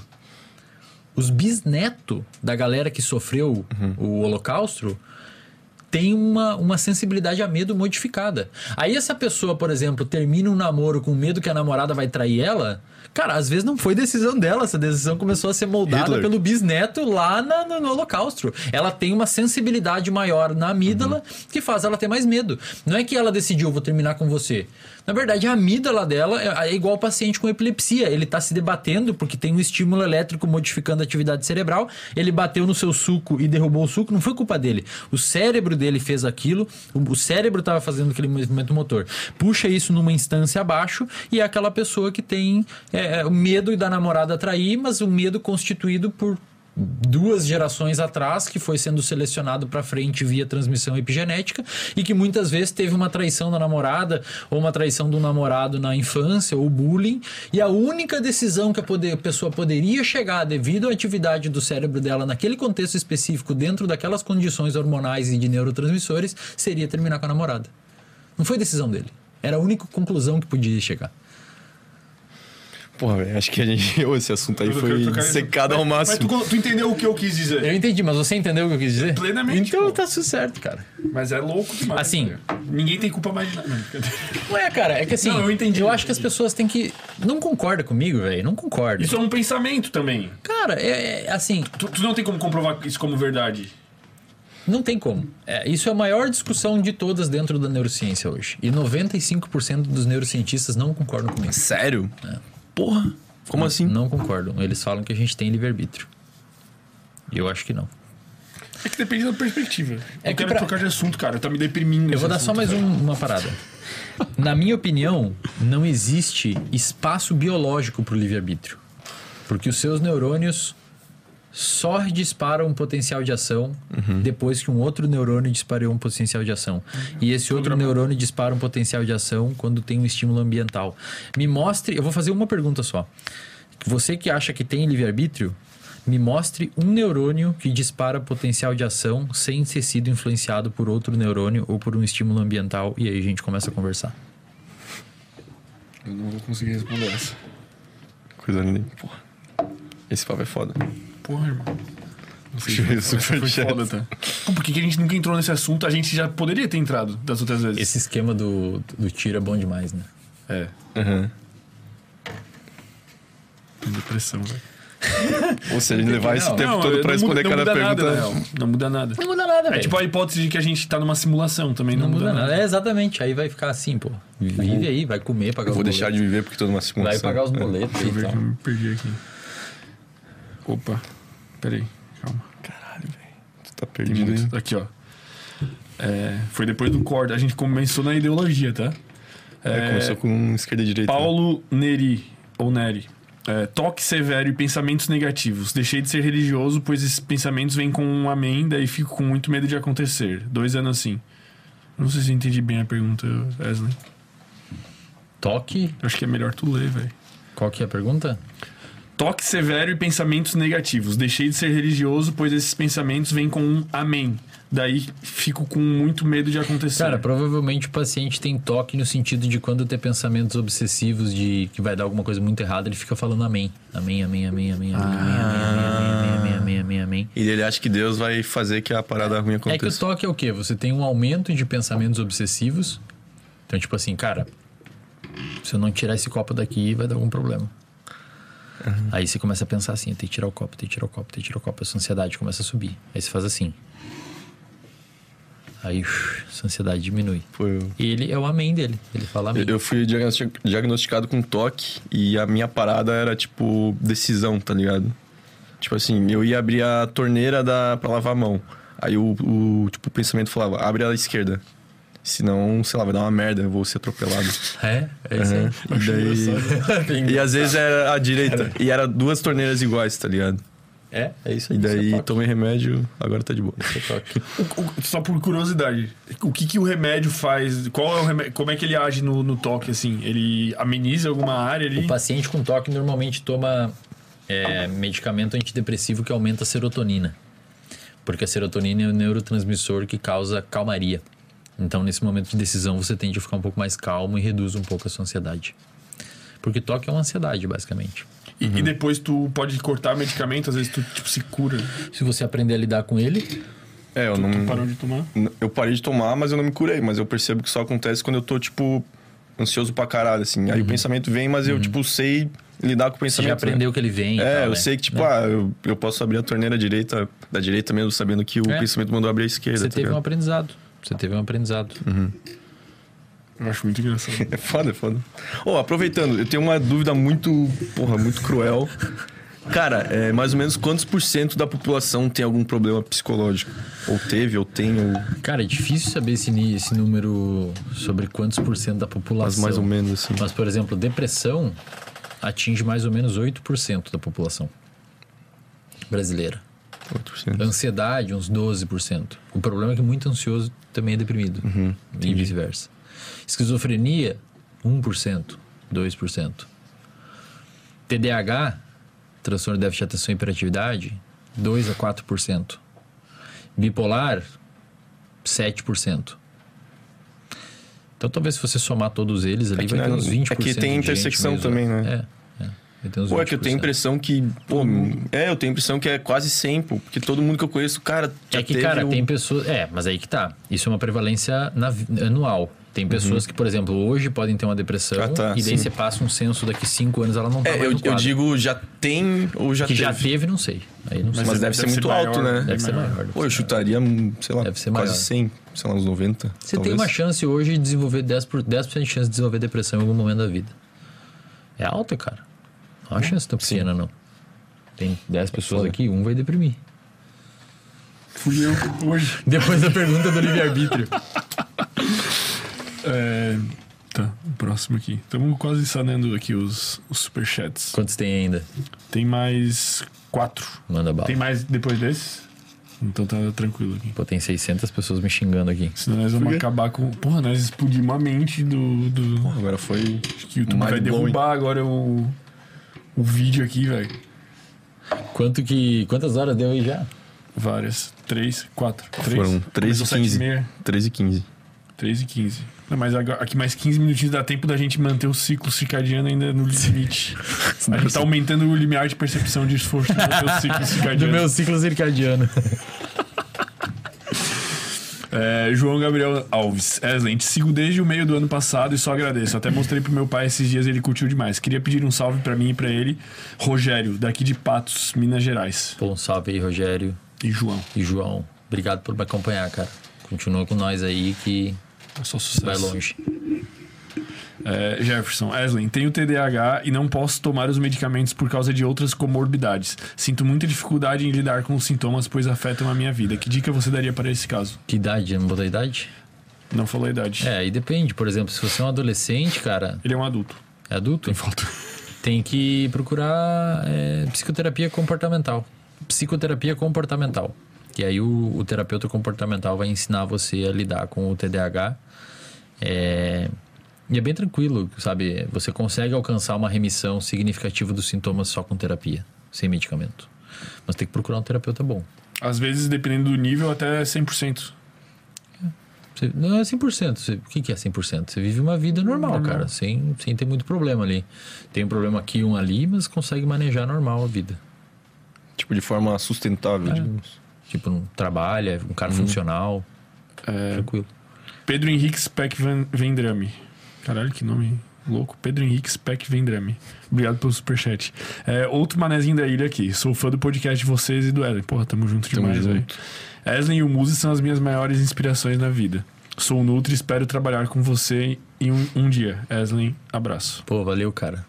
Porra, Foca aí. hein? Foca aí. Nutri tem muito demais. espaço pra, pra nutricionista, assim, Pô. no teu conteúdo? Na neurociência, pô, tomada de decisão, motivação, comportamento é, é, sustentado por motivação, atraso de recompensa. É, É, a ver, praticamente né? nutrição, Uhum. cara. É, out- outro dia eu, eu postei a foto de um almoço e eram 14h30. O Wesley respondeu assim: Seu desgraçado, se tu desenvolver depressão daqui uns anos, eu vou, vou te mostrar esse print. Tô almoçando às duas da tarde. É i- esse o tipo de tratamento que eu recebo. Tô, tô de olho, tô de olho nele, tô de olho nele. O último aqui: Vicenza Luchetti. Caralho, velho. É isso mesmo, pô. Eu tô com a pronúncia correta. Eu tô. O vinho veio um pouco. Né? É, Vicenza. Vicenza não deve ser Mas Vicenza. é com dois Cs, né? Ah, dois Cs. Acho que é Vi- Vicenza. O vinho veio um pouco. Vicenza Eu não sei se eu tô bêbado ou tô com sono pra caralho. É, tá vindo também, eu tô sentindo. E um pouco de culpa. Mas não é, era só o que você poderia ter decidido hoje. Mas não vem mais, velho. O que acontece no. É, tá, Vicenza então. O que acontece no nosso cérebro quando a gente perde um ente querido? Existe uma maneira mais leve de lidar com o luto? Cara, me perguntaram isso ontem, ontem nos stories e eu falei pra galera que eu vou. Eu não sei o que acontece num cérebro com luto. Talvez seja a primeira vez que eu falo não sei, né? Eu não sei, cara. Porra. Não sei o que acontece no cérebro com luto. Mas ainda bem que tem a humildade de falar. Tá, porra, não vou falar merda aqui, cara. Jamais. É, então, assim, eu, eu, eu falei nos stories pra galera que eu vou, semana que vem, eu vou pesquisar neurociência do luto e vou fazer um story aula lá no meu Instagram Porra, explicando top, o que acontece. Deve ter bastante conteúdo. Deve né? ter, mas eu não sei, de fato, cara. Não faço ideia. Eu sei que luta é diferente de depressão. Inclusive, quando você vai diagnosticar um paciente com depressão, você tem que ter certeza que ele não está em luto. Se ele tiver em luto, não é depressão, é luto. O luto, ele se caracteriza só pela perda de um ente querido ou pode ser tipo um luto, sei lá, por um término ou por, sei lá. Eu acho que pode ser por um término, cara. É uma perda. É porque teve uma, é uma perda.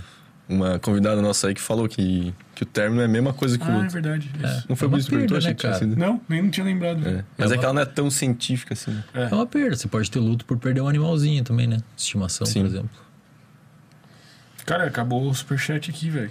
É, vamos parar de atrapalhar o ciclo circadiano Ficadinha do da Wesley. rapaziada, né? Pô, Rapaziada, em 580 peso. pessoas. O pior que eu, cara, Será que eu consigo mandar mensagem aqui? eu, eu tenho dúvidas e assuntos que eu queria entrar que estão desde o Wesley 2, tá ligado? Ah, Vai ter que ficar pro Wesley 4. Tá, a gente faz, a gente faz outro, velho. Tu é de Floripa, a gente é de Floripa. A gente se ama. Cara, é só me chamar aí, velho. Às vezes, velho.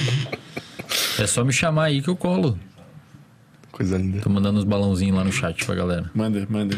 Galera, quem está acompanhando a gente e ainda está aí, tem umas 600 pessoas, sei lá quantos, inscreva-se no canal de cortes, que é Cortes Sem Groselha, velho. Tá na descrição aí, tá no... Tá na descrição. nos- porque lá vai sair os melhores momentos, cara. Tu não Cortes. assistiu inteiro, tu quer revisar. Teve gente que falou que assistiu o teu curso, que assistiu quatro vezes, velho. E disse que cada vez percebe um negócio diferente. Tu, tu, mesmo tu assistiu a, a live inteira, velho, vê os cortes depois, cara.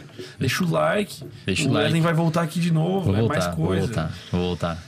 Meu Se tudo Deus. der certo, eu volto. Pô, quando que tu vai pro, pro Flow, mano? Ou, sei lá, pro Joe Rogan, ou pro sei lá o quê? Cara, é só me chamar que eu vou pra essa galera aí, velho. Como é que esses caras não te chamaram? Os caras são burro, velho. Os caras estão moscando demais, velho. Então, Eu não posso falar isso porque senão eles não me chamam. Não, é que eles, eles, eles são meio enjoados, assim, né? Tipo, não, mano, é um conteúdo muito foda, pô. É um Eu acho que, sei foda. lá, eles não devem ter ficado sabendo ainda. Ah, mas uma hora chega. Monarch Talks. Uma hora vai. O Monark tá da hora, velho, agora. Eu tô curtindo pra caralho o podcast dele. Não é no YouTube que ele faz, né? Não, ele faz Rumble. no Rumble. É uma plataforma sem empresas boicotando tudo. Saquei. Mas tá bem da hora, tipo, ele tá... Não tá Ele pa- bebendo e tal, né? É, ele tá mais consciente, assim, velho. E ele tem uns questionamentos bons, assim, tô curtindo. pô. Legal. Eu gosto muito do, do Petri, né? O Petri eu acho Petri é sensacional. maneiro. O Petri é teu camarada, né? Camarada. Ele Pô, vai. ele vai vir pra aqui, né? vai vir. Pô, vai vir numa quinta. Aí Fazer um show de comédia. Chama- Chamaria de destino? Numa quinta? Eu posso falar com ele pra ver se ele cola aí, velho. Fala aí, pô, fala aí. Tamo junto Petri demais. é bom pra caralho. Cara, vamos mandar um salve pros nossos queridos patrocinadores aí. Vamos. Então eu queria mandar um salve aí pro Container Pantanal, que nos forneceu aqui hoje um vinhozinho aqui que inibiu o nosso córtex pré-frontal e propiciou assuntos de uma maneira mais descontraída e solta. e a galera com certeza tá lá no container agora inibindo seus córtex e Já nem tem mais córtex. Você vai olhar de longe e são um bando de chimpanzé bêbado gritando. Quem é a galera do RD de Floripa que não está bebendo, você pode ir no container pra comer uma comidinha gostosa. Ah, deixa eu dar um jabá aqui. Ô, pessoal, tem um encontro do RD Floripa, vocês vão colar, né? Encontro do Vamos. RD Floripa, dia 1 do 5, no Layback, no Campeche, na praia do Campeche. Cola lá se você é de Floripa e região. Está, estaremos presentes. Mandar um salve aí também pra nossa querida Carve, que te mandou aí a granola Dá top. café lá. Que pra quem não sabe, corta o cabelo do Wesley, dos hosts do, do Sem Groselha. café é meu, a granola é minha. E eles também vendem café. E, Pra... cara, não tem como não cortar o cabelo ali, velho. É uma terapia. Ah, os caras são fera. É bom, é bom. Não é nem pela qualidade do corte que é muito acima, velho. É porque os caras são muito. É um pica, conjunto, velho. né? Conjunto. Conjunto. É um conjunto um branding muito forte. Pô, Os caras eu amo o branding né? dos caras. Sem, sem palavras. E mandar um salve aí também pro Yakisoba da Ponte, que mandou aí um sushizinho. Pô, foi bom isso aí, hein, Exo? Mostra aí. Bota bom. na câmera que mostra as bandejas Pô, foi bom pra caralho, hein? Se precisar aí, me manda uns lá que eu faço uns merchan pra vocês no Ó. meu Instagram. Tá aí, hein? Coisa linda, então.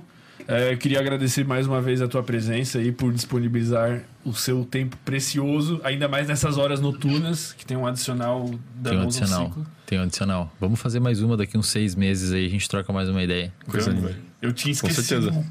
Que tu era foda, velho. Sem querer dar uma mamada aqui no final, mas. tinha passado um pouco assim, mas quando o cara tá aqui é outra parada. Assim, Pô, velho. legal, É cara, legal. Muito da hora. Muito, legal. muito obrigado por ter Não, vindo, eu que velho. agradeço Foi vocês, obrigado aí. Você que inclusive me apresentou a galera da minha equipe aí, que foi massa pra caralho. Os caras estão me ajudando um monte, velho. Se não fosse eles, eu estaria fudido hoje. Coisa linda aí, velho. E agradecer você, Groselhete, que É, nos acompanha. Se tu quiser deixar também tuas redes sociais, teu. Instagram, eslen.delanogari, YouTube também tá aí, Eslen Delanogari. Ah, esqueci do. Ele E. não marcou o canal. Não, não, tinha o assunto do. de que pediram pra tu tirar o PC. Ah, cara, vamos deixar isso pra Fica próxima. pro Ezen 4. Fica pra próxima. Em 4 vai ter Chega, muito. hoje já foi É, demais. não. Eu quero é. deixar um. Posso deixar um salve pra mim mesmo aqui, velho. Que eu queria Não. dar um spoiler. Pra tu mesmo. Isso. Domingo, no meu canal do YouTube, sai um vídeo 5 coisas que eu aprendi com Wesley de lá no lugar. Sério mesmo, cara? é real mesmo? Pica demais, velho. Ih, Tá pica, tá? Tá foda. do jeito. Parabéns, cara. Massa. Tu vai Parabéns. ver, faz um react lá, velho. Fica fazer. fera. É, tem que fazer o react. Vou fazer, vou Pique fazer. Casimiro, assim, zoando ele. Vou fazer. Vou fazer. Não Vou é fazer. isso aí, seu narigudo. Fechou? Vamos terminar com um brindezinho aqui. Tu quer dizer alguma coisa, Ramon? Não, não. Foi da hora, né? Foi massa, foi massa. Foi apenas muito foda. Valeu, galera.